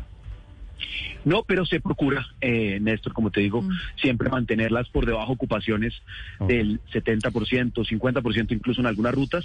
Y lo más importante, mantener siempre ventilación y en que las estaciones siempre se guarde distancia. Ahí tenemos varios sectores que nos ayudan día a día con eh, eh, la- el ingreso y salida, especialmente en los portales que tienen tal tráfico. Es decir, secretario, que si las estaciones como solían llenarse eh, en tiempos pasados antes de la pandemia, se llegan a llenar, todos tendrían derecho a subirse al bus. No habría nadie regulando que los buses no vayan hipercongestionados. No, justamente eso es lo que te explicaba ahora, Luz María, y es que cuando tenemos, lo, lo más importante es controlar aforos en los portales, controlar, por supuesto, que las rutas siempre tengan pues no tengan una congestión tan alta como podrían tener en épocas normales antes de la pandemia y eso se hace de dos maneras. En los portales con los gestores de Transmilenio que están permanentemente vigilando que se guarden las distancias y también previendo que si el portal está demasiado congestionado, pues se dosifique el ingreso al portal. Eh, igualmente, cuando alguna ruta particularmente pueda tener mayor nivel de congestión, se aumentan las frecuencias. Esto es algo que afortunadamente en los, el sistema de Transmilenio permite validaciones en tiempo real, entonces es relativamente fácil identificar dónde se está generando mayores congestiones y reaccionar desde el centro de mando con aumento de frecuencias. Secretario, ¿van a pasar en algún momento de la sugerencia a la instrucción para que dejen de tomar la temperatura en la entrada de los locales y de los centros comerciales o va a quedar simplemente como sugerencia?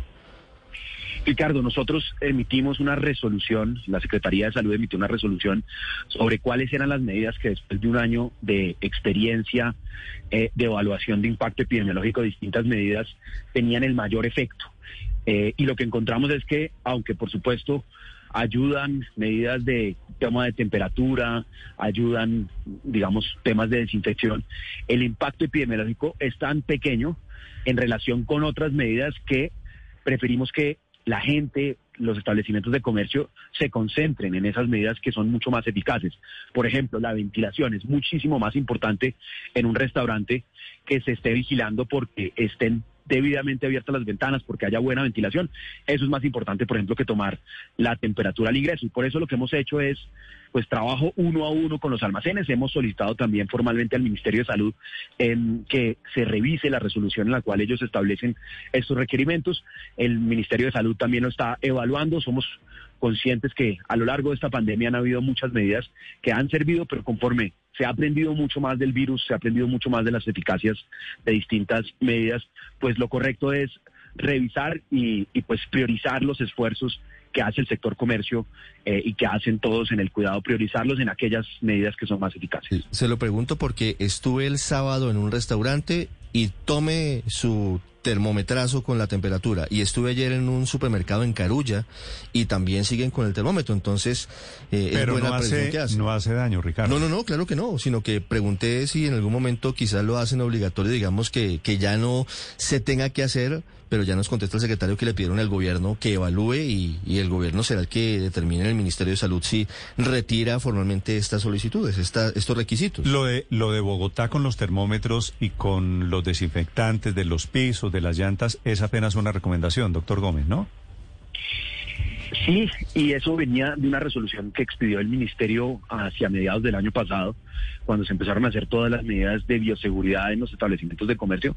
Funcionaron seguramente muchísimo, eh, pero a lo largo de esta pandemia cuando ya hay un número mucho más grande de personas que portan el virus, digamos, esto no es, no es, no es como al inicio que había un proceso de contención, em, pues hay medidas que son más eficaces que otras. Y de hecho, después de una evaluación de, eh, de, tomas de temperatura, se llegó incluso a la conclusión que, eh, tal como lo reportó las agremiaciones de centros comerciales, que de alrededor de 40 millones de muestras que se hicieron, eh, un número muy pequeño, em, que no llegaba a los 20 eh, habían identificado temperaturas altas y devuelto a los a los em, a los clientes. Entonces, pues uno evalúa obviamente la proporción y el esfuerzo que implica aplicar la temperatura, la logística que implica eso para un centro comercial. No sobra, por supuesto, pero si eh, esos recursos pueden ser destinados a actividades que son, tienen mayor impacto, como por ejemplo vigilar permanentemente el uso de tapabocas, hacer el, el énfasis antes que en el que en el en la toma de temperatura, en que todo el mundo dentro del centro comercial, aun si está en la zona de plazoleta de comida o comiéndose un helado, que muy rápidamente vuelva a ponerse el tapabocas, que cubra nariz y boca, eso es mucho más eficaz. O vigilar que la ventilación y las ventanas eh, del centro comercial o de, o de, la, de la infraestructura estén abiertas y que circule el aire, eso es mucho más eficaz que tomar temperatura. El secretario de Gobierno de Bogotá, el doctor Luis Ernesto Gómez, con el reporte de la situación, las medidas vigentes esta mañana de lunes. Gracias, doctor Gómez, feliz día. Feliz día, Néstor, un abrazo. Estás escuchando Blue Radio. ¿Quiere organizar sus deudas? Sí, aquí. Soy su celular. Ahora desde su celular, en el app de Vivienda, puede organizar las deudas que tiene con todos los bancos en un solo crédito en cinco minutos. Da Vivienda Móvil. Aquí lo tiene todo. Aplica políticas de crédito. Vigilado Superintendencia Financiera de Colombia. Inicia el año conectándote con la oferta que el Internet satelital de HughesNet tiene para ti. Contrata hoy y recibe el primer mes gratis y 25 megas de velocidad en todos los planes. No lo pienses más y empieza el 2021 con el Internet que sí llega donde otros operadores no llegan. Llama ya al numeral 206 o visita internetsatelital.com para más información. HughesNet, líder mundial en Internet satelital. Aplican condiciones y restricciones. Oferta válida del 12 de enero al 28 de febrero de 2021. Más información en internetsatelital.com. ¿Alguna vez pensaste a quién estás comprando? Cuando compras Natura, eliges comprarle a una consultora de belleza. Eliges comprarle a María, a Cecilia o a Valeria de Natura. O mejor, a Natura de Valeria. Porque cada una de ellas es una Natura diferente, que hace de Natura una gran red de historias y sueños. Natura. Cada persona es un mundo y todo el mundo importa. En Blue Radio, un punto de vista con Opticalia Colombia. Si te gustan las gafas, te gusta Opticalia. 7 de la mañana, 36 minutos. Mucha atención, tal como estaba anticipado, la Fiscalía está haciendo oficial en este momento la imputación de cargos por el escándalo de Odebrecht, acusando por lavado de activos, Felipe, usted lo recuerda aquí sentado, su última entrevista que lo termina de hundir Roberto Prieto, gerente de la campaña Santos, año 2014. Sí, acuérdese que ya Roberto Prieto había sido condenado a 10 años, pero por colaboración eficaz le dieron 5. y ahora le apareció esta, nueva puede, imputación. esta de hoy se le puede ir aún más hondo. Lavado Claro. de activos tiene hasta 20 años de cárcel, Ricardo, ¿no? Sí, señor, pero además eh, por primera vez la Fiscalía empieza a investigar una arista del escándalo de ingresos de dineros de Odebrecht en las campañas presidenciales que hasta ahora no se había abierto, y es el de los contratos ficticios. Se hicieron contratos simulados para poder devolver la plata que Odebrecht inyectó aparentemente a las campañas, particularmente la de Juan Manuel Santos, que es la hipótesis y la teoría que intenta comprobar la Fiscalía. Todos estos nombres que ustedes van a escuchar, Prieto y compañía, ojo, lavado de activos quiere decir se robaron plata, fuera de todo, la metieron en sus cuentas personales, triangulando cuentas, creando facturas, utilizando empresas. En la Fiscalía, noticia urgente, Silvia Charri. Néstor, muy buenos días. Sí, señor. Y como decía Ricardo, le cuento que lo que le hace falta a la Fiscalía es investigar cómo llegaron esos dineros, mejor dicho, qué destino tuvieron esos dineros eh, que se habrían eh, lavado ilegalmente. La Fiscalía está anunciando, Néstor, que imputará cargos a 12 personas por su supuesta participación en estos hechos irregulares detectados en eh, tres líneas de investigación. La primera de ellas es el interconector Tunjuelo-Canoas, la segunda es la Ruta del Sol 3 y la tercera es esa tan importante de contratos eh, ficticios. Entonces, en primer lugar, sobre el interconector eh, Tunjuelo-Canoas están eh, llamando a la imputación de Carlos a Carlos Alberto Arango, que era el exdirector o es el exdirector operativo de la red eh, troncal de alcantarillados de gerencia corporativa del sistema maestro de la empresa Acueducto Alcantarillado. A él lo están llamando por los delitos de interés indebido en la celebración de contratos y peculado por apropiación. Este es el contrato por el que ya están condenados el exalcalde Samuel Moreno Rojas. También aparece el constructor eh, Carlos Alberto Solarte y su hija Paola Solarte. En la Ruta del Sol 3 están llamando a imputación de cargos a Luis Fernando Andrade. Este es un proceso por el que le habían declarado la nulidad de todo lo actuado, pues la Fiscalía anuncia que el primero de marzo lo va a volver a llamar a imputación de cargos por esta parte de la Ruta del Sol 3, que es este puente plato en Magdalena. A él le van a imputar cargos por los delitos de interés indebido en la celebración de contratos y peculado por apropiación.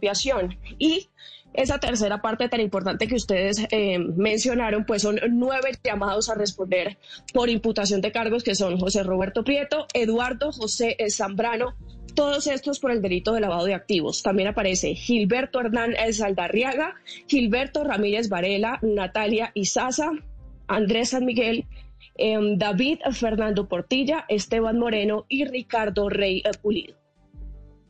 Este Andrés San Miguel era socio, eh, Silvia. De Esteban Moreno. De Esteban Moreno. Sí, señor, este es el representante legal de Gistic Soluciones Integrales. De Logistic, que sería la empresa a través de la cual... De Gistic.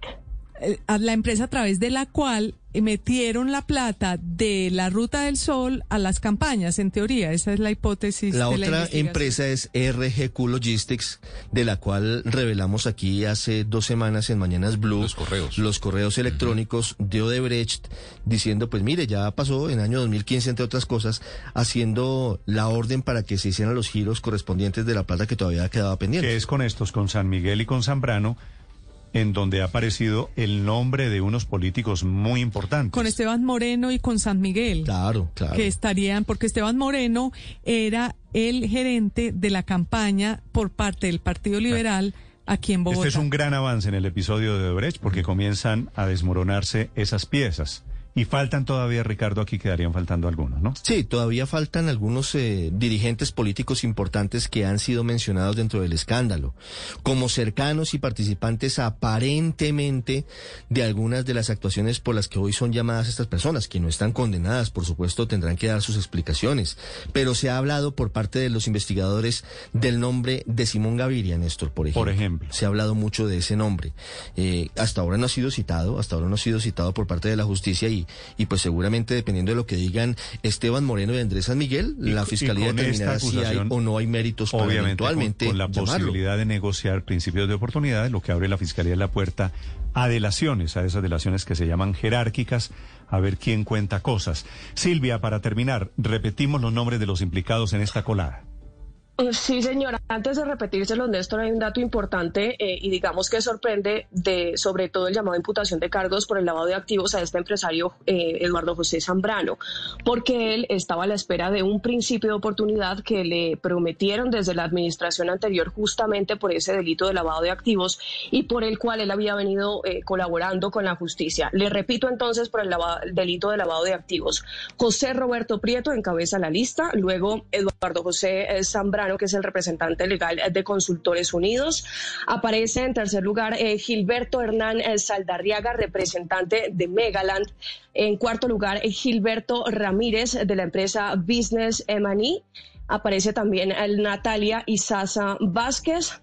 Andrés San Miguel Castaño y también su esposa, Edna Karina Méndez, ambos de la empresa Gistic Soluciones Integrales, David Fernando Portilla, Esteban Moreno y Ricardo Rey Pulido. Estás escuchando Blue Radio. Continuamos a esta hora acompañándolos en Blue Radio. Estamos en Mañanas Blue. Siempre hay dos formas de ver la vida. Contágiate con toda la actitud Opticalia y luce unas gafas con las que proyectes lo que eres. Si te gustan las gafas, te gusta Opticalia. Si te gustan las gafas, te gusta Opticalia. ¿Un año y con las mismas gafas? En Opticalia Colombia encontrarás variedad de monturas a los mejores precios. De ella aprovecha la nueva oferta. Gafas exclusivas por 229 mil pesos y con lentes incluidos. Encuéntralos en redes sociales como Opticalia Colombia o agenda tu cita en www.opticalia.co. Me gustan las gafas. Me gusta Opticalia. Estás escuchando Blue Radio y bluradio.com. Denuncian esta mañana en Tumaco, en el departamento de Nariño, en una zona rural, la masacre de ocho personas. Habría ocurrido ayer, domingo, en la madrugada. Señor gobernador de Nariño, John Rojas, buenos días, gobernador. Muy buenos días. Señor gobernador, ¿qué información tiene usted sobre este hecho grave, la denuncia, el miedo que tienen allí habitantes de Tumaco por la aparición de estos señores que llegaron nuevamente disparados? Estaban en el, un escenario deportivo. Así lo ha manifestado la población, pues en un comunicado que está circulando en las diferentes redes sociales eh, sobre lo que habría ocurrido el día de ayer, esta masacre. Hoy estamos llegando aquí a Tumaco, estoy a cinco minutos de llegar a Tumaco, salí por tierra a un consejo de seguridad que ha citado el señor ministro de Defensa, él estará en Tumaco, para poder estar de cerca qué fue lo que ocurrió nuevamente en Tumaco. Estas acciones son ya repetitivas, continuas en nuestro territorio, en un enfrentamiento que están entre las bandas delincuenciales de la Oliver Sinisterra contra los contadores. Entonces, eh, tenemos que tomar ya decisiones claras, eh, diría yo, que permitan ante todo que exista la tranquilidad en nuestras comunidades, especialmente en Tumaco y en el sector rural de este importante municipio del departamento de Nariño y esperamos que exista acciones contundentes y la inversión social que necesita estas regiones tan olvidadas y tan abandonadas. Gobernador, pero los muertos, estas ocho personas que aparentemente fueron asesinadas, digo, porque todavía no llegan ustedes las autoridades, ¿esos muertos son civiles o son de uno de estos grupos enfrentados? Bueno, las comunidades lo que han informado es que pues, existió esta masacre, eso es la el motivo de nuestra presencia, de estar de, cerca igualmente en el territorio a ver qué fue lo que ocurrió, eso es lo que ah, se ha informado hasta el momento y esperamos esclarecer rápidamente qué fue lo que ocurrió en Tumaco, en, el, en la vereda Puerto Rico. ¿Usted tiene confirmado, gobernador, que hay ocho personas que fueron asesinadas allí en Tumaco? Así ha manifestado la comunidad en el comunicado. y le, le, pregunto si usted lo ha confirmado, porque sé que hay una denuncia de las de los habitantes allí en esa vereda que se llama Puerto Rico. ¿Ustedes han logrado la confirmación?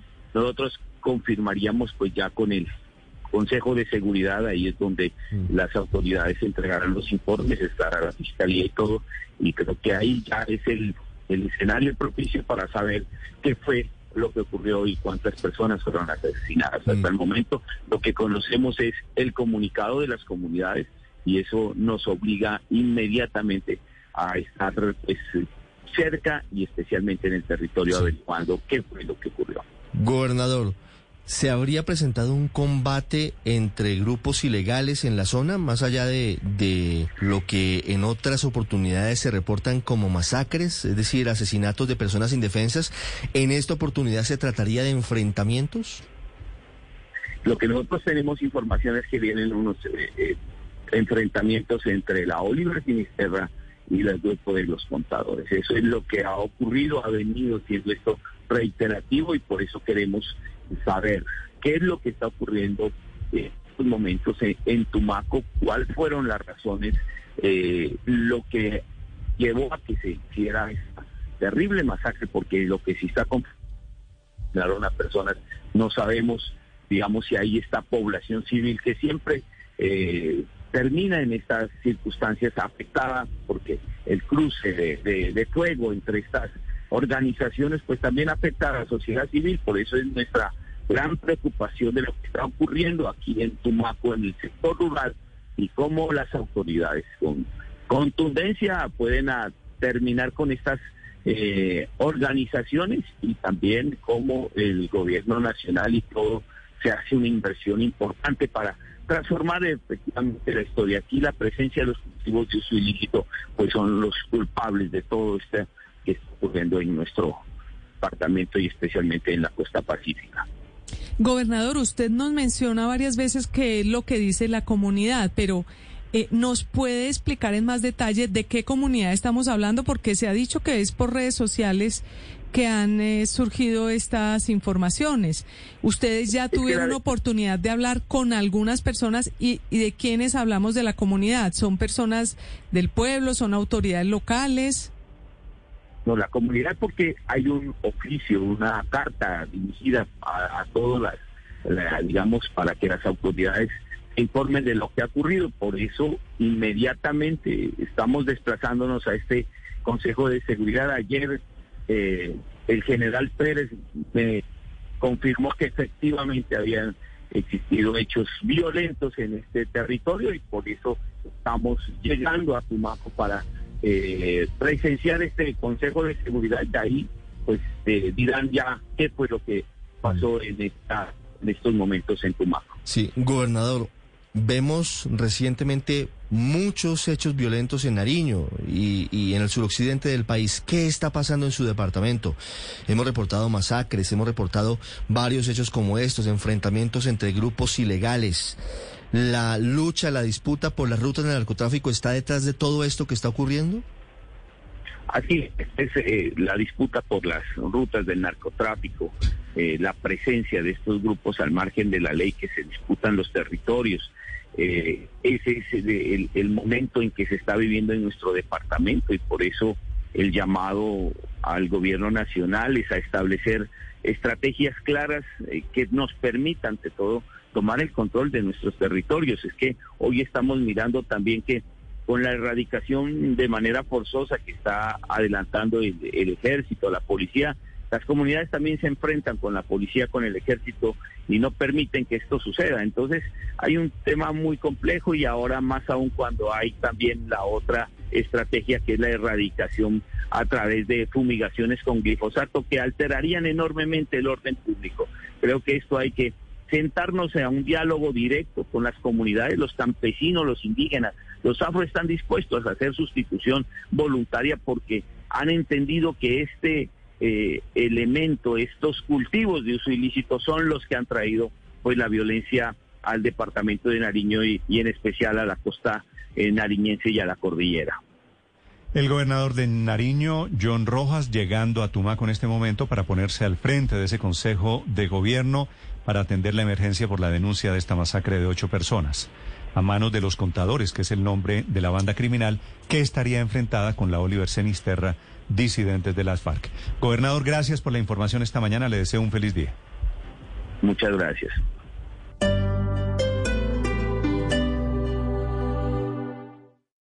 Esta es Blue Radio.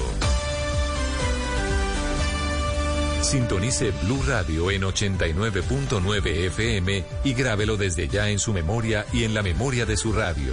Blue Radio, la nueva alternativa. Paga tus deudas con el millón de Paga Todo. Juega chance desde 3 mil pesos IVA incluido y participa por una de las 150 tarjetas débito de un millón de pesos cada una. Registra tu tiquete en promopagatodo.com o participa automáticamente jugando desde la app Pagatodo. Válido hasta el 28 de febrero. Aplica términos y condiciones. Chance es un juego de suerte y azar concedido y vigilado por la Lotería de Bogotá. El mundo nos está dando una oportunidad para transformarnos, evolucionar la forma de trabajar, de compartir y hasta de celebrar. Con valentía enfrentaremos la realidad de una forma diferente, porque transformarse es la nueva alternativa. Blue Radio. Mi abuelo me enseñó a cuidar los ahorros. Por eso, tengo el dinero en un producto protegido por el seguro de depósito de Fogafín. Un seguro gratuito que me protege hasta 50 millones de pesos sin trámites. Busca el sello de Fogafín y los extractos de tu cuenta. Fondo de Garantías de Instituciones Financieras. Entidad adscrita al Ministerio de Hacienda y Crédito Público. Gobierno de Colombia. Fogafín. Las mujeres nos inspiran sentimientos grandiosos. En la vida de todos existen mujeres extraordinarias, mamás, abuelas, tías, hijas, esposas, jefas, amigas. Por eso, Titán Plaza te invita a que les escribas una carta a esas mujeres que admiras y el centro comercial se las hará llegar a través de la magia digital. Ingresa en www.titanplaza.com. Sigue nuestras redes sociales en donde encontrarás toda la información del 12 de febrero al 31 de marzo. Titán Plaza dedicado a las mujeres, porque todas son extraordinarias. Un día de ofertas a la semana es bueno. Pero ofertas siete días a la semana es mucho mejor. En Droguería Alemana te damos más de 800 ofertas todos los días. Aprovechalas también en tu drogueriavirtual.com. En tu droguería alemana más cercana. Super ofertas siete días a la semana. Solo en droguería alemana. Siempre pensando en tu salud. Dígale no a las noticias falsas. Evite los medios anónimos e irresponsables. En tiempos de emergencias y de incertidumbre, es fundamental la información verificada y confiable. Los medios de comunicación formalmente establecidos, por su profesionalismo y responsabilidad, son el antídoto más eficaz contra las noticias falsas y la desinformación. Infórmese por la radio y la televisión a toda hora con los rostros y las voces que usted conoce y confía. Fue un mensaje de la Asociación Internacional de Radiodifusión, AIR.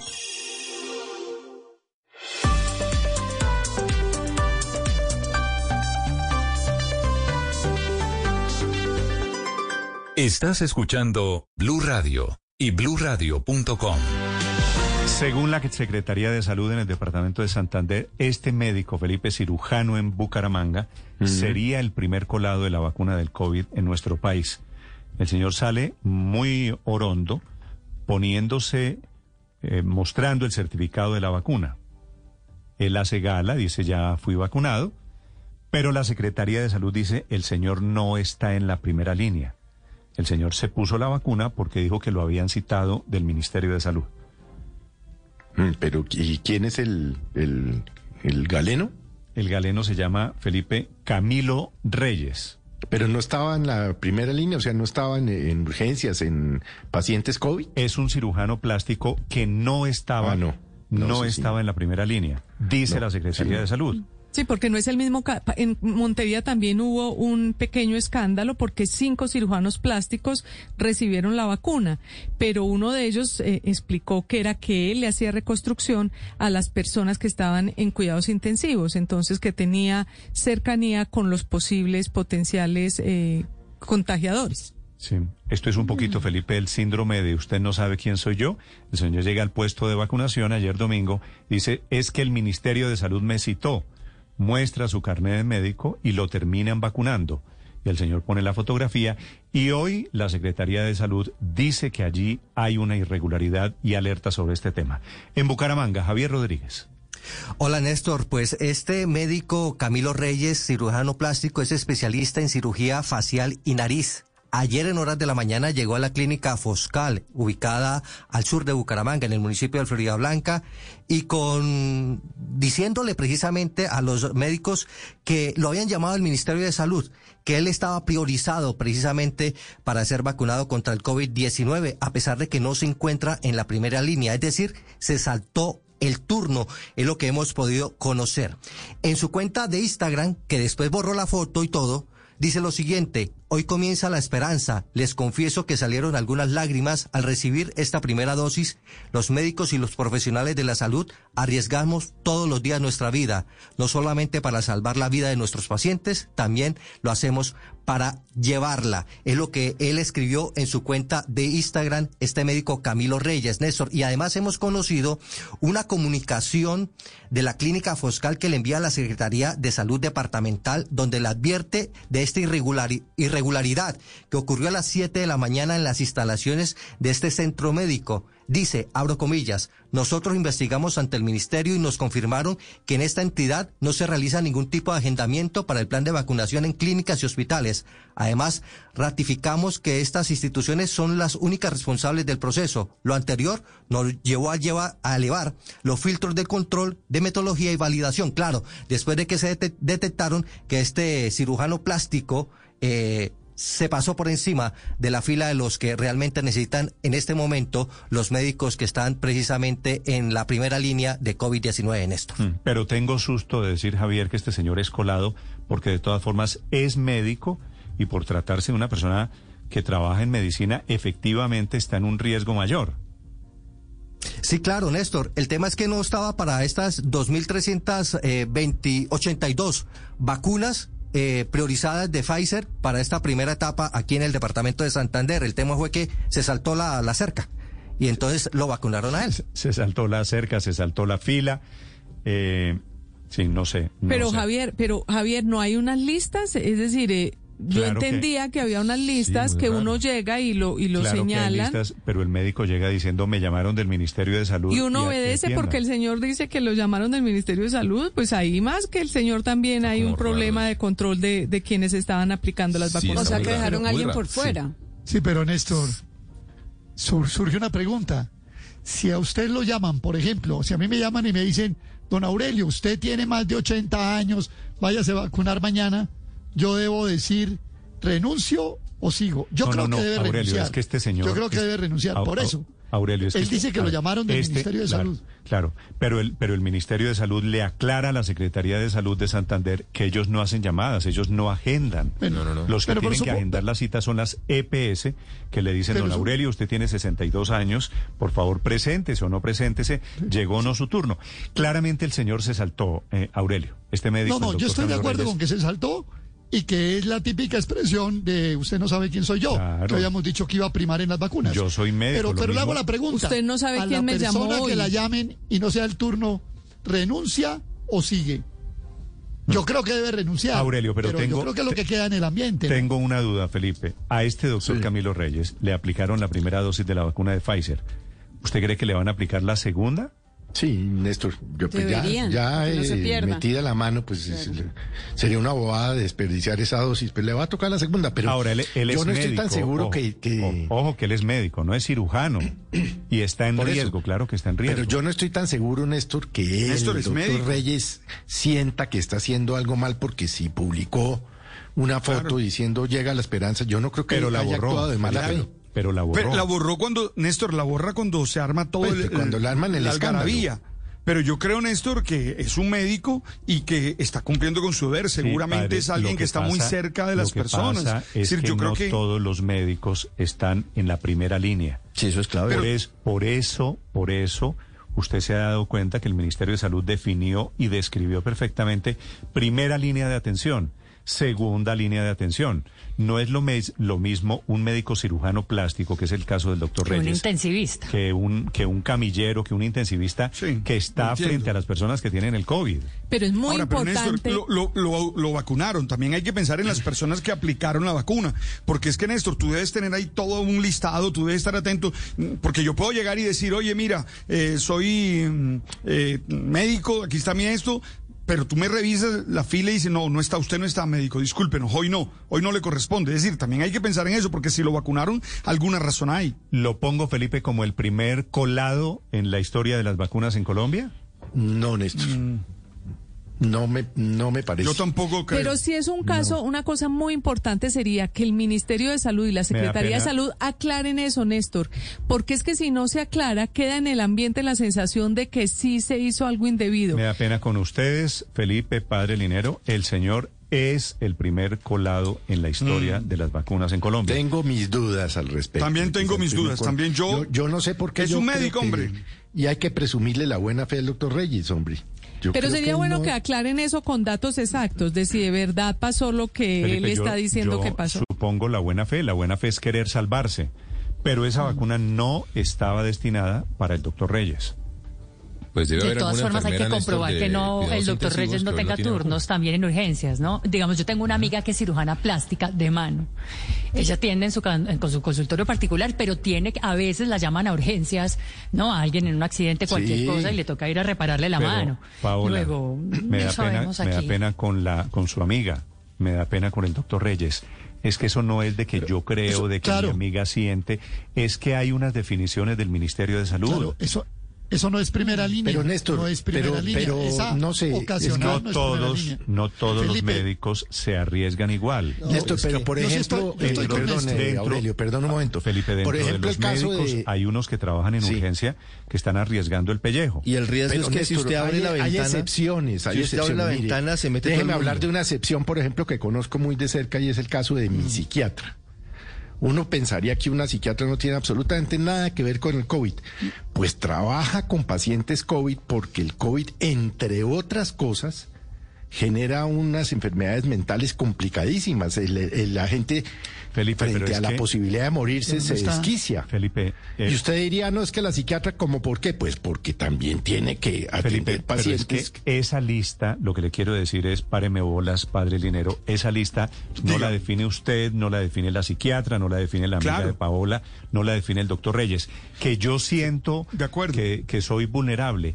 La definió el gobierno, la lista la hizo el gobierno. el que se metió pero- a la lista, el que se metió a la fila, el doctor Reyes o su psiquiatra o su amiga Paola, y no estaba en la lista, dice Néstor, colado.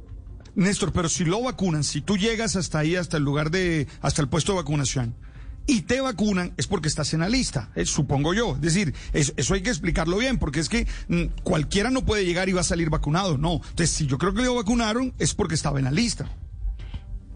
Sí, Pero hay que aclararlo, porque si no cualquiera falsifica un carnet de médico de aquí en no adelante solo- no y se eso. para y va y dice... Tengo, tengo amigos odontólogos, Felipe, y me dicen, nosotros los odontólogos también creemos que necesitamos estar en la primera línea.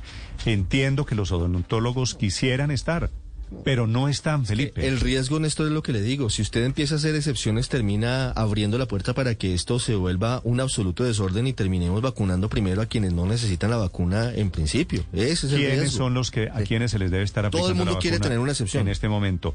A los que Néstor. trabajan fundamentalmente en urgencias son los que hay que salvar. El doctor Reyes no trabaja en urgencias.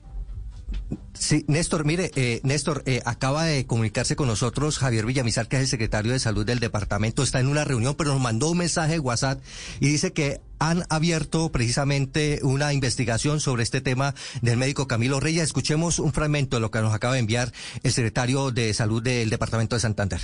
Nosotros analizamos estos casos eh, y en el comité intersectorial analizamos estos casos, estas situaciones. En este, en este caso especial, si cuando existe una transgresión, una transgresión al- establecida por el Plan Nacional de Vacunación del Ministerio de Salud, esto puede acarrear, sanciones disciplinarias, administrativas, penales y fiscales. Eh, esto lo llamamos a un comité de ética médica. Entonces, Comité de Ética Médica lleva en el caso del médico Camilo Reyes por haberse saltado, Néstor, pues eh, su turno en el tema de la vacunación del COVID-19 aquí en Santander. Bueno, pero ya están hablando allá de sanciones penales y de comité de ética médica, Felipe. O sea, el doctor Reyes podría perder la licencia o podría ser Ah, objeto de una sanción. Bueno, pero- sanciones penales. Todo queremos también, por otro lado, penalizarlo en Colombia. Sí, pero todo el mundo es inocente hasta que no se le pruebe lo contrario, Néstor. Tendrán que hacer los procesos correspondientes. Hay un problema y es que él fue el que puso en Instagram, él fue el que puso su fotografía con el carnet de vacunado. Usted lo puede ver ahí. Terrible. La cosa es, es que, claro, no despierta tanta indignación por ser médico finalmente, ¿no? Por ser personal No, no, de no, salud, si fuera- por no ser político como en los vecinos que hemos visto el, el- el desfile de políticos que grotescamente ahí sí se colaron deliberadamente y se metieron, ¿no? A, la- a las vacunas antes de tiempo, muchísimo antes de tiempo. Hay que darle el beneficio de la duda. Hay que darle el de beneficio de, Perú, la pero duda Sobre Mm. todo porque si lo publicó en Instagram es porque de verdad siente, como dijo alguien, que no estaba haciendo algo indebido. ¿Y si lo borró de Instagram? Por el Porque escándalo. cayó en cuenta. Porque todo el no, porque todo el mundo empieza a mortificarte y a hacerte burlas eh, indebidas, entonces uno prefiere borrar, no, no necesariamente borrar quiere decir que uno es culpable. El escándalo en Argentina le han puesto el nombre vacunatorio VIP, vacunato- vacunatorio VIP. Diputados, senadores eh, terminaron vacunados amigos del ministro de Salud que se cayó esta mañana en el gobierno del presidente Fernández.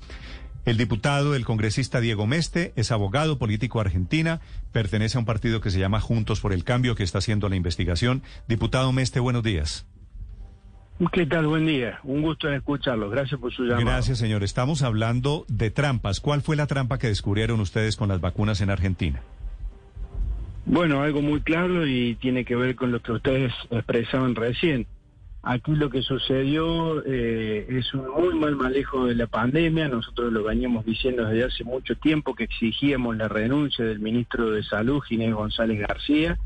Y en esta ocasión lo que se ha descubierto es un vacunatorio VIP, como se así se lo ha llamado, ya que se estaba vacunando en las propias oficinas del Ministerio de Salud a eh, políticos, a sindicalistas y a militantes de- del partido de gobierno, que es la Alianza del Frente de Todos, del peronismo que gobierna eh, nuestra República Argentina. Por eso es que desde el mismo día viernes que nos enteramos de esta situación, eh, hicimos un pedido de informe, eh, estábamos elaborando y estudiando la posibilidad de presentar un nuevo pedido de juicio político y a las horas que tomamos conocimiento de esta situación, nos enteramos que el presidente de la Nación le había eh, pedido la renuncia a- al ministro de, de Salud. De todos modos, está claro que con la renuncia de Ginés González García no alcanza.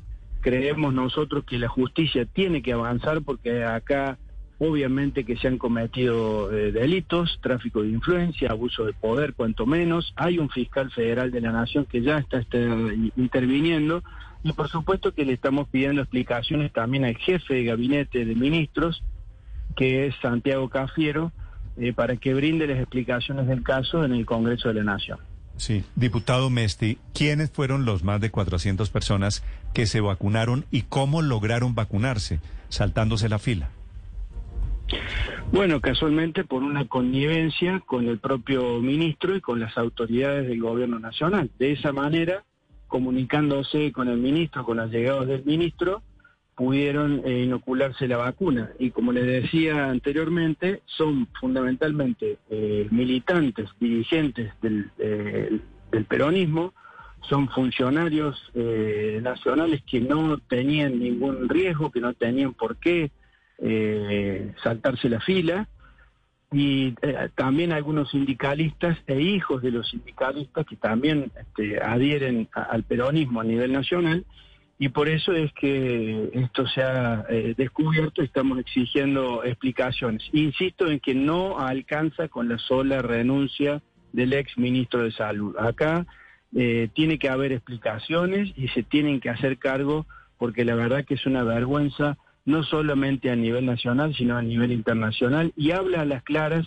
de la inmoralidad que tiene este gobierno nacional. Diputado, usted insiste en esta entrevista en que no es suficiente con la renuncia del ministro de Salud de Argentina para sofocar el escándalo. ¿Usted o ustedes en el partido tienen elementos para pensar que hay algún otro funcionario del gobierno de Alberto Fernández involucrado en este carrusel de vacunas por amiguismos? Sí, por supuesto. Eh, creemos que por acción o por, o por omisión, eh, todo el gabinete debe responder, cuanto menos políticamente. Y ni hablar del jefe de gabinete de ministros, que por otro lado también le hemos eh, hecho le hemos presentado una moción de censura, que es un instrumento que está previsto en nuestra Constitución Nacional eh, para destituirlo al jefe de gabinete cuando parlamentariamente pierde eh, la aceptación. Y es lo que nosotros eh, venimos exponiendo desde hace un tiempo con este pésimo manejo de la pandemia. Recordemos la cuarentena, tuvimos la cuarentena más larga del mundo en la Argentina, muchísimos meses aislados. Eh, tenemos la cantidad de infectados por millón de habitantes que supera en muchísimos países de Latinoamérica, más de 50 mil muertos ya por, por COVID.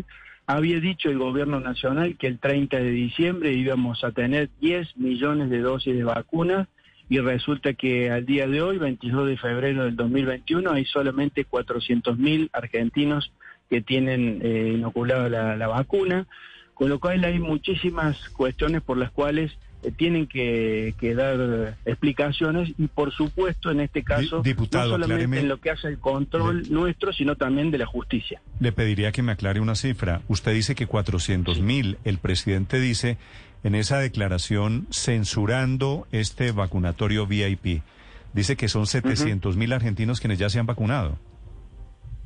No, lo que pasa es que eh, son 700 mil los que se han vacunado, pero con la primera dosis. Ah, bueno, no, pero, Pero sí, pero sí son realmente- 700 mil. Está bien, pero con la primera dosis. Pero estamos hablando que de esos 700 mil, 400 mil ya tienen la segunda dosis, que es lo que realmente importa. Porque si se pone la primera dosis, eso evidentemente que no va a ser suficiente. Entonces, insisto, 400 mil o y, y había dicho el- al 30 de diciembre del año pasado que íbamos, iban a tener 10 millones. Y imagínense la diferencia que existe entre 10 millones y 400 mil.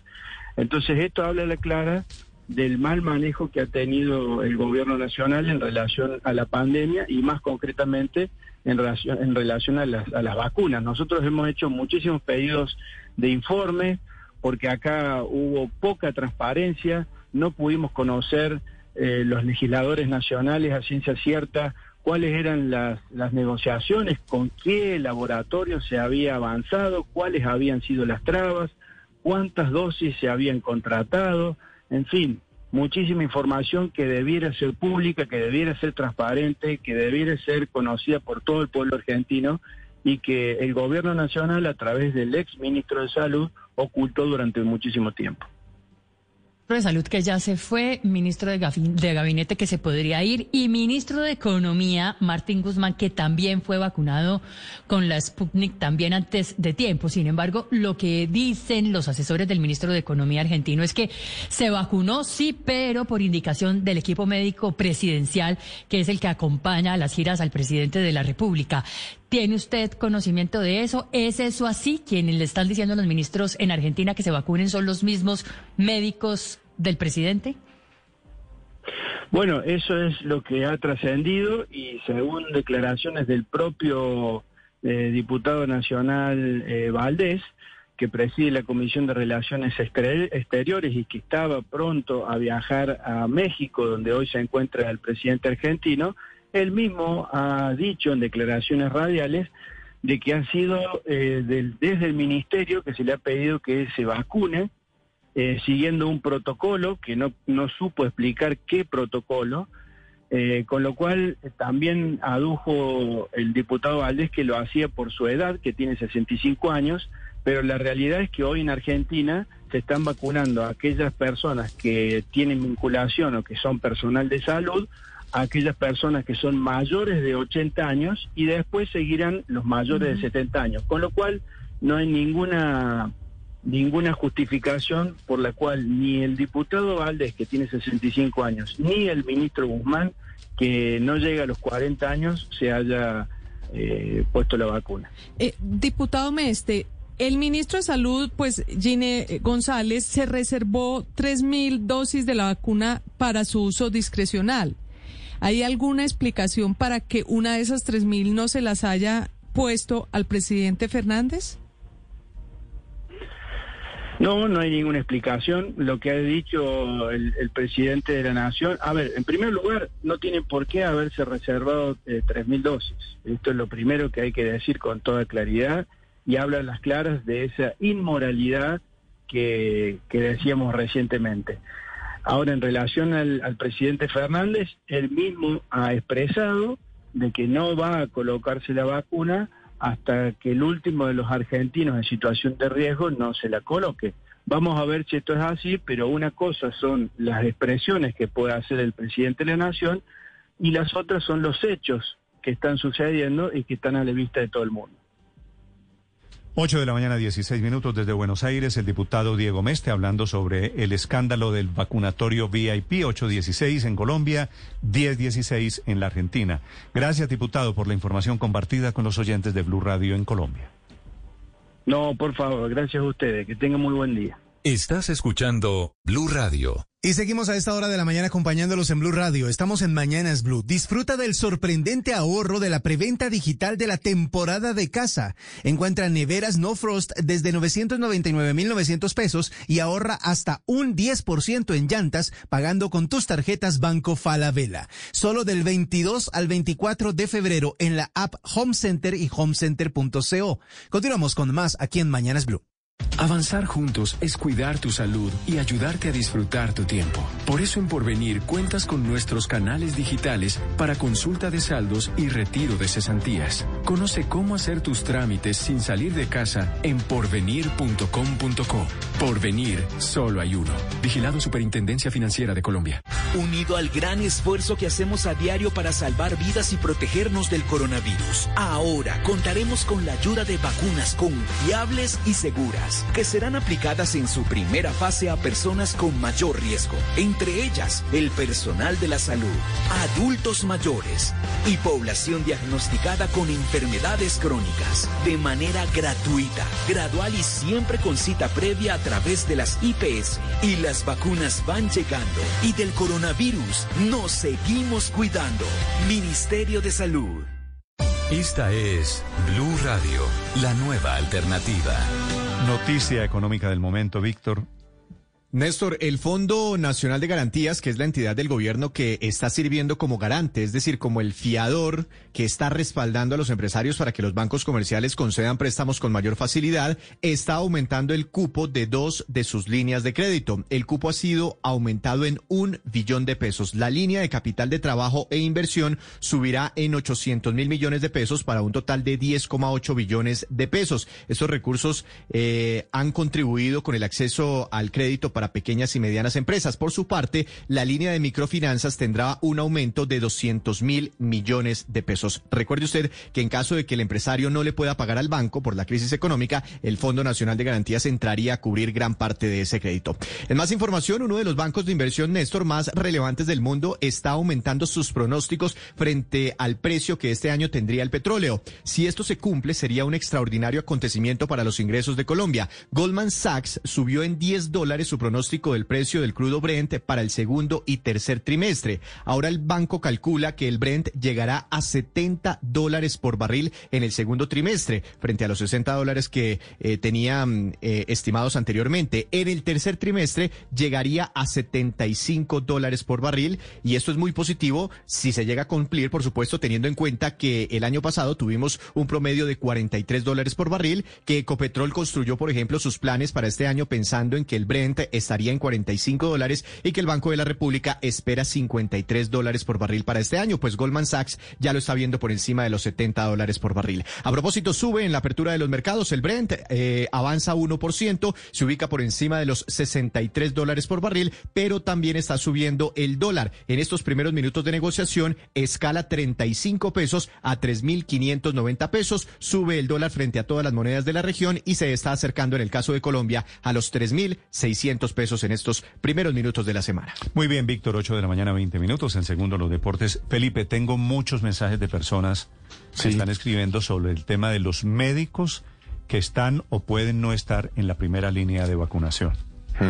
Entonces me dicen unos que es cierto que hay médicos que no están en la primera línea que se están vacunando. Por ejemplo, el señor Marini, desde Pereira, me dice que averiguó y que aquí hay otros caladitos en Pereira gastroenterólogos que no son de primera línea tampoco y que se están poniendo la vacuna en Pereira.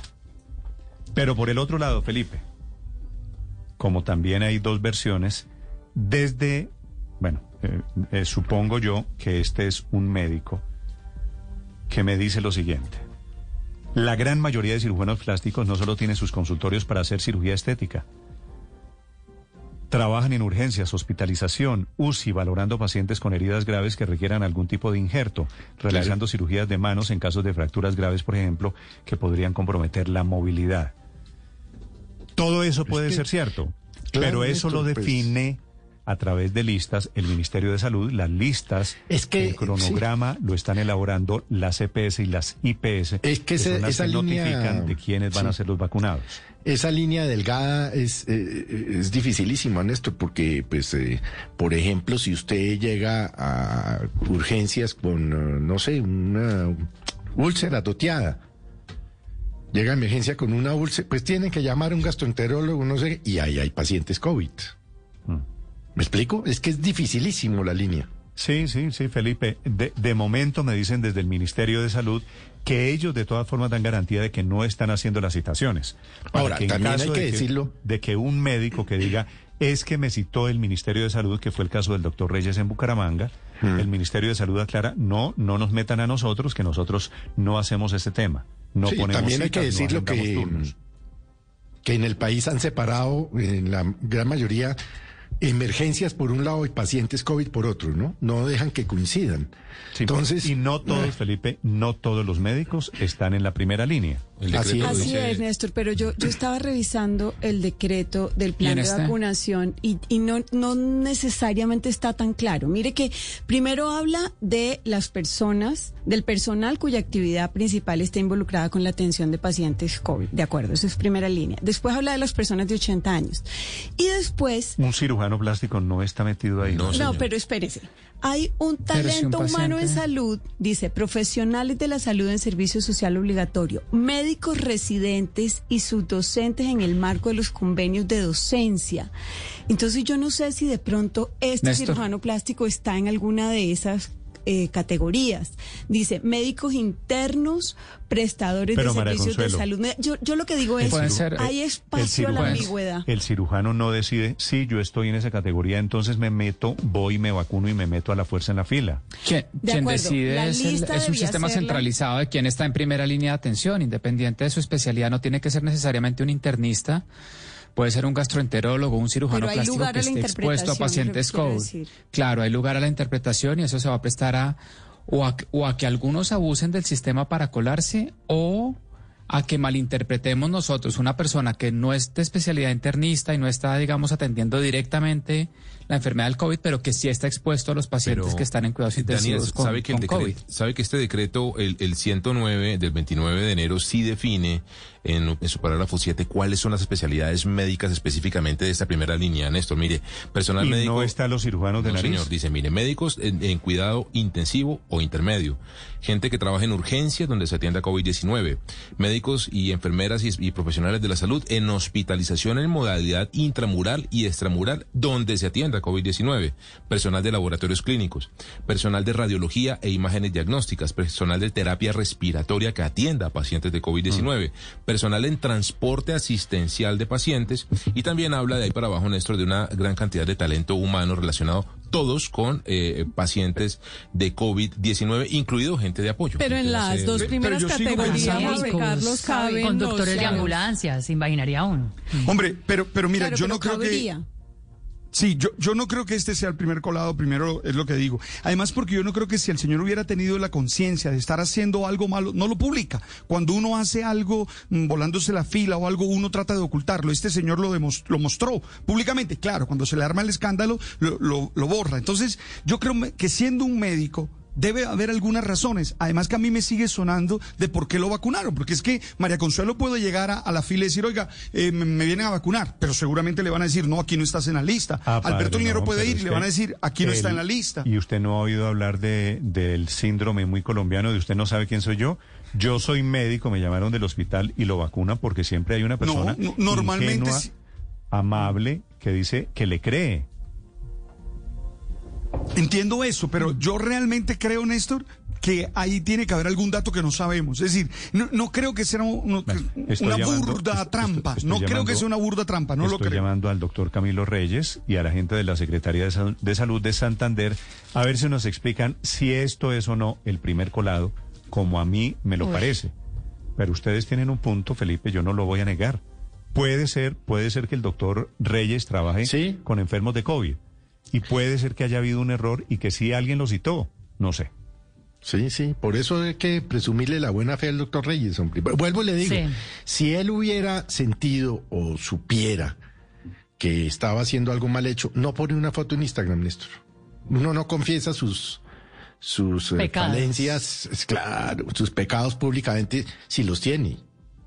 Pero, pero después la borró, es el punto, otra vez. Pues por el escándalo. tal vez pues. cayó en cuenta de lo que había pasado. Pero me dice un oyente que quizás la borró, primero la publicó porque eso le da confianza a sus eh, pacientes, ¿no? Digamos, eso también es hoy prácticamente una publicidad. Habría que preguntarle a Ah, bueno, entonces hay interés económico de por medio. Pues, si usted está vacunado, pues le da confianza a los pacientes en caso de que usted tenga un consultorio. 8 de la mañana, 27 minutos. Javier en Bucaramanga. Sí, Néstor, la Secretaría de Salud nos están informando que el médico Camilo Reyes no estaba priorizado entre las 2.388 dosis que llegaron el jueves pasado al departamento de Santander. Es decir, no estaba en la lista de los médicos y personal de salud de cuatro centros asistenciales de esta región del país para ponerse esta primera eh, vacuna de la farmacéutica Pfizer. Cuando eh, la Secretaría de Salud de Bucaramanga, Felipe, les manda a decir que no estaba priorizado. Ahí sí no hay pues discusión se coló. Se coló. Ahí sí, no hay discusión. Ahí sí nos tocó recular. Pero ¿cómo hizo? Es que es muy raro, hmm. Néstor. Entonces tiene un problema la Secretaría de Salud, un problema de control muy serio, porque si alguien pudo llegar diciendo, me llamaron del Ministerio de Salud, póngame la vacuna y se la pusieron. Pero tampoco muy serio, pues se coló uno, tampoco. No, pues, porque así como se cola este, se colarán cuando Vaya usted a saber si, si el doctor Reyes es amigo o en algún momento fue jefe o compañero de trabajo de la enfermera que puso la vacuna. Es que pero, hay que tener cuidado, Felipe, pero hay que tener cuidado porque si no terminan entonces investigando investigando también a la enfermera, investigando todo el ah, que estaba ahí. Tú sabes cómo somos en nuestro país, cuidado con eso. Siguiente paso de esta novela Padre Linero es identifiquen a la enfermera, hágale el rastreo de por qué le puso la vacuna al doctor Reyes. o enfermero también, ¿no? O enfermero, bueno, lo que sea. Sí, enfermero o enfermera. y acaban reventando la pita por el lado más delgado, ¿no? De acuerdo. bueno, Felipe, pero entonces desde la Secretaría de Salud aclaran que no estaba priorizado. Traducción, el señor Reyes, el doctor Reyes, se coló. ¿Por qué lo vacunaron, Néstor? Si era un colado, ¿por qué lo vacunaron? Entonces ahí eso sigue a una segunda escala la investigación, mm. aunque Pipe diga que es que en Colombia es así y termina, no, pero la, la investigación escala. Ahora, puede que la enfermera o el enfermero haya recibido órdenes de un tercero que le diga, me vacuna este. todo eso hay que investigarlo, pero yo estoy con usted, Néstor. Hemos descubierto el primer colado. El primer colado, Camilo Reyes, en Bucaramanga. Un médico que hace cirugías plásticas de nariz, que va ayer y que dice que se inventa que lo citaron del Ministerio de Salud y después posa y eso termina siendo la Es que lo grave no es que es que no descubrimos, es que él contó. Es que no, si hubiéramos descubierto, uy, descubrimos, no, él contó, mire, la imprudencia de las redes. Bueno, Felipe, tengo, tengo en, la, en la línea al doctor Javier Villamizar, que es el secretario de Salud en Santander. Doctor Villamizar, buenos días. Néstor, muy buenos días. Saludos a todos los oyentes de Blue Radio. Doctor Villamizar, estamos hablando de este caso del médico, del cirujano plástico Camilo Reyes, que se vacunó ayer. ¿Qué información tienen ustedes allí en Bucaramanga? Bueno, eh, importante que esta distribución que se realizó de estas dosis, de, de estas 2.388 dosis que llegaron a Santander, fueron criterios por parte del Ministerio de Salud y obviamente pues esta institución fue escogida, eh, cuatro instituciones, Hospital Universitario de Santander, Hospital Local del Norte, FOSUNAT y Hospital Internacional de Colombia. Primero son instituciones que son de ciudad de capital o que están en el área metropolitana, eh, son instituciones que tienen camas UCIs y también tienen punto de vacunación y hay la equivalencia entre lo público y privado.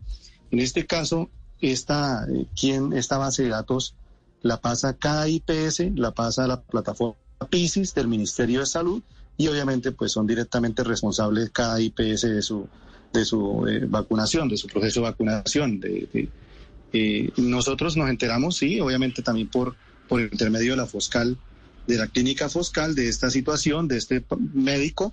Obviamente los médicos, el personal de salud está todo priorizado, pero como son tan pocas dosis en este momento por Santander, más de 17 mil personal, personal de la salud y nos llegaron 2.388 y estamos a la espera que nos lleguen 2.532 dosis. Entonces, ¿cómo se ha hecho esta distribución y cómo se ha hablado con los... Doctor Villamizar, acláreme una cosa. ¿Este médico que se puso la vacuna trabaja en alguna de las cuatro clínicas que recibieron las dosis? Bueno, tengo conocimiento que, que sí es personal de... Trabaja ahí en la, la clínica en la clínica Foscal, lo que con la gerente y esto él deduce, él comenta que lo llamaron del Ministerio de Salud para que se fuera a vacunar. Eh, la, en este momento la institución, la Foscal, eleva la, la, pregunta, consulta con y le dicen que no, eh, obviamente el ministerio no le corresponde esta situación, esta información y está esto eh, saltó o, violó, por decirlo así, incumplió con el protocolo. Pero hoy un tema interno de la clínica Foscal. Nosotros, obviamente, como Secretaría de Salud Departamental, realizamos inspección, vigilancia y control. Y eh, lo, lo, estamos analizando en el comité intersectorial y en el comité de ética médica. Doctor. Pero no, en el momento de, de las, de, de las 2.388 dosis o de estas 810 dosis que le correspondían a la clínica Foscal, no estaba priorizado este médico cirujano plástico. Técnicamente, doctor Villamizar, este médico, este cirujano Camilo Reyes, ¿es el primer colado? Sí, sí, digamos lo que sí, obviamente eh, fue una situación pues para la institución, para la institución de, la Foscal, eh, quien, quien efectivamente por el ministerio, pero no estaba registrado, no estaba registrado en el listado. Pero precisamente en la jornada de vacunación. Precisamente, doctor Villamizar, ya que nos habla de un listado, ¿por qué si él no estaba en el listado, por qué le ponen la vacuna? Esa es la, la, pregunta que le estamos realizando a la clínica Foscal Internacional. Eh, obviamente, pues ellos van a hacer el proceso de investigación. Nosotros, este proceso, pues, eh, es una es una, una transgresión a la priorización establecida por el Gobierno Nacional, Ministerio de Salud y Protección Social. Eh, esto podría cambiar, pues, para las personas y los funcionarios implicados sanciones o consecuencias de índole administrativa, fiscales, disciplinarias o penales, ¿sí? Debido a que se estarían administrando de manera indebida esta, estas dosis, ¿sí? Pero obviamente... ¿Ya sabe usted quién le aplicó la vacuna? secretario? No, no, no, no, no, eso estamos revisando en el comité intersectorial que estamos realizando semanalmente, eh, haciendo las averiguaciones. Obviamente esto lo, lo, estamos haciendo con la, clínica Foscal mm. para obviamente que nos dé la, información completa de esta situación, de este caso. Inicialmente, ¿qué información les da a ustedes la clínica Foscal, que es uno de los centros asistenciales más importantes del oriente del país? ¿Es una determinación que se toma en el momento de la vacunación o puede ser una orden eh, de un directivo de la, de la clínica? Mm, ellos han un comunicado eh, donde informan que donde informan que ellos han venido preparando y cumpliendo un proceso riguroso con la participación del Comité de Emergencias de COVID para la implementación de todos los criterios y lineamientos del Ministerio. Eh, donde dicen que eh, una situación desafortunada, donde un especialista de cirugía plástica, quien efectivamente se encuentra priorizado por el ministerio, no estaba registrado en el listado de la institución para esta primera jornada de vacunación. Sin embargo, recibió la dosis manifestando que en el día de ayer, en el día, en el día, el día anterior, recibió una del ministerio. ¿Qué quiere decir que él se encuentra priorizado por el Ministerio de Salud?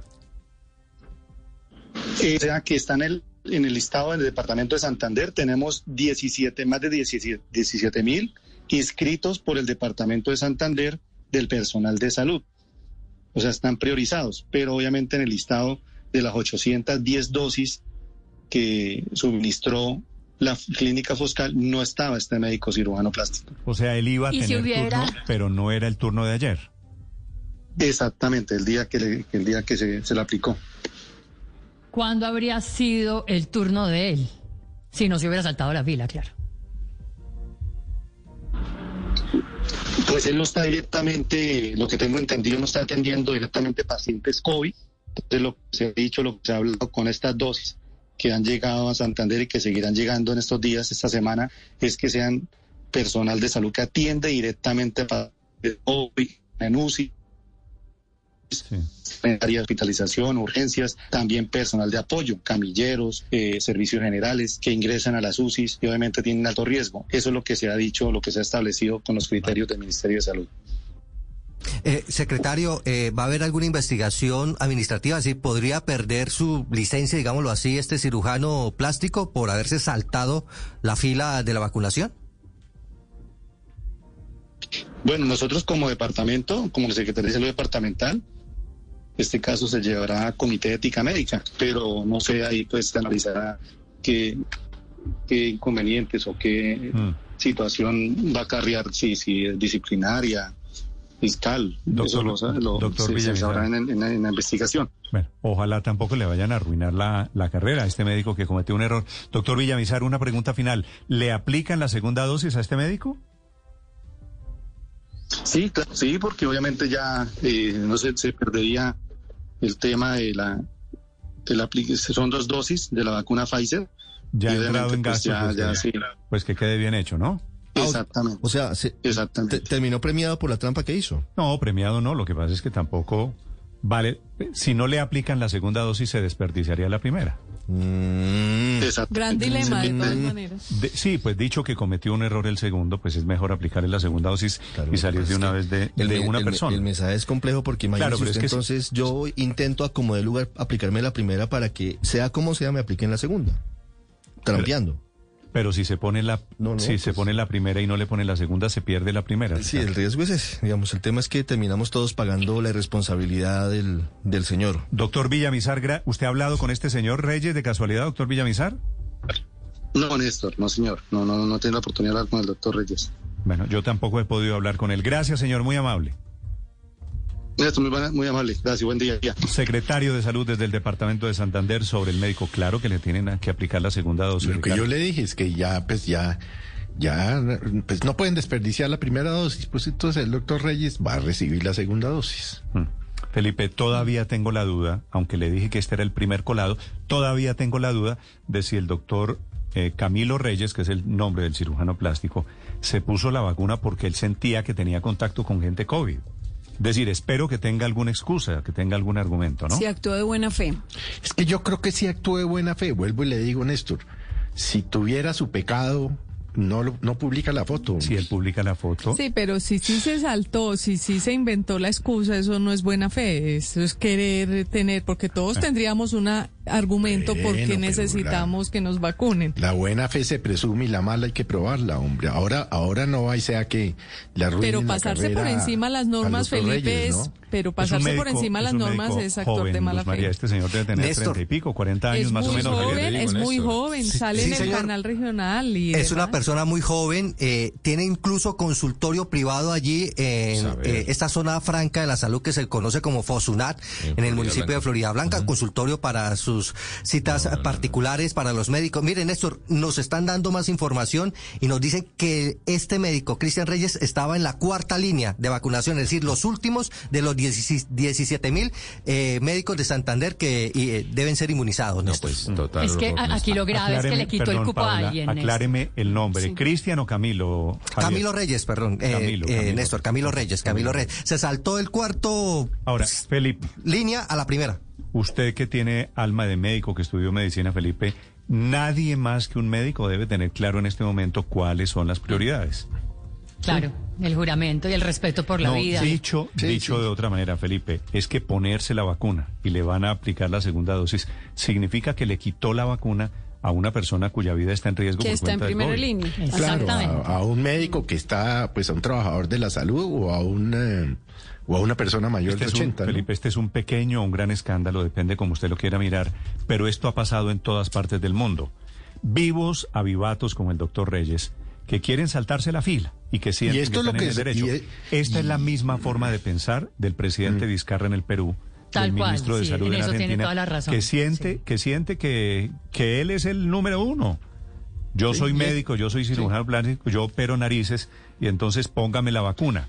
¿Quién dice? Hmm. El Ministerio de Salud me citó, se inventa una teoría, básicamente lo mismo que hicieron unas personas que están hoy pasando por este mismo escándalo.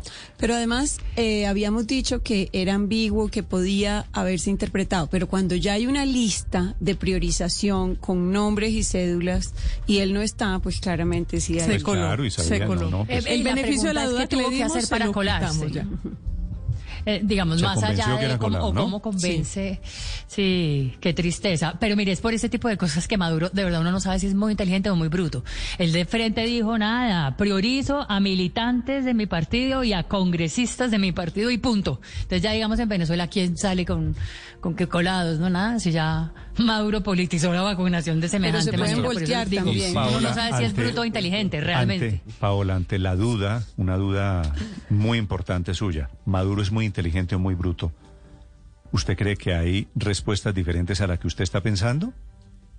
En cuanto a qué, ah, Néstor, en y- cuanto a de estas dos, Y sabe muy que sí, bruto, muy sabe que inteligente, sí pues es grave la situación de este médico cirujano en Santander porque hoy una enfermera, un médico, un intensivista, un camillero, una persona que maneja ambulancia no está inmunizado y el señor está en su casa tranquilo, toqueado de la claro, risa. claro que es grave. Es muy grave. Claro Dos- que es muy Mal, mal hecho. 2.388 eran las vacunas que habían llegado a Santander. Una de esas vacunas termina aplicándosela el doctor Reyes. 8 de la mañana, 42 minutos en segundos. Tito, sus deportes. Estás escuchando Blue Radio.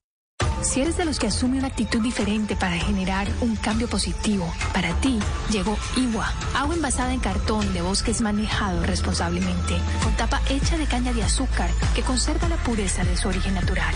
Iwa, una nueva forma de cuidar de ti para cuidar de nuestra tierra.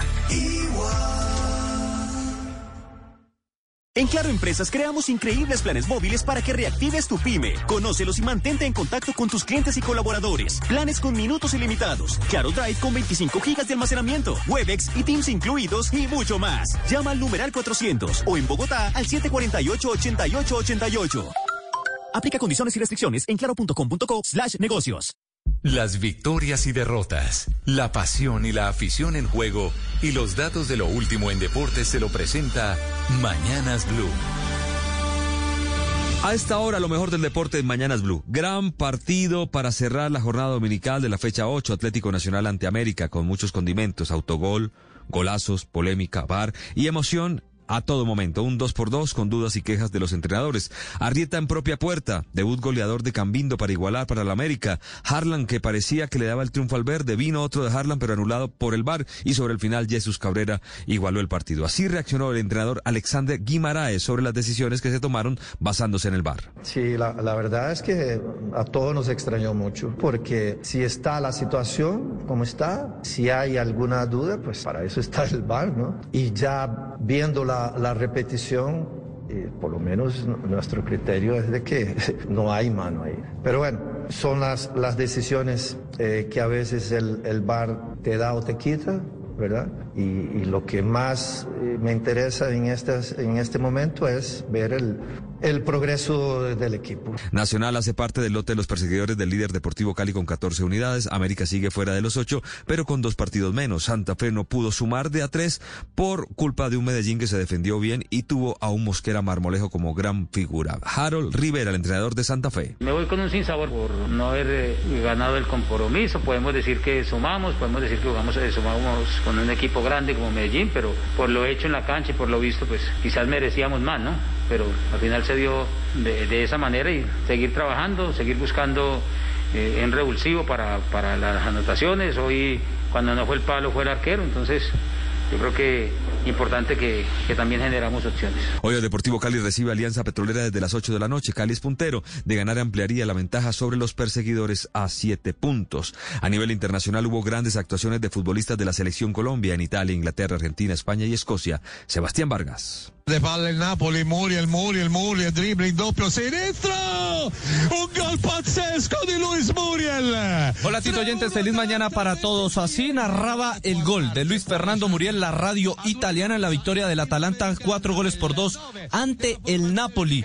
El colombiano Muriel lleva 14 goles en la temporada, cuatro asistencias y participa cada 42 minutos en un gol del equipo de la ciudad de Bérgamo. Allí también marcó una anotación el colombiano Dubán Zapata, que llegó a 90 en la liga italiana, igualando la marca del histórico holandés Marco Van Basten con la camiseta del Milan el fin de semana. También se reportaron Rafael Santos Borré con River Plate y Sabaj, el eh, ex Equidad con Estudiantes de La Plata que debutaba con el equipo pincharrata. Alfredo Morelos marcó en el fútbol de Escocia, también lo hizo Oscar Estupiñán en el fútbol de Portugal. Y por supuesto no podemos dejar de lado las asistencias porque James Rodríguez estuvo presente en uno de los dos goles asistiendo a Richarlison para el primer gol de los dos que hizo el Everton que ganó después de 21 años en Anfield Road en el clásico ante el Liverpool. Gracias, Sebastián. En el ciclismo empezó el calendario Pro Tour. En el Tour de Emiratos Árabes ya terminó la segunda etapa, una crono de 13 kilómetros plana. Filippo Gana, el mejor especialista del momento, le sacó 14 segundos a Stefan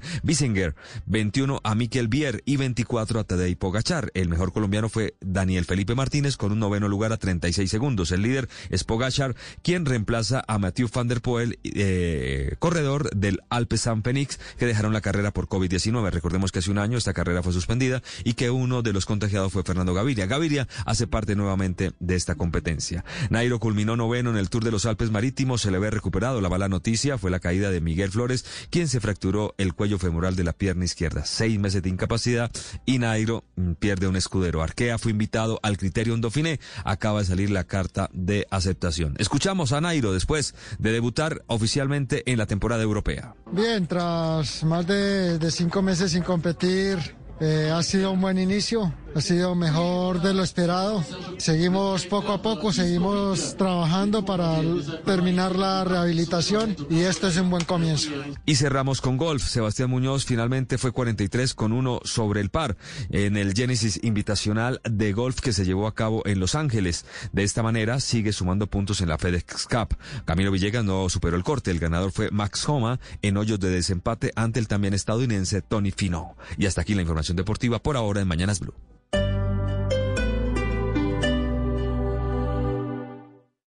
Esta es Blue Radio. Sintonice Blue Radio en 89.9 FM y grábelo desde ya en su memoria y en la memoria de su radio. Blue Radio, la nueva alternativa. Ah, llegó el domicilio. Voy a abrir. Espera. Puede ser una trampa. Debemos protegernos y avanzar con cautela. A mi señal. 3, 2, 1. ¡Vamos! Llama ya al 371-4000. Lleva internet de ETV de 100 megas y adicional DirecTV Go con el 25% de descuento por un año. Disfruta de canales en vivo, deportes en exclusiva, series y películas en todos tus dispositivos. ETVs, experiencias por toda Bogotá. Oferta válida el 1 de febrero al 14 de marzo del 2021. Aplican términos y condiciones. Y ahora en Blue Radio, la verdad sobre las vacunas para COVID-19. No creas en cadenas de WhatsApp o videos que te invitan a no vacunarte por supuestas conspiraciones y eventos adversos con la vacuna. Nada de eso tiene un soporte científico. Las vacunas contra COVID-19 han sido desarrolladas con base en evidencia científica y se han probado en estudios clínicos muy rigurosos que avalan su uso. La mejor estrategia es prevenir la infección mediante la vacuna, pues a la fecha no hay medicamentos disponibles que sean efectivos para el manejo de la enfermedad. Cuida tu vida, cuida la vida de tu familia. Vacúnate. Vacúnate. Blue Radio. En Compensar el momento de invertir tus cesantías es ahora. Porto 13, proyecto de interés social con o sin subsidio. Ubicación estratégica sobre la calle 13. Calidad y diseño arquitectónico Colombo Brasilero. Apartamentos y zonas comunes versátiles. Futuro, desarrollo y valorización. Aprovecha subsidio por más de 27 millones. Crédito hipotecario Compensar en pesos o VR y beneficios del gobierno. Asesoría virtual o en sala de ventas. Agéndate. Compensar.com slash vivienda. Construye Ingeurbe. Aplica condiciones y restricciones. Vigilado subsidio. Sé humilde para admitir tus errores, inteligente para aprender de ellos y maduro para corregirlos. Blue Radio. Un día de ofertas a la semana es bueno. Pero ofertas siete días a la semana es mucho mejor. En Droguería Alemana te damos más de 800 ofertas todos los días. Aprovechalas también en tu drogueriavirtual.com.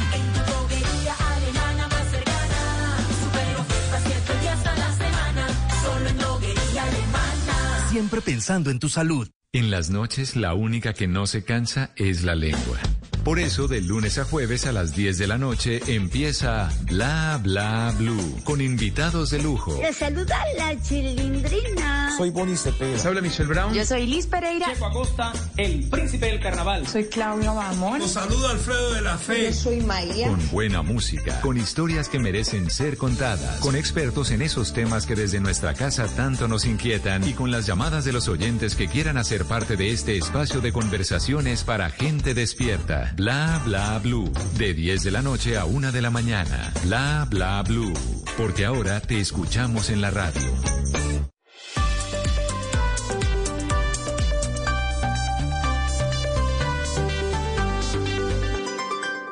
Si acaba de llegar a Blue Radio, esto es lo que está pasando y lo que se ha perdido.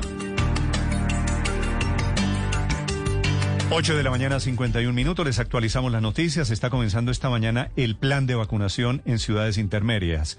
Villavicencio, por ejemplo, Florencia en el Caquetá, Arauca, departamentos que están viendo las primeras dosis aplicadas en este momento. En Villavicencio, el elegido es un médico, el doctor José Felipe, José Félix, corrijo, José Félix Anaya. Desde Villavicencio, Carlos Andrés Pérez.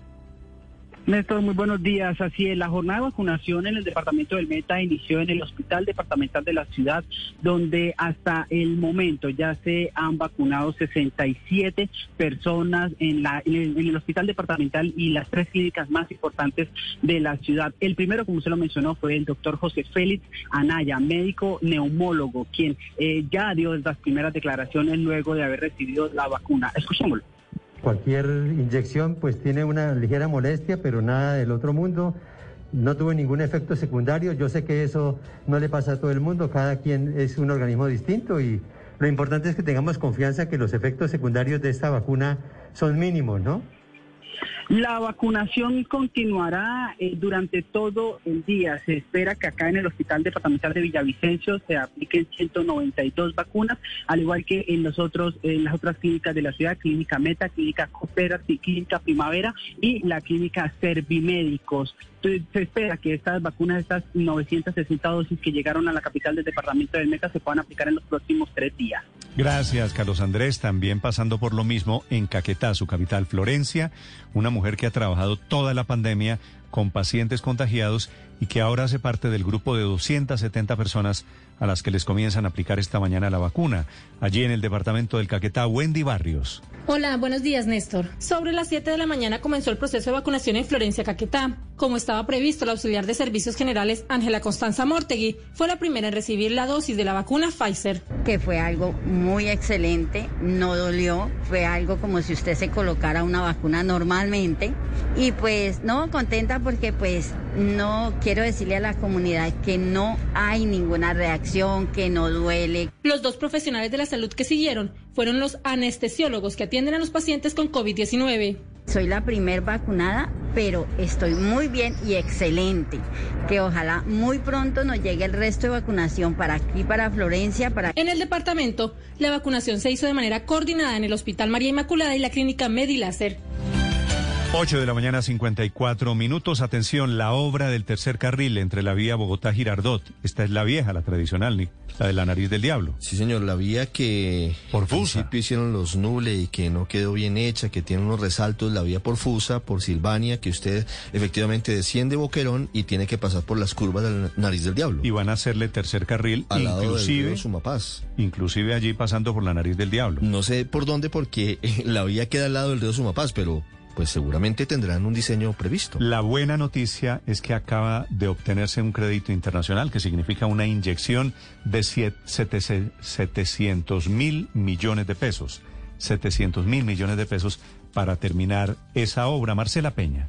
Néstor, la noticia se da a pocos días de la reactivación de las obras y muestra para el gobierno la confianza de los inversionistas internacionales en los proyectos de infraestructura en Colombia. El presidente de la ANI, Manuel Gutiérrez. Se va a construir un tercer carril desde Bogotá hasta Chinauta y desde Chinauta hasta Girardot se harán mejoras sustanciales. En la operación participaron el Banco Francés Crédito Agrícola, el Banco Santander y el Banco MUFG, quienes ofrecieron a los accionistas de la concesión, la constructora con concreto y Vinci, financiación en pesos colombianos y sin el uso de garantías.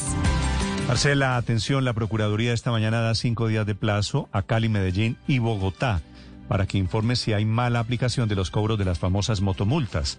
Recuerden ustedes el fallo de la Corte Constitucional que ordenaba que las multas de tránsito se cobren a quien va conduciendo el carro y no necesariamente al dueño del vehículo, Asdrúbal Guerra.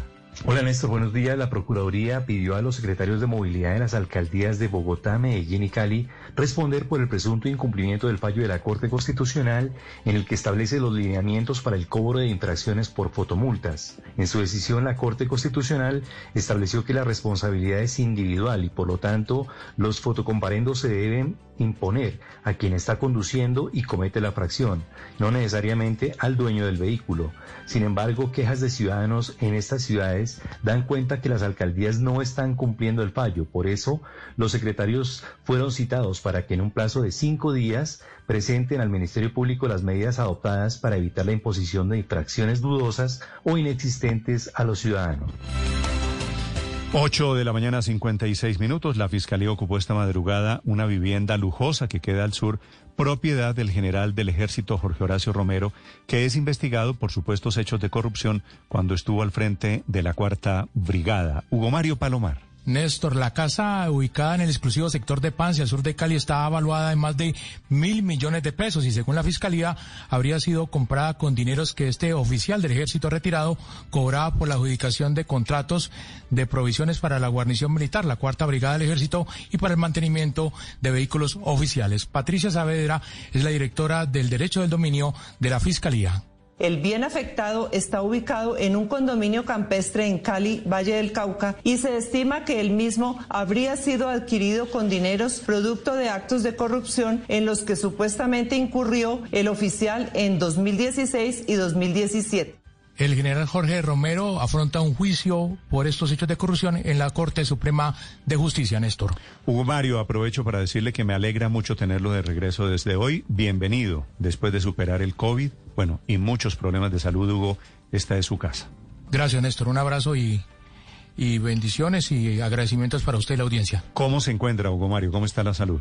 Bien, Néstor, bien. Sigo en terapia, sigo en recuperación, pero ya con ganas de hacer buen periodismo y estar aquí al frente de las noticias desde Cali. ¿Fue COVID y después del COVID qué fue lo que pasó?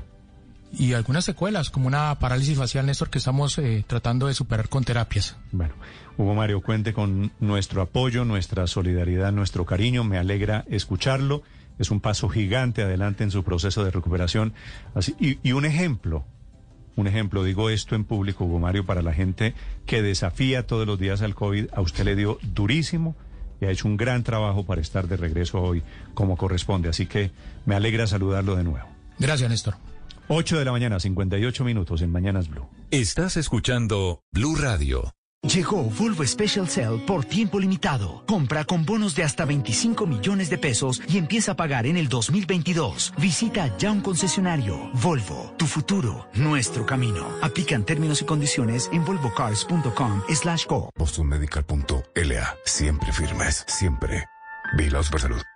Seguimos a esta hora en Blue Radio, estamos acompañándolos en Mañanas Blue. Llega Mini Pro, un datáfono inalámbrico, liviano, potente e innovador. Cuenta con firma digital, recibe pagos con tarjetas, con código QR y pagos sin contacto. Lleva tu negocio a otro nivel. Adquiérelo en www.pagosredevan.co. Mini Pro, datáfono inalámbrico, liviano, potente e innovador. Estás escuchando Blue Radio y bluradio.com.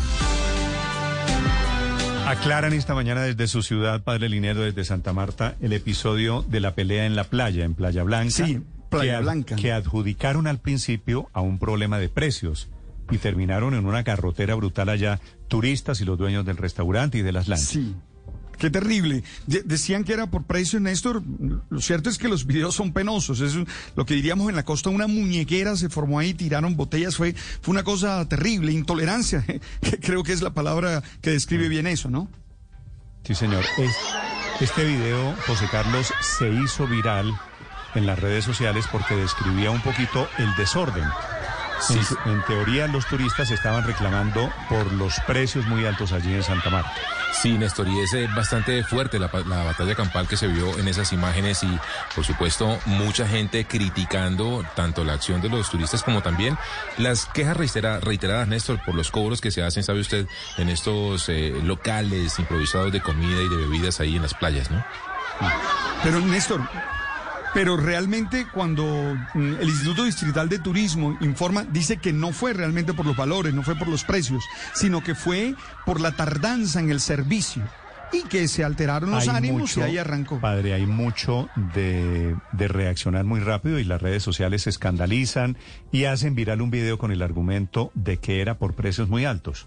Después comienzan a explicar en Santa Marta que es que los señores no querían pagar la cuenta, que hubo un problema de tiempos en el O que se restaurante. demoraron, exactamente.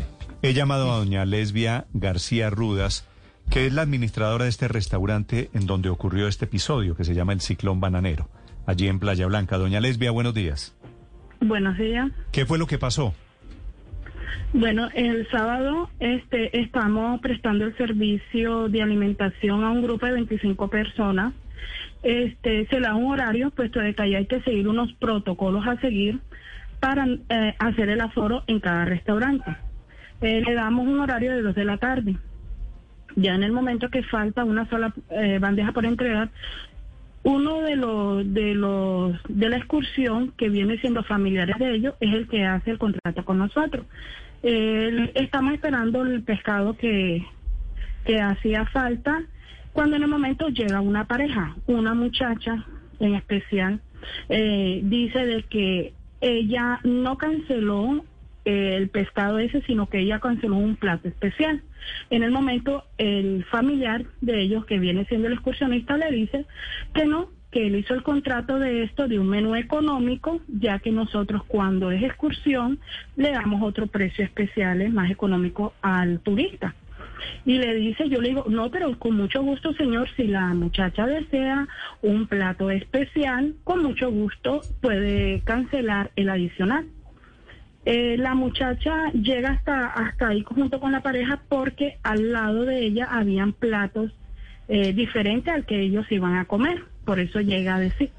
En el momento, eh, la muchacha le sale con grosería a uno de los meseros. El mesero le dice, nena, ya te están atendiendo, eh, ya te falta la bandeja, ya te la van a colocar, ya sabes de qué es este plato.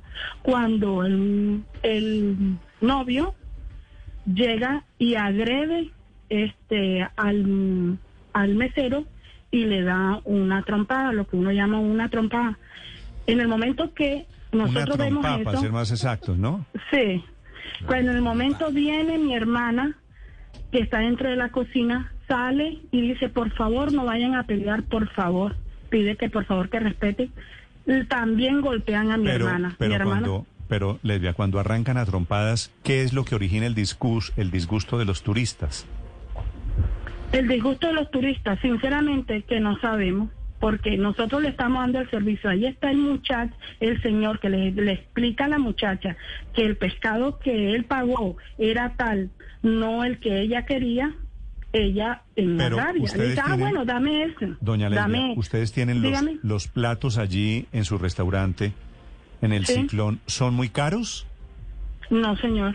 ¿Cuánto les pena. cobraron a ellos, por ejemplo? A ellos, el menú tropical que se maneja más, que es un plato de sopa de pescado, arroz de coco, patacón, ensalada, un pescado entero frito, carne asada, pechuga a la plancha, se maneja en 25. A ese grupo se le hizo un descuento y se lo dejó en 15 mil pesos cada plato. Bueno, eso más barato que eso es imposible. Sí, buen precio. Claro, O sea- es buen precio. O sea por que eso no es que fue, el muchacho... no fue por precios, digamos. No fue pelea. por precio, no señor.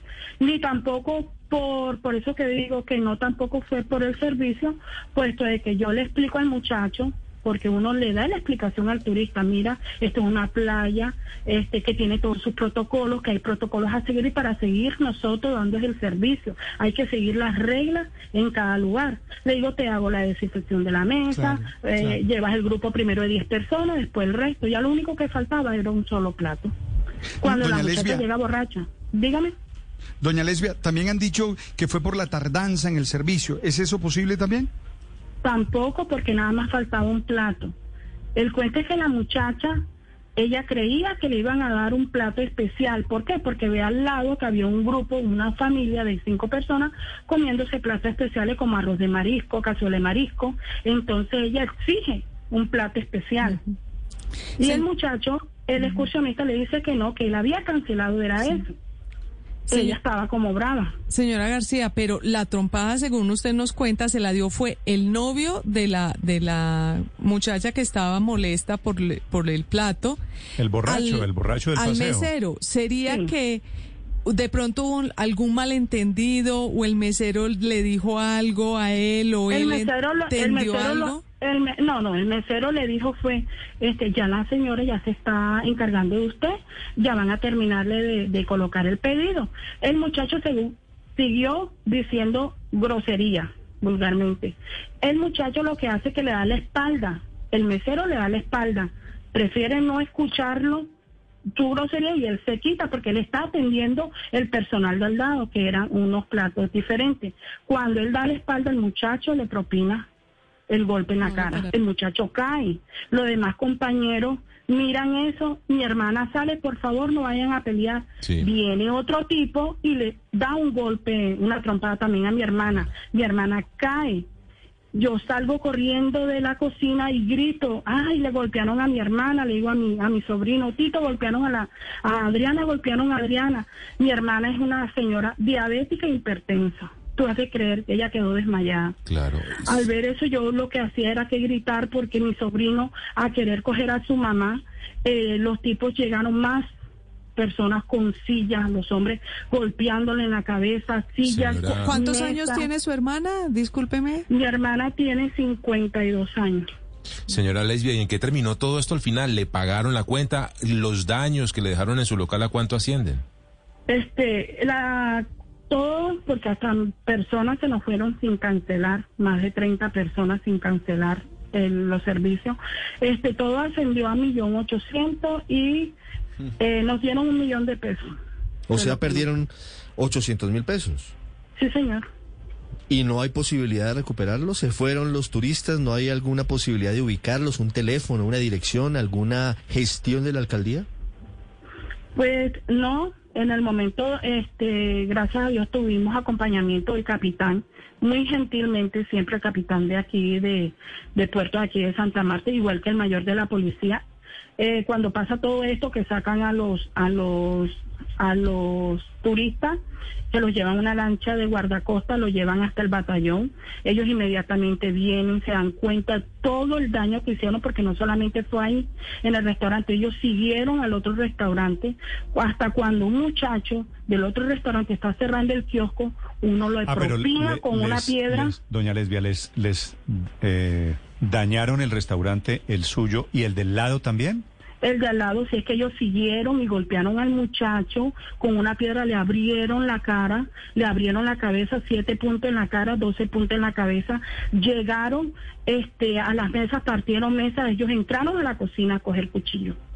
Mejor dicho. Entraron. Tengo y de una ahí duda- cuando yo salgo, Tengo una cuando duda yo- final, doña Lesbia. dígame, ¿De dónde eran estos turistas? de Cali. Ah, caleños. Una parte era de Cali. La otra en el momento no me acuerdo porque en el momento que estamos en la en Uri, él me dice la otra parte de Caleños, de dónde. caleños para estos efectos es lo que ustedes llaman cachaco. Claro.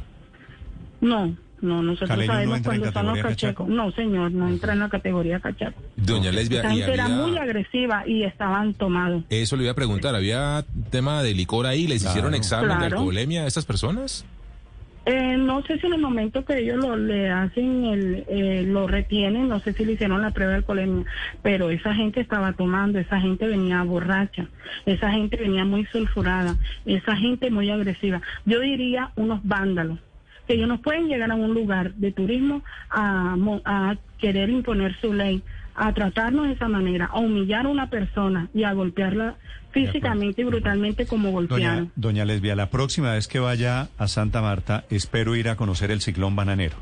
Claro, señor, y ahí lo estaremos esperando, señor. Listo, con las allá- allá la visito. Lesbia, Señor. déjame decirle a Lesbia, Lesbia, también yo voy, soy Alberto Linero y con mucho gusto voy también a acompañarlos ¿Qué más, allá en Playa? Blanca, ¿oíste? Ay, Todo ya, lo bueno ¿qué para más? ti. Tú sabes cuánto les aprecio. Ánimo y fuerza.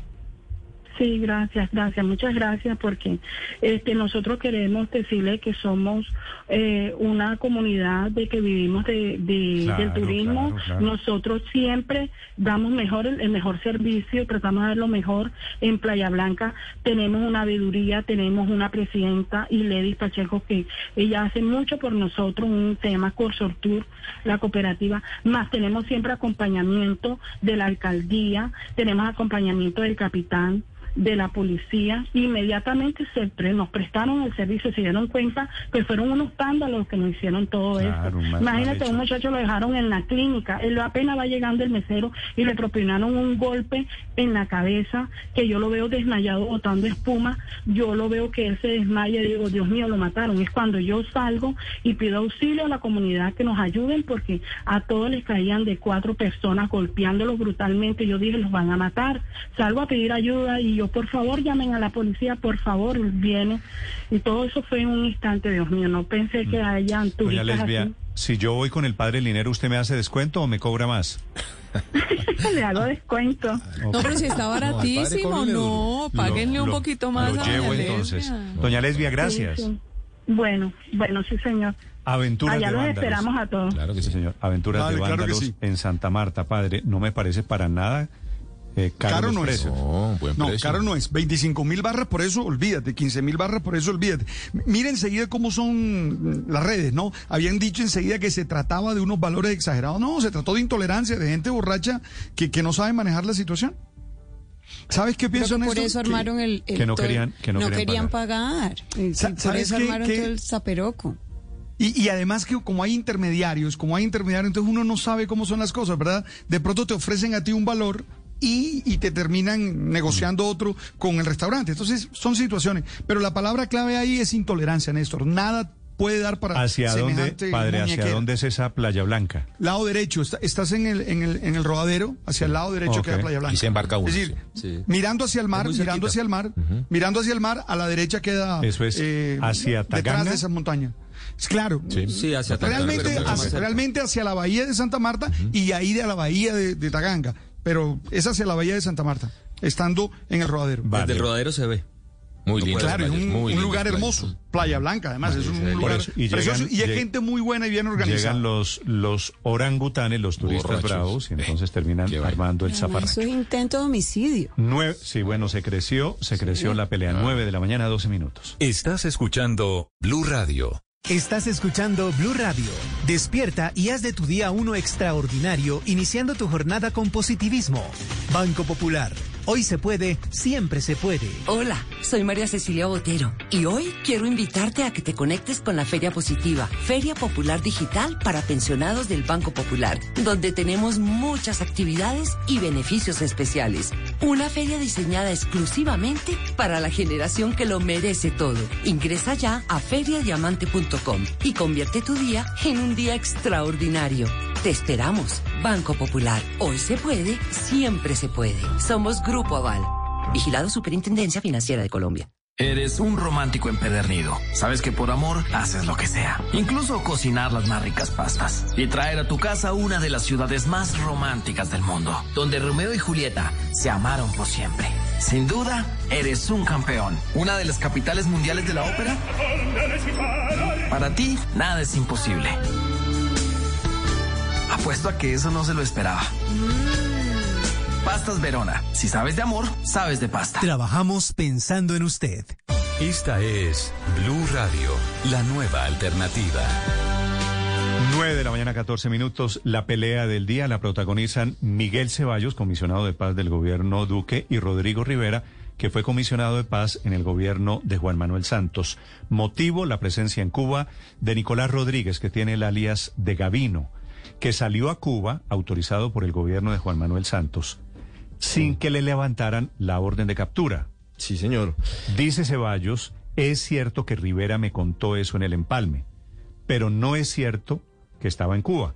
pero no es cierto que me haya dicho que no le levantaron la orden de Claro, captura. Lo que pasa, Néstor, es que... Responde, responde Rivera, no le levantamos la orden de captura porque el señor no salió desde Colombia, sino salió desde Venezuela. Sí, sí, digamos que ahí hay una zona gris muy, muy grande sobre lo que significó en ese momento de finales del gobierno pasado y comienzos del gobierno del presidente Iván Duque la negociación con el ELN. En ningún caso alias Gavino había estado en el equipo negociador y eso hay que decirlo, aunque luego eh, se han conocido versiones según las cuales se había pedido eso al gobierno actual y habrían aceptado en principio, pero luego no se llevó a efecto esa autorización. Gavino estaba muy enfermo, al parecer sigue estando delicado de salud y desde hace años pareciera estar retirado de la jefatura del ELN. Es más una figura histórica, pero es un hombre que está realmente muy alejado de todo lo que tiene que Ahora, ver la guerrilla. la teoría, Ricardo, del gobierno colombiano es que a Gavino le dieron permiso en varias oportunidades.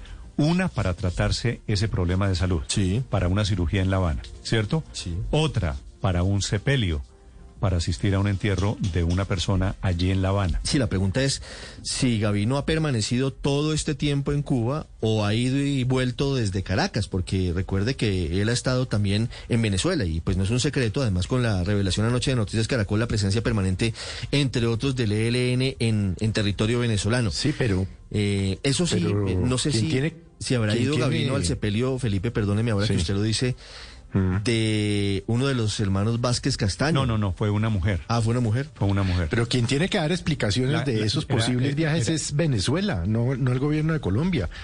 Porque cuando, se ha- cuando hay procesos de paz, a los de las FARC no les levantaron las órdenes de captura. Estaban, todos estaban imputados con órdenes de captura y, y estuvieron en Cuba. Entonces, ¿cuál es el problema? No, no, pero las capturas sí hay que suspenderlas, Felipe. El procedimiento de la ley de orden público, que es la que autoriza Pero la este tipo suspenden de para que salgan desde Colombia, que era el caso Héctor del, de los Claro. señores de las FARC. Claro, o, o las suspenden en general, no importa desde dónde salgan, pero las, las pueden suspender. En este caso aparentemente no lo hicieron y puede haber habido un error jurídico, creería Es yo, que en el admite, gobierno del presidente Rodrigo Santos. Eh, Rivera que no la suspendieron, dice él, con el argumento de que Gavino no estaba en Colombia. No, pero ese, e- ese, ese pudo haber sido el error jurídico que se cometió. Es que ahí tal vez, pues yo francamente debo decir que no encuentro bien la fórmula que utilizaron para dar este permiso, porque en la ley de orden público se autorizan como dos figuras. Una, que es la de los negociadores, a los cuales les pueden suspender las órdenes de captura y normalmente lo hacen.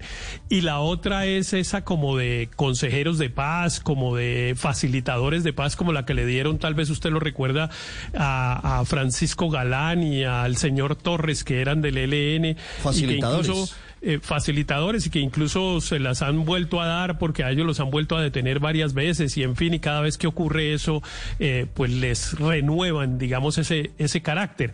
Eh, en este caso yo creo que hubo francamente digo por lo que he visto un error jurídico del gobierno del presidente Santos que autorizó la permanencia en Cuba y Cuba lo hizo digamos sin necesidad de habérselo de ser obligatorio.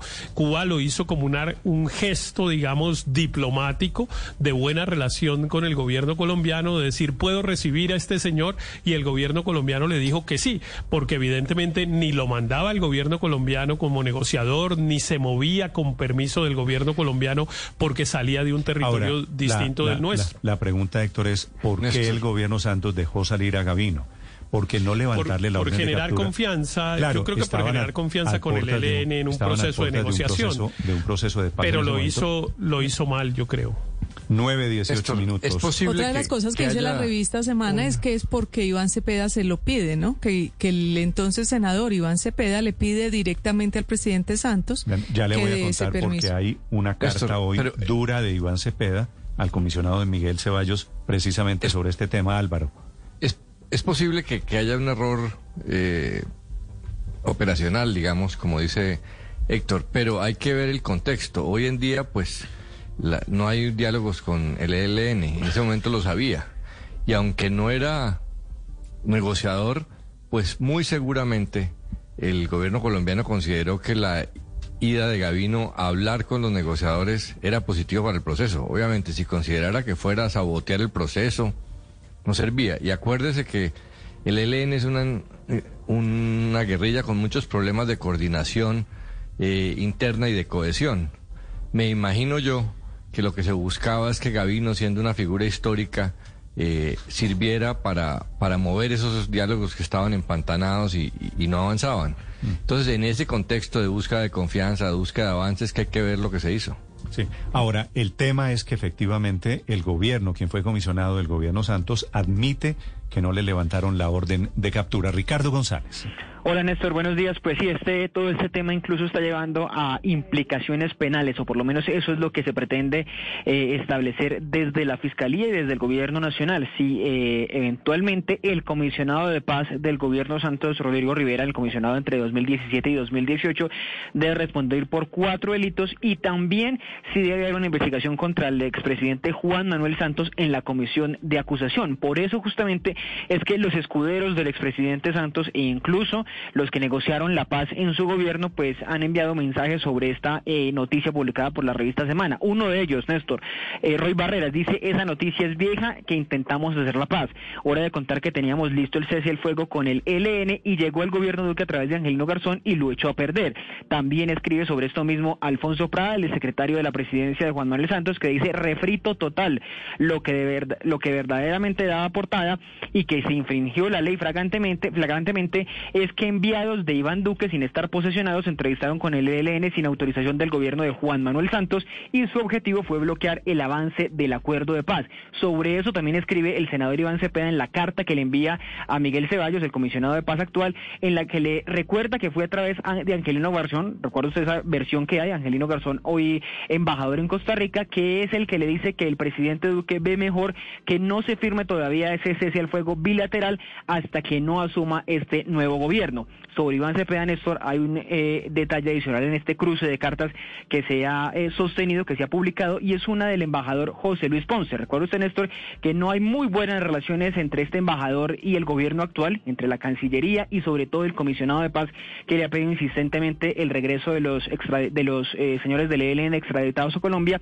Este embajador le escribió a Rodrigo Rivera en su momento pidiéndole, eh, bueno, o comunicándole que eh, Gavino iba a llegar a Cuba y le pedía autorización para la llegada. Dice que para eso necesitaba contar con la anuencia del gobierno colombiano y dice este es un caso excepcional que entendemos la llegada de Gavino fue comunicado por el presidente Juan Manuel fue comunicado al presidente Juan Manuel Santos por el entonces o por el senador Iván Cepeda a solicitud del propio Gavino. Es decir, por esa vía, por la vía del senador Iván Cepeda es que se dio esta comunicación. 9.22 minutos, senador Iván Cepeda, buenos días.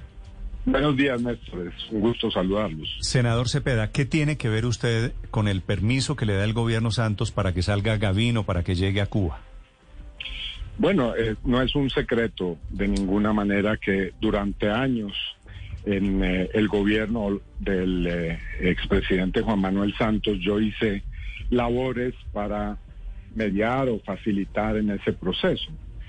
Y ahí hubo muchas solicitudes que se le hicieron llegar al gobierno y al presidente. Entre ellas, la delegación de paz del ELN eh, informó eh, en su momento que eh, hacía la solicitud al presidente de la República sobre este particular, sobre la situación de Gavino, y entonces eso se transmitió como era mi deber hacerlo en medio de ese proceso. Esa es la situación. Sí. ¿Desde cuándo llegó Gavino a Cuba, senador Cepeda? Yo no sabría en, en eso, en esos detalles dar información y sobre todo no sé si podría hacerlo por la reserva que sobre esos hechos pesa todavía, ¿no? Cosa que a mi modo de ver no ha sido respetada por el comisionado de paz porque como lo digo en mi carta, hay documentos que están bajo su cuidado.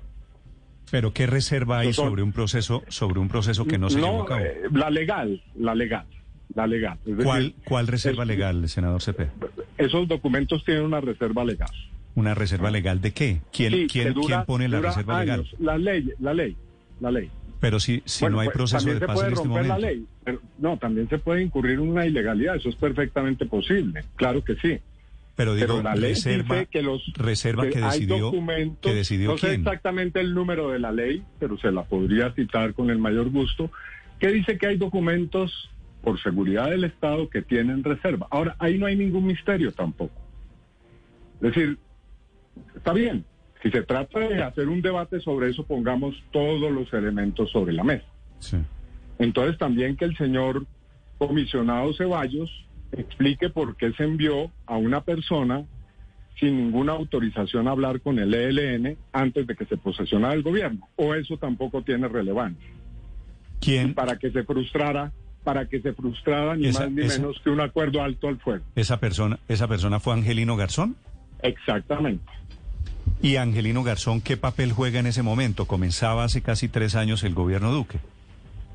Pues apareció ah, ante el señor Juan Carlos Cuellar, quien era en ese momento gestor del ELN, gestor de paz, diciendo que él era un enviado del gobierno y que eh, el gobierno entrante lo había autorizado para eh, pedirle al ELN que no firmara en la mesa de La Habana un acuerdo de cese al fuego porque eso sería inconveniente y porque eh, pondría al nuevo gobierno ante una situación incómoda de hechos cumplidos. Entonces la pregunta es, ¿cuántas vidas se hubieran podido ahorrar el país si se hubiera firmado ese acuerdo, como efectivamente estuvo a punto de lograr? Y si no es acaso mensaje- una inmoralidad, Senador. y si no es acaso, perdónenme un momento, si no es acaso inmoral eh, atravesarse a un acuerdo de esta naturaleza. Senador, Juan Carlos Cuellar llevó ese mensaje al equipo negociador del ELN en Cuba. Yo considero que sí, no puedo, no puedo certificarlo, pero eh, me imagino que un mensaje de esa naturaleza no debió eh, utilizarlo para consumo propio, simplemente quien tenía precisamente la función de transmitir esa clase de mensajes y de ofertas. Mire, en la carta que usted le envía ayer al, al comisionado Ceballos, doctor Cepeda, también habla de que el ELN había solicitado al gobierno incluir a Gavino en el equipo negociador. Todo esto es antes del atentado terrorista en la Escuela General Santander. y que el gobierno había aceptado esa inclusión y luego se desdijo de la misma. ¿Cómo es la historia? Porque eh, según lo que usted Hay deja ver una- aquí es que Gavino, digamos que se, se pretendía legalizar la situación de Gavino en Cuba a través de esa inclusión en el equipo negociador. Exactamente, eso fue lo que ocurrió y ese fue un debate que hubo. Pero todo esto además, además ha sido ya público. Eh, digamos, a mí una, una pregunta que me asalta es, ¿por qué se revive hoy una discusión que se ha dado en los últimos dos años de esta forma? Y la única explicación que yo encuentro es que el gobierno quiere tapar y tender una cortina de humo sobre otras discusiones que hay en el país, como esa que ustedes estaban ahora eh, pues ventilando sobre los temas de los falsos positivos, las Sí. cifras más exactamente. Sí, pero, pero eso sí ocurrió, esa historia de Gavino intentando entrar al equipo negociador del ELN. El, eh, el debate se presentó porque la delegación del ELN hizo pública eh, una oferta que hizo el doctor Ceballos, eh, señalando que el gobierno podría estar de acuerdo con la presencia de Gavino en La Habana, siempre y cuando él se integrara a la delegación eh, del, del ELN allí y que apareciera como negociador. Una vez que hizo esa ¿Usted sabe, oferta, Cepeda, eso por qué no ocurrió? ¿Porque Gavino nunca se integró a ese diálogo de paz? Hasta donde entiendo, y ese fue la, lo que también apareció en los medios, porque todo esto ha sido público, repito, el, eh, el comisionado se arrepintió de su oferta y después se desdijo eh, de haberla hecho. Pero, pero no será, senador Cepeda, porque usted nos explica que se hizo todo esto como un gesto eh, de buena voluntad porque tenían intenciones de llegar a unos diálogos o algún tipo de paz. Pero seis meses después eh, se da el atentado a la Escuela General Santander que muestra evidentemente que no había una voluntad de paz. ¿No sería en ese momento la necesidad de, de atender la solicitud del gobierno de que no sigan siendo acogidos ni protegidos por el gobierno cubano estas personas del ELN, incluyendo a Gavino? Pero usted sabe que esa discusión tiene que ver con otro asunto que aquí hay que mencionar y es cómo se desconoce un protocolo que está firmado y que compromete al Estado colombiano. Es decir, ¿cómo anula usted esa, digamos, ese compromiso? Cuba es un país que se compromete a hacer una función de mediación en un proceso de paz. recibe una delegación de paz en su territorio. Luego el gobierno decide romper, bueno, obviamente con justa causa, esas conversaciones. Y entonces, ¿qué hace el gobierno de Cuba? Tiene que cumplir con el papel de garante. Y garante significa en este caso cumplir un protocolo que indica que ante la ruptura de las conversaciones, el Estado colombiano está, está obligado a retornar a su país, a esa delegación, y después perseguir a esas personas en medio de Pero, la lógica pues, de, de- de la, de la, Sí, de la- es- es- digamos, es- de la acción penal del Estado, eso es obvio. De acuerdo, pero ese es un tema diferente. Aquí estamos hablando de la salida, no de la llegada. ¿Por qué supone usted, No, estaba respondiendo a la otra pregunta. claro. embajador Cepeda, por qué supone usted que el gobierno. Santos no dio el salvoconducto eh, para levantar las órdenes de captura que pesaban sobre Gavino? No, yo ese, digamos, ese aspecto del asunto no podría entrar a detallarlo. Yo no era secretario jurídico, ni participaba, digamos, en el desempeño y en el rol de las personas que tenían que, eh, digamos, la, la tarea de darle a todo esto un procedimiento jurídico y, y además legal. Pero lo que sí escuché ayer fue al comisionado Rivera diciendo que se cumplieron todos y cada uno de los procedimientos que ordena la Constitución No, pero- y la ley pero y que él esas admite- Eh, actuaciones y que esas yo también lo leí él dice esas actuaciones están blindadas jurídicamente Pero él admite que no hubo que no hubo levantamiento de órdenes de captura para Gavino. Es decir yo me acojo a lo que estoy diciendo lo estoy citando textualmente Sí, pero, pero es que eso no quiere decir que le hayan levantado la orden de pues captura. a eso lo definirá en este momento un juez no porque tengo entendido No, no, no, pero es que esto no es cosa de un juez. fiscal. No, no hubo levantamiento de órdenes de captura que había sobre Sí, Gavino. Eso, es- eso, es- eso mi modo de ver, ya que lo ha puesto en ese terreno, el eh, doctor Ceballos tendrá que dirimirlo una autoridad, ¿no? Mm. Una autoridad, para eso están las autoridades judiciales. Ahora, también tendría que dirimir cómo fue que Angelino Garzón dialogó con el ELN sin permiso. Eso también sería bueno que vaya eh, efectivamente a- ante la fiscalía, ya que el doctor Ceballos ha escogido esa vía, pues también que plantee eso y que también explique por qué se están filtrando documentos desde su oficina. Eso también sería bueno que se le explique a la autoridad competente. Senador Cepeda, eh, hablando de documentos, el espectador publica la carta que le envía el embajador Ponce, embajador cubano, a quien era comisionado de paz de la época, enero del año 2018, Rodrigo Rivera, pidiéndole que hicieran lo que hubiera que hacer para tener el aval del gobierno Santos en ese momento para que Gavino estuviera en Cuba. ¿Usted me dio en algo allí, en esa oportunidad? Sí, lo dije al comienzo de esta entrevista. Yo estuve en, eh, tanto en Quito como en La Habana realizando el papel de facilitador y dentro de esas funciones efectivamente transmití al presidente de la República de ese entonces una solicitud en ese sentido. Y si usted fue mediador, ¿alguna vez hablaron de levantar órdenes de captura para Gavino? Eso no era mi función, por supuesto. Yo no, yo, yo era mediador, yo no hacía parte del gobierno. ¿Usted cree que si se confirma que no hubo levantamiento de órdenes de captura a Gavino, pudo haber un error técnico o un problema de legalidad? No, yo no voy a entrar en ese juego que busca, entre otras cosas, echarle tierra al asunto de los falsos positivos. Esa es mi convicción.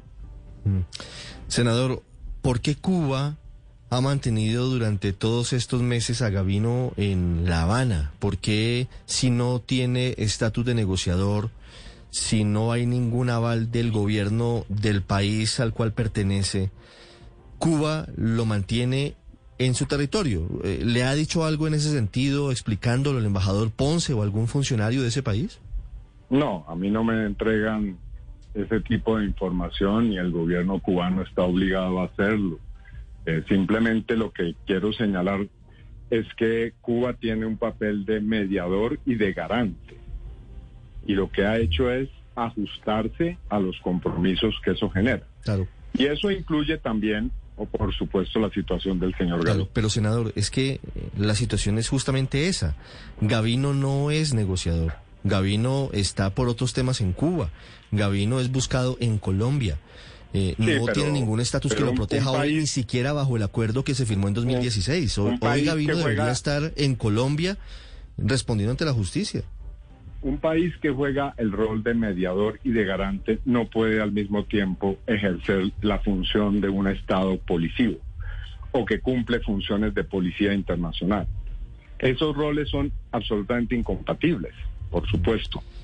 Así que si Cuba ha comprometido, digamos, su palabra en ser garante, tiene que respetar, por supuesto. Pero, pero es que ya no hay acuerdo, ya no hay negociación. En este momento están rotos Entonces, que el gobierno tome la decisión, que es lo más fácil, si de lo que se trata es de perseguir a esas personas, el gobierno tiene la vía expedita y es sencillamente habilite el regreso al territorio nacional y persiga a Eh, Lo que pasa es que Gavino no está en ese grupo. Es decir, Gavino tiene la situación de que no, está en el equipo negociador. de, no, pero hace parte de una, eso habría que preguntárselo también a cómo lo concibe el ELN en este caso.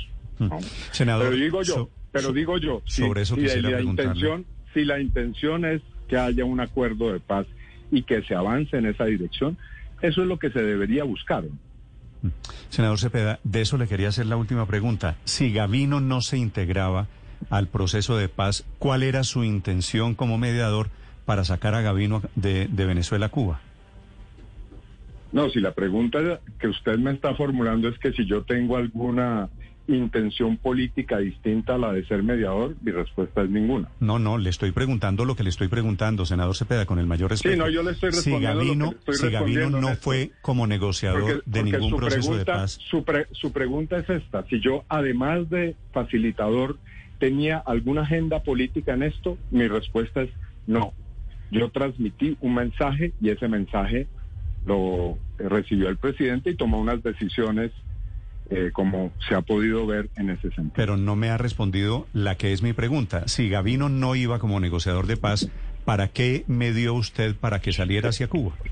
No, eh, lo que yo le respondo es que esa era una petición, como el ELN hizo otras peticiones que no estaban directamente ligadas a su, dele- eh, digamos, a la- al estatus de su delegación.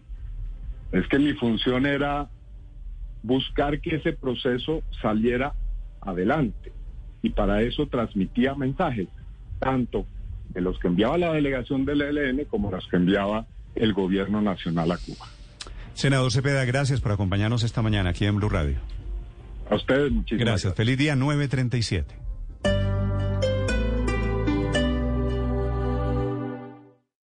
Esta es Blue Radio. Sintonice Blue Radio en 89.9 FM y grábelo desde ya en su memoria y en la memoria de su radio. Blue Radio, la nueva alternativa. En Blue Radio estamos comprometidos con el cuidado. Lávate las manos con agua y jabón. Habla con tu jefe para poder trabajar desde casa. Lávate las manos de nuevo. Ayuda a tus hijos con las actividades académicas. Crea rutinas de actividades para aprovechar los días. Evita tocar tu cara y vuelve a lavarte las manos. En lo posible, quédate en casa. Así te cuidas y cuidas a los demás. Numeral Yo me cuido, yo te cuido. Blue Radio, la nueva alternativa. Con la app Paga Todo, tus transacciones están al alcance de tu mano. Con nuestra aplicación Juega Chance, compra loterías, recarga tu cuenta Betplay y ahora también adquiere tu SOAT. Descárgala ya. Paga Todo Virtual es para mí, para ti, para todos. Válido en Cundinamarca y Bogotá. Chance es un juego de suerte y azar autorizado por la Lotería de Bogotá. Un día de ofertas a la semana es bueno. Pero ofertas siete días a la semana es mucho mejor. En Droguería Alemana te damos más de 800 ofertas todos los días. Aprovechalas también en tu drogueriavirtual.com.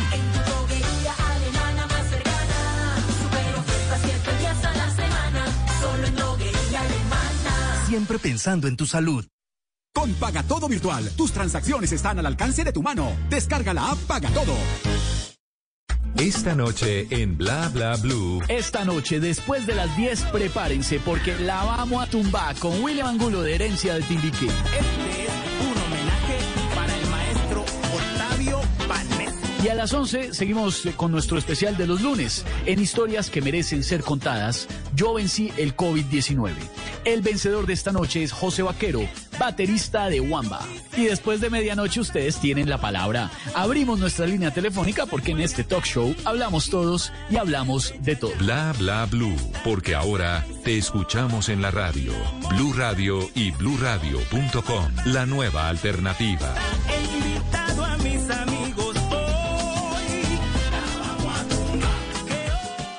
En Locatel, 50% de descuento en la segunda unidad idéntica de sus medicamentos genéricos. Referencias seleccionadas. Hoy lunes 22 de febrero. Oferta válida en tiendas físicas Locatel, domicilios y página web. Aplican condiciones y restricciones. Y ahora en Blue Radio, la verdad sobre las vacunas para COVID-19. No creas en cadenas de WhatsApp o videos que te invitan a no vacunarte por supuestas conspiraciones y eventos adversos con la vacuna. Nada de eso tiene un soporte científico. Las vacunas contra COVID-19 han sido desarrolladas con base en evidencia científica y se han probado en estudios clínicos muy rigurosos que avalan su uso. La mejor estrategia es prevenir la infección mediante la vacuna, pues a la fecha no hay medicamentos disponibles que sean efectivos para el manejo de la enfermedad. Cuida tu vida, cuida la vida de tu familia. Vacúnate. Vacúnate. Blue Radio.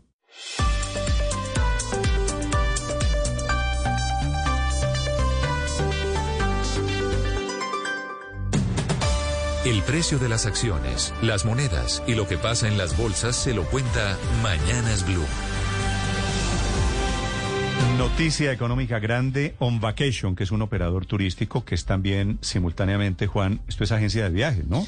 Sí. Y dueño de hoteles. Y dueño de hoteles y, y también eh, en su momento la chartera más grande de Colombia. Eso quiere decir que era eh, el que más compraba tiquetes aéreos a las aerolíneas, por supuesto, para armar sus paquetes de viajes y trasladar a las personas a sus hoteles. Producto de la pandemia, este gigante del sector turístico en Colombia, repito su nombre, On Vacation, que seguramente Felipe, yo no sé, ¿usted ha comprado algún tiquete o ha viajado con On Vacation?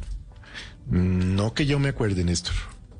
José Carlos, ¿usted sí ha viajado con No, no, señor. Mucha promoción, Yo vi sí, mucha sí. publicidad y ¿Usted ha viajado bonitos. a dónde, Tito, con On Vacation? No, a, por ejemplo, a las islas del Caribe, sacamos una vez un... Sabe que hay, hay un hotel propio ¿En de un vacation. El de Amazonas es bueno, pero también hay otro que recientemente inauguraron en La Guajira, cerca de Mayapo, se llama... Es que... Dios, Guajira tal vez se llama el hotel. Pero es, que posible es que bonito. Vacation sea el que más haya llevado turistas de. Colombia al Amazonas, por si ejemplo. ustedes Es están posible. pensando, Felipe, si estaban pensando ir a Cancún, por ejemplo, hay planes. Destino hacia Cancún, On Vacation era muy protagonista de ese trayecto. Y era muy Con el barato, modelo de ahorro, Néstor, ¿no? Usted Era muy barato. pagando de a poquito. Es que es que On Vacation básicamente es un turismo, no quiero decir popular, Al alcance pero, de todos. pero es un turismo de buenos precios. Sí, digamos. claro, competía para poder ir De pues, combate, gente- de claro. combate. Entonces bueno, era- todo muy, era... muy innovador en Sí, las ofertas sí, y por sí, eso claro. creció tan Pero rápido. Iba uno que- barato a cualquier sitio. La, Claro, y la la inter- mala noticia, voy a darle ¿Pero la qué noticia. pasó? On ¿Qué Vacation, por eso digo, don Héctor, está anunciando esta mañana reorganización financiera. Quiere decir paso previo, último paso para evitar la quiebra. Es que yo entiendo que tenía una- un endeudamiento muy grande, porque esas empresas que crecen tan rápido y esta creció muy rápido, pues normalmente están soportadas en, en endeudamientos fuertes y claro que una crisis de esta, pues le queda difícil resistirla. Un es año- una muy mala noticia. Un año sin poder desarrollar la pues, actividad ¿cómo? que venía desarrollando intensamente. Claro. Se mantienen las deudas, se mantiene Además con una cantidad de cosas contratadas, es decir, todos los charters de los que hablaba Juan Fernández, pues estaban contratados Ahora, y le tocó El responder por gobierno había intentado un salvavidas evitando que la gente pudiera salirse de los planes turísticos ya contratados. Claro. Para evitar que pasara esto que está pasando. Pero fíjese esa historia, Néstor, antes de terminar, es interesante. Quien fundó esa compañía se llama Carlos Londoño, que anda por los cuarenta y pico de años, un, un- un tipo joven, y antes de terminar la universidad, incluso en, en el colegio, lo que hacía era vender eh, excursiones eh, a, a los colegios, ¿sabe? Cuando uno se va a graduar, se va de excursión en determinados años, y él lo que hacía era vender esas excursiones y en un momento alcanzó inclusive a tener la exclusividad de vender esos paquetes o excursiones con Decameron. Entonces, Mm. fíjese que lo hizo fue pensar en un negocio de este tipo y montó On Vacation, Y su fue propia compañía, creciendo, y fue y fue creciendo, y fue creciendo, y creciendo. hoy recibe semejante golpe.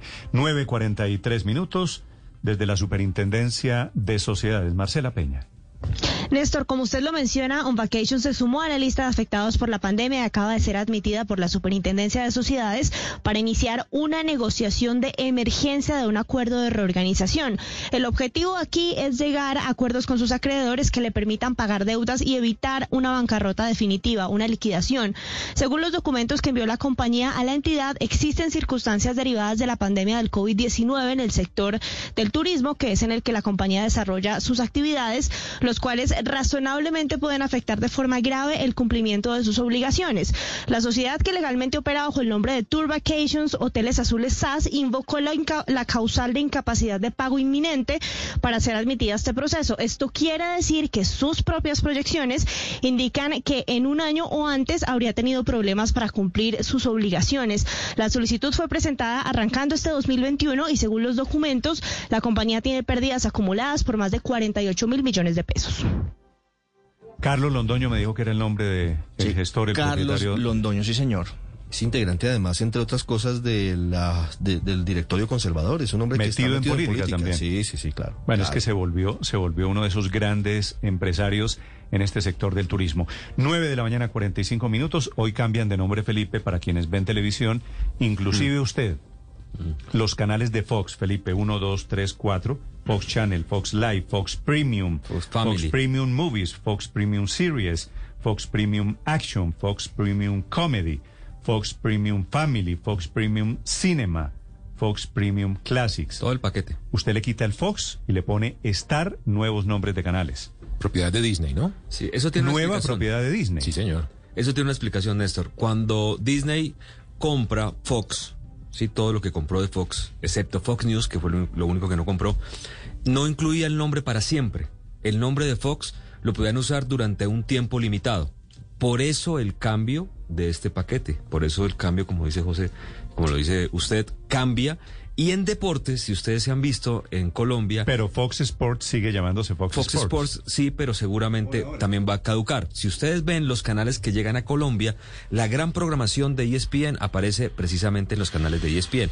Y Fox, Sacaron, sacaron programas de Fox. a claro, ESPN. 90 minutos, todos esos. Y el talento se lo llevaron de Fox todo, a E ESPN. todo. Y usted hoy en Colombia ve Fox Sports solamente programas viejos, de resúmenes o eventos que no tienen tanta audiencia. ¿Por qué? Porque seguramente va a ir pereciendo el nombre porque lo tienen que devolver.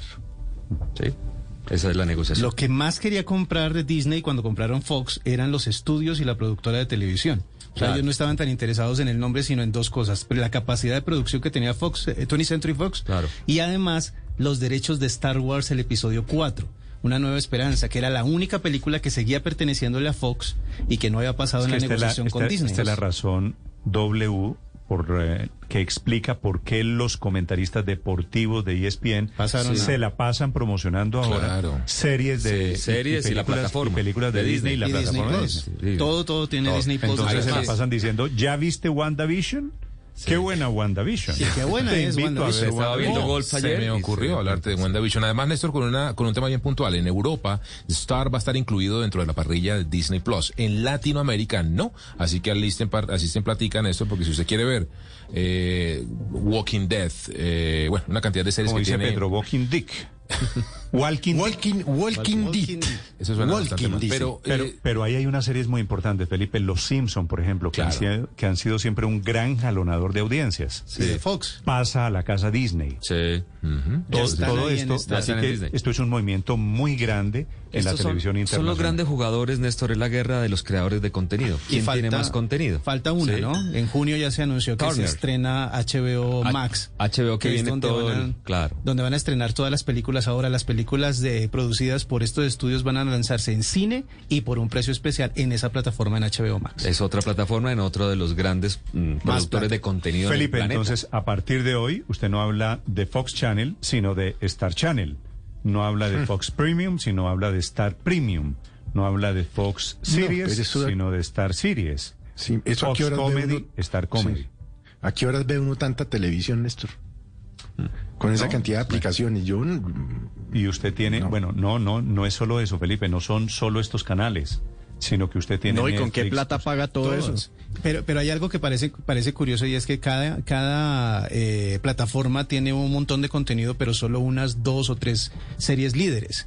Entonces empieza uno a comprarlas únicamente Claro. por tener eh, acceso a esas Como series. del vinilo. ¿Se acuerda que usted compraba el disco por una canción? Entonces uno compraba todos los discos porque le gustaba una canción sola de canción. este. este, Ese es un este. buen ejemplo porque usted ahora tiene eh, plataformas. Claro que usted sí. tiene eh, Amazon, Deezer, Netflix. Spotify, Ah, bueno. en el caso de la música, y música. tiene Amazon. ¿Qué servicios de televisión tiene usted, Felipe? No, yo, pues obviamente todos los que trae el paquete premium de Claro y Netflix. El Netflix no puede faltar. Esa es otra cosa. No, pero es que no es tengo, no tengo más porque es que no tengo, sí, no tengo tiempo de ver más. De Netflix, que Netflix sigue siendo líder en el, ser- en el sector, líder del mercado, pero hay otras muchas plataformas. No, Amazon, Néstor, pero, Apple. pues, No, pero No, pues claro, Hulu, no, lo que- yo no. lo Es que dice que- Felipe es cierto. Pasa que porque- termina usted pagando mucha plata. Pasa es que usted, por ejemplo, Las Felipe tiene música. claro. Felipe tiene claro, pero si usted tiene DirecTV Go, también empieza a competir DirecTV Go con Claro. estas aplicaciones porque tiene el mismo formato. Pero, pero eso está inventado. ¿Qué, qué hace uno? Que tiene amigos que pagan unas, otros amigos que pagan otras y se, se turnan las, y se pasan las, las contraseñas. Va las a haber- passwords. va a haber algo que controle papi, eso, se lo Yo voy para esa. Espere que usted Pero bueno, se lo da al sobrino y usted va a entrar y el sobrino tiene ocupado porque se lo dio al primo, Padre, pero primo, eso, y usted no puede ver y se enoja. Eso que usted confiesa, padre Linero, bueno, no solo es un gran acto de tacañería. Puede ¿no? ser de- O es sea, una estrategia era- cooperativa también, ¿no? Sino, sí, cooperativizar, cooperativizar las aplicaciones. la sino- solidaridad no es mala, Néstor. La solidaridad no es mala era, es ilegal. Linero era, es era de los que ilegal. se subía al poste a piratear parabólica. No, no, no. No, no, porque eso es ilegal. No, no, ¿Cuánto porque Ricardo eso es usted? ilegal ¿Cuánto y yo no usted? sería ilegal nunca. Padre, nunca con- sería ilegal. cuánto paga usted o cuánto se ahorra mensualmente vía amigos en plataformas de televisión. Papi, un billete largo, papi. un billete largo. Primero que todo, no me diga papi que me siento incómodo. Netflix vale que Sí, esa vaina tan, sí, papi. Tú tranquilo que, en- que en la costa le decimos papi a Sí, todo el mundo. Eso no tiene. yo, estoy, yo estoy en Bogotá. La última vez que me dijeron papi, esa vaina no sonó bien. No, no, no. Tú, tú tranquilo. Tú tranquilo que yo. yo Segundo, segundo, Defino papi, bien. padre Linero. Segundo, ese tema de que compartimos las claves, ¿no? De que compro Ajá. para mí, le comparto al, al cura y que lo compro para mí ¿Dónde y está se el lo problema? comparto a mi tía. Eso, eso se lo van a quitar dentro de poquito. Sí, claro. Ah, con- bueno. Activan la geolocalización y que únicamente permiten que las Pero personas no que es, estén- pero ojo, pero ojo que no es ilegal, que le quede claro al señor Ospina No. que no es ilegal. No, de y hecho está hoy no lo es, no hay ningún, de hecho no hay la tacañería ninguna. no es ilegal, es fea, pero no es Eh, ilegal. sí, y uno no tiene por qué regalar la ¿Sabe plata, si la Me- plata hay que me- traérsela Me duro. he encontrado, me he encontrado en algunas papelerías, por ejemplo, unos avisos, unos avisos publicitarios Sí, señor. diciendo que, que vende la clave. Entonces usted paga 10 siete mil pesos. o 7 mil pesos y le dan la clave para que usted entre a Netflix. es bastante legal. Esto, mire, vale No, otro, otro tacaño, pero deme el nombre de ese, de ese papelero. Oiga, que me- que me 130. interesa. José Carlos, cuidado y cuento, José Carlos, que contigo tengo la de Amazon compartida. Cuidado y lo cuento. Padre, En segundos, Padre, en segundos, mucha atención, padre Linero, la historia de un vacation, este gigante que hoy se pone a prueba en el mercado del turismo. Estás escuchando Blue Radio. ¿Quiere organizar sus deudas? Sí, aquí. Soy su celular. Ahora desde su celular, en el app de Vivienda, puede organizar las deudas que tiene con todos los bancos en un solo crédito en cinco minutos. Da Vivienda Móvil. Aquí lo tiene todo. Aplica políticas de crédito. Vigilado Superintendencia Financiera de Colombia. No jode, parientico, que don Juaco tiene los tales síntomas, pero si estuvimos toditos ayer. Virgen Santísima, nos toca ponernos ya mismo en modo praz. ¿Y qué es el modo praz? Es ser serio, pariente, modo responsable, separarse de todo el mundo en su casa, llamar a la EPS o al 192 y ponerse pilas y lo llaman a uno para no regar más esa vaina. Sí, señor. Vea que los Martínez no le pararon bolas y cayeron todos. Rompamos la cadena de contagio. Y seguimos a esta hora de la mañana acompañándolos en Blue Radio. Estamos en Mañanas Blue. Disfruta del sorprendente ahorro de la preventa digital de la temporada de casa. Encuentra neveras No Frost desde 999.900 pesos y ahorra hasta un 10% en llantas pagando con tus tarjetas Banco Falabella. Solo del 22 al 24 de febrero en la app Home Center y homecenter.co. Continuamos con más aquí en Mañanas Blue. Esta es Blue Radio, la nueva alternativa. Jaime Ulloa es el representante legal y gerente de asuntos corporativos de On Vacation, que esta mañana, digo, se pone a prueba por cuenta de esta reorganización financiera que ha solicitado a la Superintendencia de Sociedades. Señor Ulloa, buenos días. Néstor, buenos días. ¿Cómo está On Vacation? ¿Qué fue lo que pasó? Bien, bien, muchas gracias Néstor por este espacio y la oportunidad de, de aclarar la situación. Pues nosotros somos un agrupador de servicio, como bien sabe toda la opinión pública, llevamos más de 19 años comercializando nuestro destino favorito que es Colombia y actualmente básicamente nos estamos acogiendo a los beneficios que el mismo gobierno mediante el decreto 560 nos ha permitido para negociar las acreencias que tenemos únicamente con las entidades financieras por las deudas que se han venido adquiriendo antes del aislamiento obligatorio y durante el aislamiento obligatorio. ¿Cuántos millones de dólares deben ustedes, señor Ulloa? Néstor, ese detalle sobre la información y, y, los pasivos, pues nosotros únicamente la vamos a manejar directamente con cada entidad financiera. En este momento lo que puedo decirles abiertamente es que tenemos los activos suficientes para brindarle el respaldo a nuestros clientes que tienen nuestros servicios contratados y las reservas que estamos precisamente comercializando todavía, porque esta negociación es básicamente es una mesa de trabajo donde la compañía se sienta con cada una de esas entidades financieras a llegar a un acuerdo de pago. Esto es básicamente un acuerdo de pago a estructurarse en un periodo de tres, cinco o diez años, como podamos precisamente con cada entidad financiera negociarlo. Señor Ulloa, eh, las, las garantías que ustedes ponen sobre la mesa, ¿qué son? ¿On Vacation es dueño de qué hoy? On Vacation es dueña del 90% de sus hoteles de tal manera que nosotros tenemos los activos suficientes para prestar ¿cuántos, el servicio. ¿Cuántos hoteles? Mencióneme algunos hoteles que ustedes tengan, de los que sean propietarios. Nosotros somos propietarios, por ejemplo, de los hoteles que operamos en Guajira, que operamos en San Andrés y que operamos en Amazonas. Entonces, esos son nuestros activos principales y básicamente la, el mecanismo de apalancamiento que nosotros estamos precisamente colocando como garantías para que podamos llegar a los acuerdos directos con esas entidades financieras. ¿Y de cuánto es hoy la ocupación en esos hoteles que tienen ustedes en La Guajira, en San Andrés y en el Amazonas? Todo depende de, del momento del año. Cuando nosotros estábamos a febrero del 2020, previo a la declaratoria de pandemia, nos encontramos en unos porcentajes de ocupación superiores al 90%. Nosotros siempre hemos manejado unos porcentajes muy importantes porque nuestra característica es el volumen de viajeros para visitar los destinos. Entonces ya después de marzo 19, cuando tuvimos que hacer ese cierre por el aislamiento obligatorio para prevenir y mitigar el COVID-19, obviamente tuvimos esa reducción básicamente a cero durante seis meses de ese cierre de operación y a partir de septiembre del 2020, cuando cesa el aislamiento obligatorio, ya empezamos con porcentajes de ocupación del 25, 30%, actualmente ya estamos llegando a un porcentaje superior al 70%, lo que nos indica que la reactivación es muy favorable y precisamente como Amazonas es uno de nuestros destinos principales, estamos muy eh, afanosos y, y esperando que se pueda hacer esa vacunación masiva que nos permita reactivar ese destino, que hoy por hoy todavía lo tenemos con, con ese aeropuerto cerrado y con la posibilidad de operarlo. ¿Qué va a pasar con la gente que tiene ya sus servicios comprados pero que todavía no los ha disfrutado? En ese sentido, y te agradezco por esa pregunta, este es un momento ideal para dar ese parte de tranquilidad.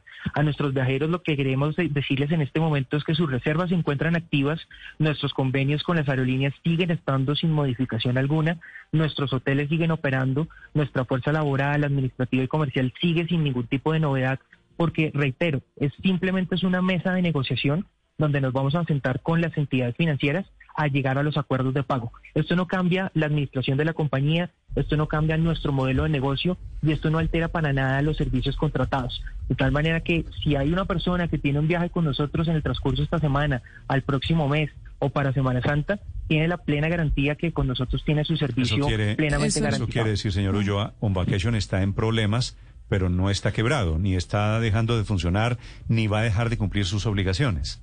Exactamente. Que lo que está haciendo es para salir a flote, es precisamente es para lidiar con los bancos y poder seguir prestando el servicio. Así es, como cualquier persona que pueda tener un problema económico a raíz de la pandemia, más las personas jurídicas que pertenecemos al turismo, estamos buscando las alternativas de hacer acuerdos de pago. Cuando uno debe, tiene que pagar y si no tiene la posibilidad de hacerlo al plazo inmediato, lo que busca son plazos y acuerdos de pago. Es básicamente eso. Esto no es un cambio de administración, esto no es una ley de quiebras, esto es simplemente un acuerdo de pago únicamente para entidades financieras.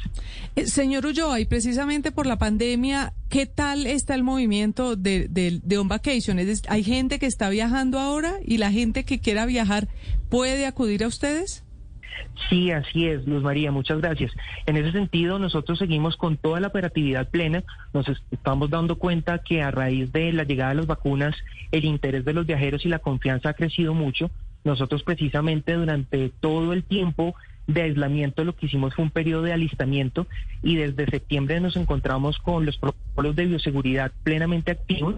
Tenemos ya el proceso de check-in con el Ministerio de Comercio, Industria y Turismo y tenemos nuestro sello BioSmart precisamente con eh, todas las garantías necesarias para que la gente pueda viajar tranquila. Y a partir de ese eh, levantamiento de aislamiento obligatorio, hemos visto que la confianza todos los colombianos de viajar, salir, cambiar de ambiente, ha crecido mucho y para nosotros ha sido un efecto muy favorable de la reactivación. Señor Ulloa, ¿cuántos pasajeros, cuántos turistas movieron ustedes el año pasado? El año pasado tiene un punto de inflexión, Néstor. Nosotros en enero y febrero augurábamos, así mismo como lo hacía el gobierno nacional, que íbamos a tener el mejor año en la historia del sector turístico. Ya después, iniciando marzo, viene esa declaratoria de pandemia el 11 por la Organización Mundial de la Salud y el 19 nos vimos obligados a cerrar. Entonces, ese año 2020 fue totalmente atípico. Enero y febrero, como mencionaba, tuvimos porcentajes de ocupación superiores al 90%, pero después de eso tuvimos 0% y nos obviamente nos generó una reducción de ingresos operacionales que hoy nos lleva a entablar esas negociaciones y esas mesas de acuerdo con las entidades financieras. es decir, ustedes esperaban, Jaime, esperaban el mejor año de la historia y terminaron teniendo el peor año de la historia.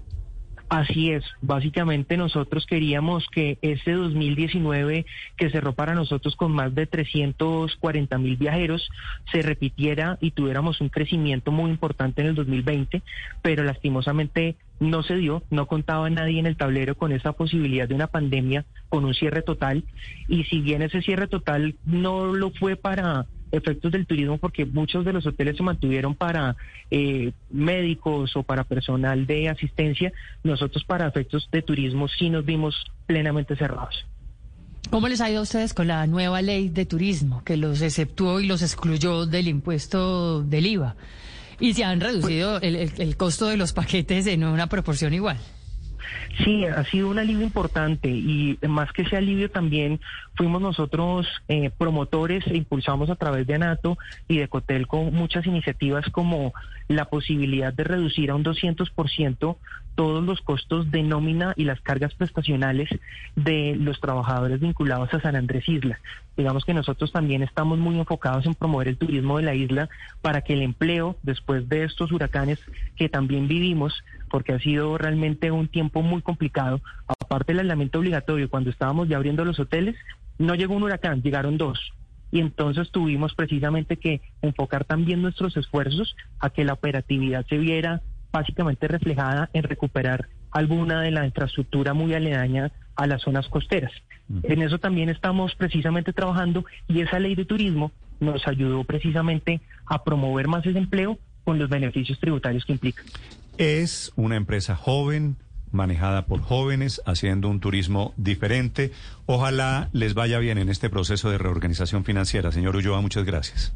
Néstor, muchas gracias y un saludo para todos y reitero, permito, me, me, permitas hacer este anuncio a todos nuestros viajeros. Nos encontramos activos y dispuestos para garantizar sus reservas, así que no hay ninguna interrupción de la operatividad de la empresa. Entiendo que ese es el...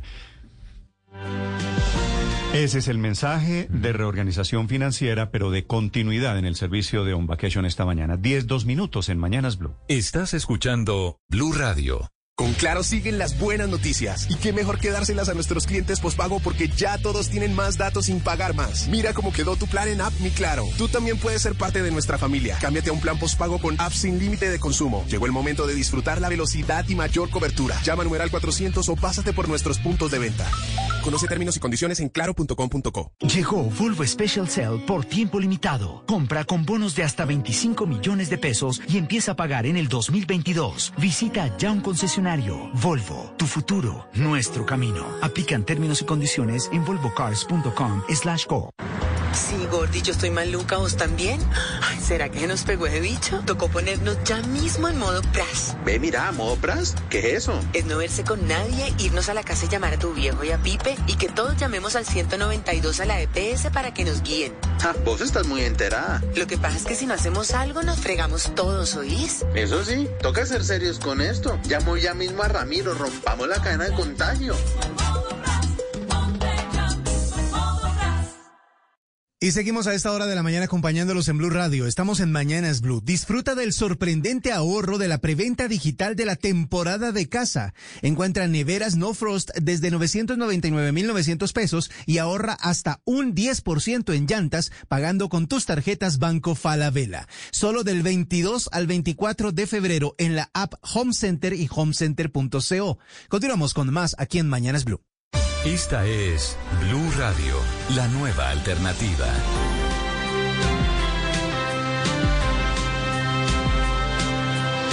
Diez de la mañana, cuatro minutos, ya les vamos a actualizar las noticias. Ahí en este momento se está conociendo una carta de la vicepresidenta Marta Lucía Ramírez dirigida a los bares con una propuesta, Felipe, interesante. Que los bares, después de cierto momento de alicoramiento de algunos clientes, ella habla especialmente mujeres, dejen de vender bebidas alcohólicas para que no vuelva a pasar lo que pasó con esta niña. Ana María Castro. Ana María Castro. Sí, señor. Que salió muy alicorada. Hay un video, Néstor, desolador de ella. Realmente es que no se podía tener cuando salió de ese bar y luego la Y ella dice con razón, Felipe, los bares aquí están vendiendo hasta que San Juan agacha el dedo. Un poco es el mensaje de esta carta y en consecuencia debería haber algo de responsabilidad. Si ven a la persona ya perdida, sin conocimiento, hombre, suspendan la venta de trago, que no parece una cosa demasiado descabellada, ¿no? Parecería más Pero o menos Néstor, eso lógico. Eso sea, eso lo hacen los bares en, en los países civilizados. Es decir, si a usted en un bar en Estados Unidos o en Canadá ya lo ven muy borracho, le suspenden la venta y le piden amablemente que se vaya y si tiene carro le piden un Uber, le piden un taxi. Es decir, hay una responsabilidad social. ¿No? Pero aquí es hasta que uno se jetee, ¿no? Pues Felipe, no sé qué significa el verbo jetear. Jetearse. Pero, pero creo entender. Hasta que salga pegando carteles. que no hay Sí, sí, límites. sí. El, el- el problema es que no hay límites y esta carta, como no hay límite legal, recurre a una recomendación de buena fe, que es no vendan trago, especialmente a mujeres, porque se vuelve un tema de vulnerabilidad también. Alejandra Ruiz tiene la carta. Así es, Néstor. En una carta de tres hojas, la vicepresidenta de la República, Marta Lucía Ramírez, pidió a los establecimientos de expendio de bebidas embriagantes que activen mecanismos de protección a los consumidores. Específicamente dice, siendo una medida a implementar es suspender la venta de bebidas embriagantes a personas que den señales evidentes de intoxicación por alcohol, así como activando protocolos de atención y capacitación a los empleados de estos establecimientos con miras a poder de reaccionar de manera eficaz y oportuna en casos como estos y evitar desenlaces fatales como el ya mencionado de la niña Ana María Castro. Esto es lo que dice la carta que fue dirigida a Soares. Alejandra, gracias. Sí, tienes razón, Luz María. Eso no puede ser para Pues- mujeres sí o para hombres no. Porque a mí me ha tocado hombres que realmente se, duer- se caen de la borrachera, que también son un problema para ellos mismos y para los demás. Lo que tal vez, tal vez la diferencia es los que en el caso suelen ser los sí, y en de el las caso de Ana María víctimas. Castro, pues eh, terminó siendo víctima según la fiscalía de feminicidio y ese es el marco en el que la vicepresidenta está pidiéndole a Camilo Espina, presidente de Asobares, que tenga en cuenta eso para evitar que se presenten casos Ella similares. habla, menciona el caso de Ana María Claro, Castro, claro. que dos establecimientos No, comerciales. de acuerdo, los hombres también nos emborrachamos, perdemos la memoria y hacemos un ridículo violento. No se trata de eso, aquí lo que se trata es de proteger a las mujeres que son víctimas de abuso sexual o de feminicidios cuando están en ese estado de indefensión. Pero si estamos en mora, si eso no existe en Colombia, me parece que estamos en mora. Empezar, por ejemplo, con un código de ética de los Pero, bares, María, estoy, de no es- vender hasta estoy- el cansancio. Estoy con usted, porque si usted le da menos trago a los hombres, suponiendo, Felipe, en aras de la discusión que los hombres en esta ecuación suelen, solemos ser los malos, los violentos, y las mujeres suelen ser, no digo que no haya excepciones, suelen ser las víctimas. Pero si usted da menos trago a hombres y mujeres, arregla el problema de la víctima y arregla el problema del victimario Claro. también, Sí, potencialmente. es que eso debe ser igual, debe ser igual para todos, porque aquí también hay muchísimos casos, miles de casos de maltrato de mujeres a hombres también por, ali- por estar... eh, pues, Mire el caso que nos contó doña Lesbia García de Santa Marta. Así es. Un señor que estaba pasado de tragos y le pegó una trompa, le pegaron incluso a su hermana de 52 años. Claro, es decir, llega un Ha punto... habido, ha habido en el pasado acuerdos con los bares para no venderle a las personas que están ya muy, muy borrachas. Eh, yo recuerdo que cuando se implantó la hora zanahoria en el gobierno de Antanas Mocus y unos años después, parte de flexibilizar la hora zanahoria, de ampliar el horario de los establecimientos de comercio, era pedirles una corresponsabilidad de decir, mire, si la gente está muy borracha y le pide otra botella, no se la venda, porque realmente le está haciendo un daño. Usted está pensando en lo, Lo que, se va a ganar, eso, Héctor, pero eso fue arar en el desierto. porque es que- ¿quién le dice a un bar que, que no venda trago en algún No, momento? por además, eso era eh, una eso- cosa de corresponsabilidad, de- y- y de, que requiere- ellos asumieran su propia Requiere obligación. una seguridad adicional porque no falta el borracho violento que se molesta cuando le dicen no le vendemos más trago, ¿no? Que hay, hay Claro, claro, claro, claro. Tiene, tiene problemas, pero esa era una de las ventajas que ¿Y tenía quién? la ley zanahoria, el principal, el principal Eh, problema es que usted dice, bueno, ¿a partir de qué momento no le vendo? Claro, A claro, partir es de todo al ojo. de- A partir de cuando hace qué, a partir de cuando está como. Es todo al ojo, pero sí vale la pena pedirle a los bares es que evidentemente están ¿no? vendiendo un producto que genera unos riesgos, pues que tengan cuidado al hacerlo, no simplemente que piensen en la caja. Pero la puerta que, abre la vicepresidenta es muy interesante porque mete aquí en el tema de violencia, de violencia de género. Ella coge un ejemplo, Hmm. Ana María Castro, pero es la responsabilidad del trago y de quienes venden el trago. Ha, ha habido casos también es que eh, ya que- jurídicamente en- de responsabilidad penal de personas a las que se les ha condenado como viole- violación, acceso carnal no consentido, por haber llevado a, a la víctima a una situación de inconsciencia como producto de la ingesta de alcohol o de drogas. Así sea esa ingesta voluntaria.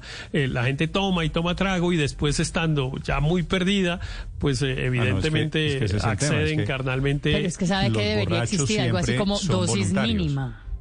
No, para el alcohol, así como existe dosis mínima, qué sé yo, para la marihuana y para la cocaína y para las otras cosas, pues también debería No, existir Paola, para el alcohol, revés. que es No una droga como no, todas las demás. Es dosis máxima lo que propone la, Sí. la vicepresidenta.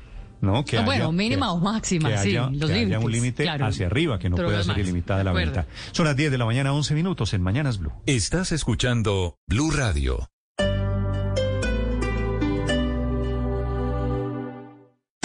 Esta es Blue Radio. Sintonice Blue Radio en 89.9 FM y grábelo desde ya en su memoria y en la memoria de su radio. Blue Radio, la nueva alternativa. En el Centro Comercial Paseo Villa del Río tenemos el mejor plan para ti. Ven y visita nuestras tiendas, restaurantes y las mejores zonas de entretenimiento. Regresamos con muchos descuentos y promociones imperdibles. Diagonal 57 C Sur número 6260. Venga, siga, pregunte que si hay. Hola María, ¿usted ya bajó bandera? Hace rato, Juan. Yo le dije, es que el kit de bioseguridad da confianza. Además, es que me cuido y cuido a los demás. Ja, yo sí no voy a comprar esa vaina. ¿Y quién le dijo a usted que tiene costo? Es que los gestores del IPES lo están entregando. Usted solo debe estar inscrito en el RIBI. Corre más bien que yo le cuido aquí. ¿Sabe que sí? No bajemos la guardia. La reactivación económica depende del cuidado de todos. Bogotá Vital, Instituto para la Economía Social IPES, Alcaldía Mayor de Bogotá. En Locatel, 50% de descuento en la segunda unidad idéntica de sus medicamentos genéricos. Referencias seleccionadas. Hoy lunes 22 de febrero. Oferta válida en tiendas físicas Locatel, domicilios y página web. Aplican condiciones y restricciones.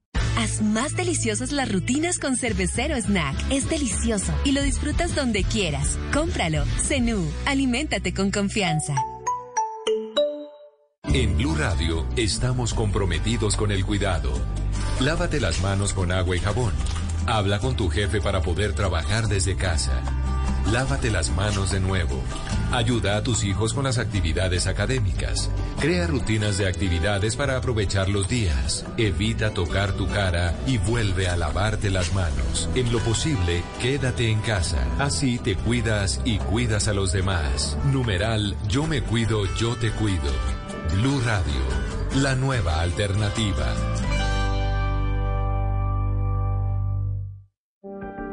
Reactiva tu negocio con esta oferta exclusiva que te trae ETV. Compra ya 120 megas y recibe 240 megas de internet por seis meses. Además, te damos 100% de descuento en tu plan por los dos primeros meses. Incluye seguridad web con soporte equipos por un año.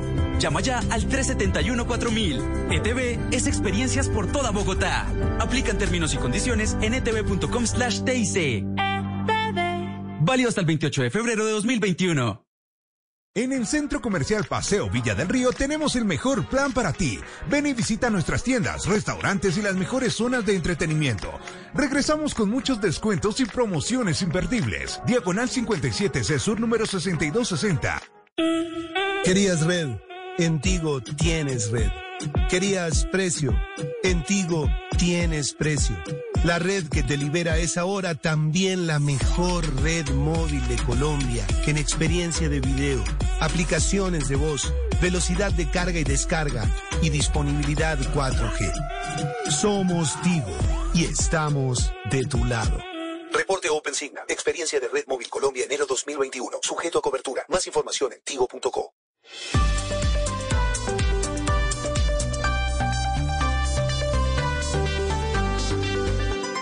Estás escuchando Blue Radio y bluradio.com. Las 10 de la mañana, 14 minutos en segundos. Las noticias de este comienzo de semana. Acaba de recibir un golpe el expresidente Donald Trump en Estados Unidos. La Corte Suprema rechaza su solicitud para detener la publicación de registros de impuestos que hacen desde la Fiscalía en Nueva York. Ricardo Espinosa. Así es, Néstor, es una derrota significativa para el expresidente, ya que la Corte se negó hoy a intervenir ya para detener la transferencia de sus registros fiscales a la Fiscalía General de Nueva York. Y es que la acción del tribunal es uh, la aparente culminación de una larga batalla, recordemos, legal que ya había tenido y había llegado al Tribunal Superior una vez antes. No se supone que los registros fiscales del expresidente se hagan públicos como parte de la investigación criminal del fiscal, pero la acción del Tribunal Superior es un golpe para Trump porque durante tanto tiempo ha luchado para detenerlo. Y es que la investigación en curso de la que forman parte los registros también podría convertirse en un problema para el expresidente en su vida después de la presidencia. Lo ha llamado así él una expedición de pesca y lo mismo, una cacería de brujas. Pero en el caso de que ha fallado ya el tribunal, implica una citación del gran jurado por más de ocho años de los registros fiscales para aclarar cómo ha sido el manejo del expresidente antes y durante la presidencia. Parte de la investigación, Néstor, involucra pagos, por ejemplo, a dos mujeres, la actriz porno Stormy Daniels y la modelo Karen McDougall, para mantenerlas calladas durante la campaña presidencial del año 2016 sobre supuestas aventuras extramaritales con el expresidente. También en julio los jueces, en un fallo de 7 a 2, rechazaron el argumento de que Trump, de que el presidente era inmune a la investigación mientras ocupaba el cargo o que un fiscal debería mostrar esta necesidad mayor de lo normal para obtener los registros fiscales. Se va a saber entonces ya en manos de el fiscal Vincent en eh, Manhattan cómo va a ser la radiografía de los movimientos tributarios y fiscales durante más de ocho años del expresidente Donald Trump. Néstor. Gracias, eh, Ricardo, desde los Estados Unidos. Mucha atención esta mañana. La Organización Mundial de la Salud vuelve a poner el dedo en la llaga sobre el tema de las vacunas. Le pide el director de la OMS a los países ricos que no acaparen la vacuna. Enrique Rodríguez, desde Europa y se ha referido particularmente al mecanismo COVAX. El doctor Tedros en una rueda de prensa virtual que ha dado junto con el presidente alemán, con Frank Walter Steinmeier. El doctor Tedros ha agradecido las recientes promesas del grupo de los siete países más desarrollados del G7 para aportar financiación al fondo COVAX, pero ha dicho que el dinero de por sí no sirve para nada si en los primeros compases de la campaña de vacunación, cuando las dosis que se pueden producir y comercializar no están satisfaciendo la demanda global. Ha dicho además que algunos países industriales industrializados están comprando más dosis y en consecuencia los contratos COVAX, esos que también afectan a Colombia, se están viendo afectados. Instó de nuevo a los países ricos a plantearse si al actualizar al alza sus contratos con las productores de vacunas, como ha hecho Estados Unidos y la Unión Europea, lo contamos la semana pasada, ha señalado si eso no se dan cuenta que está afectando al resto de países que no tienen esa capacidad, ese músculo. Recordemos que los países del G7 anunciaron el pasado viernes 7.500 millones de dólares para el mecanismo COVAX, pero se queja el doctor Tedros y seguramente con razón de que el dinero no es suficiente para comprar algo que no hay, Néstor. Enrique, desde Madrid, 10 de la mañana, 18 minutos, a propósito de vacunas, Sanofi, que es la farmacéutica francesa, anuncia que su laboratorio producirá 12 millones de vacunas mensuales de la vacuna de Janssen, que es la de Johnson Johnson, comprada también por el gobierno colombiano. Silvia Carrasco desde Londres. Sí, Néstor, lo que pasa que Sanofi ha llegado a este acuerdo con Johnson Johnson porque Sanofi, la francesa, es una de esas grandes que ha intentado hacer su propia vacuna, pero no le ha resultado. Estaba haciendo una con GSK, que es la que es la británica, y en, a mitad de camino dijeron que eran muy tristes sus resultados, por lo tanto no seguían adelante, la modificaron y tratan intentan seguir avanzando. Tiene dos vacunas que están más o menos eh, en, fase 2, pero no sale adelante. Entonces ha comprometido su capacidad productiva para eh, asociarse con Johnson y Johnson y producir 12 millones de dosis mensuales. Pero fíjate el, el volumen del negocio, porque va a producir 12 millones mensuales de Johnson y Johnson, pero en enero ya había anunciado que iba a producir a partir de julio 125 millones de la vacuna de Pfizer. O sea, compromete, o sea, está haciendo dos vacunas propias, se compromete con la vacuna de Johnson y Johnson y también se mete en el, en el negocio de Pfizer para poder sacar adelante esa necesidad de producir tantas vacunas en el mundo como para vacunar el planeta completo, Néstor. Estás escuchando Blue Radio. Juntos hacemos de cada momento algo especial. Por eso queremos agradecer la confianza de los millones de colombianos que consignaron sus cesantías con nosotros. Seguiremos avanzando juntos para cumplir las metas de vivienda y educación. Por venir, solo hay uno. Vigilado Superintendencia Financiera de Colombia. Don Pulido, ¿y por qué cerraron la carnicería? Porque el William se puso ya mismo en modo pras. ¿Y eso qué es? Pues que ayer tenía dudas de contagio y ahí mismo cerró y llamó a la EPS y al 192 y les avisó. Les contó a sus contactos y últimos clientes y anda pendiente al teléfono por si lo llaman. Ay, qué berraco. Si todos fuéramos como el William, habría menos contagio. Él sabe que es mejor aislarse unos días que unos meses. Rompamos la cadena de contagio. Ponte ya mismo en modo pras. Voces y sonidos de Colombia y el mundo en Blue Radio y bluradio.com, porque la verdad es de todos.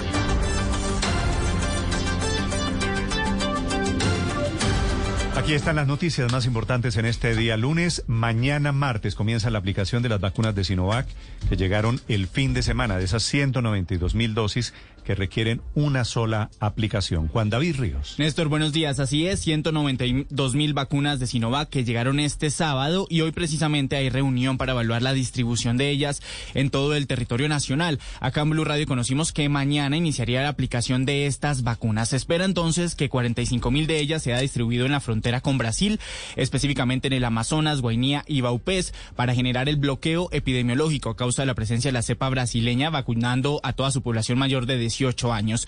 47 mil serán distribuidos en toda Colombia para los mayores de 80 años y dentro de esa priorización serán los ancianatos y centros de larga estancia los primeros y las 100 mil restantes continuará con el personal de salud. Recordemos, Néstor, que estas vacunas requieren una refrigeración de menos 2 a menos 8 grados.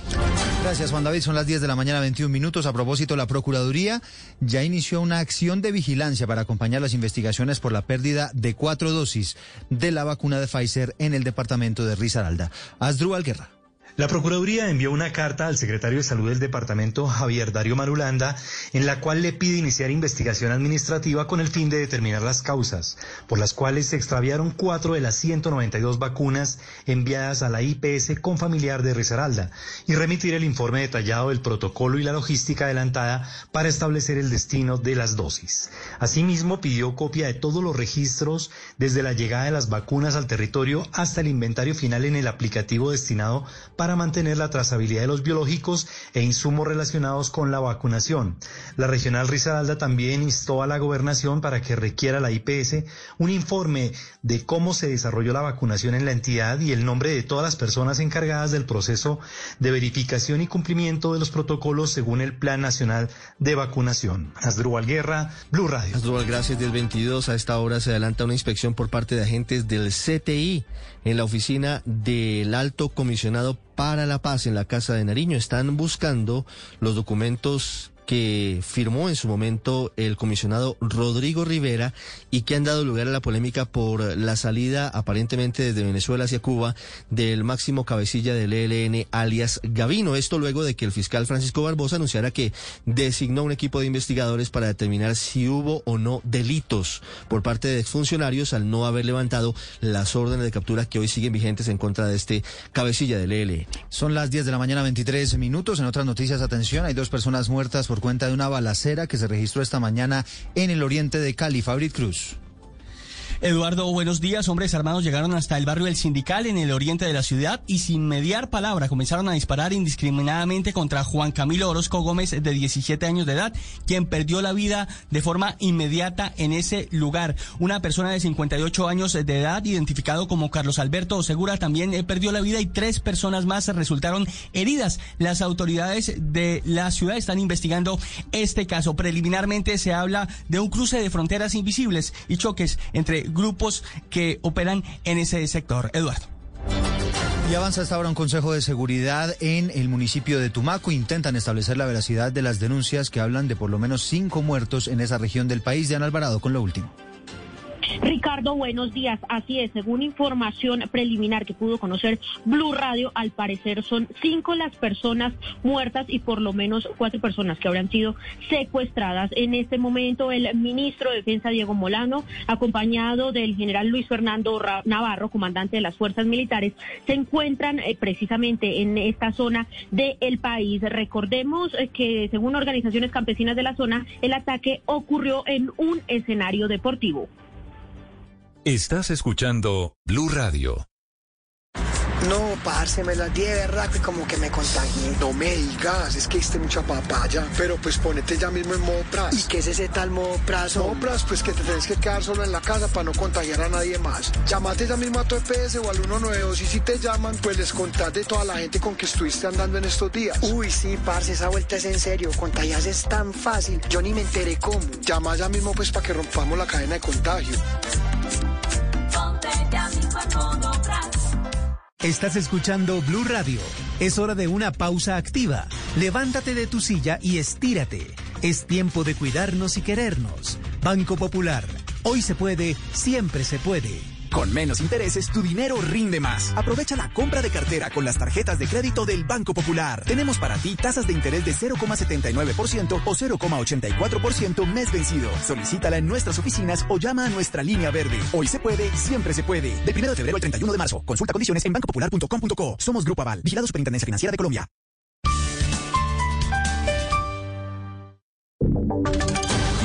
En Blue Radio, la información de Bogotá y la región.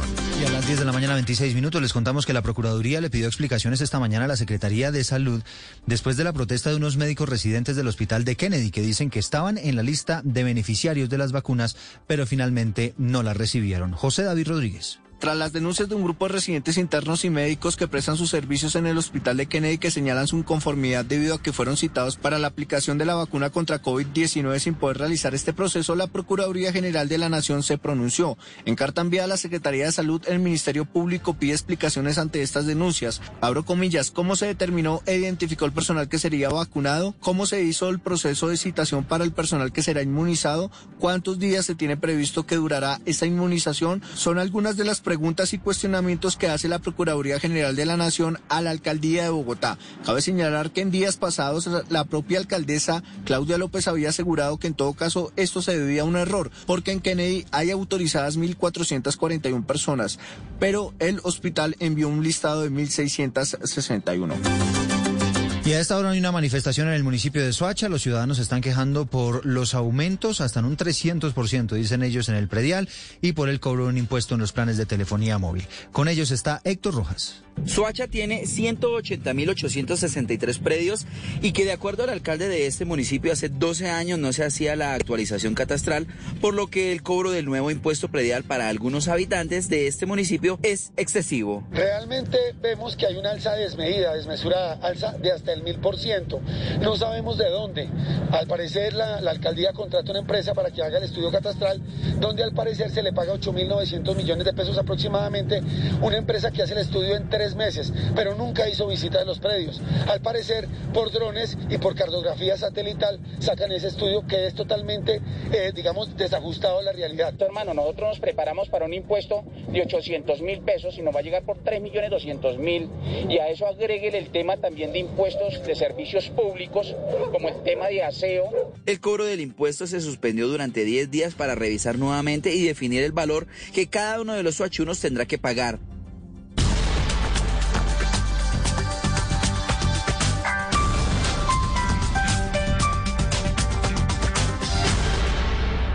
Estás escuchando Blue Radio. Ser todo claro es recibir más sin pagar más. Combina tu plan postpago con servicios en casa a tu nombre con un amigo o familiar. Y listo, disfruta hasta 50% más datos y hasta 50% más velocidad en tu internet hogar. Es así de fácil. Vuélvete todo claro llamando asterisco 611.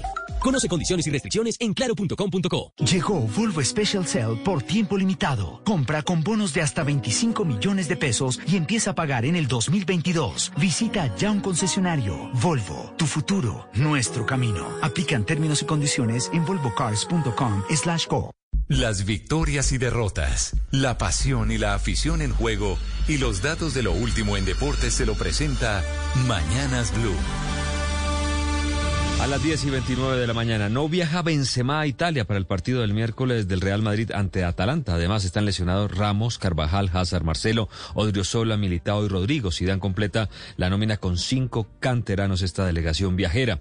Dubán Vergara está muy cerca de firmar con Sao Paulo de Brasil. Eso dice la prensa de ese país. El jugador del América no ha actuado en los más recientes partidos por problemas musculares. Hoy fútbol a las 2 de la tarde. Marítimo Porto por la Primera Liga. Uribe y Díaz seguramente titulares. 2.45 Juve Crotones encuadrado, lesionado. La vecchia señora necesita ganar. A las 3 de la tarde, Brighton de Alzate e Izquierdo ante el Crystal Palace por la Premier. A las 8 de la noche, Deportivo Cali ante Alianza Petrolera por la octava jornada del fútbol profesional colombiano. También resaltamos el partido de la Selección Colombia de Baloncesto que busca cupo para la América Cup. A las 5 de la tarde, 5 y 30 en realidad, ante Argentina necesita vencer sí o sí para intentar meterse en la América Cup. Bueno, hasta aquí la información deportiva por ahora en Mañanas Blue.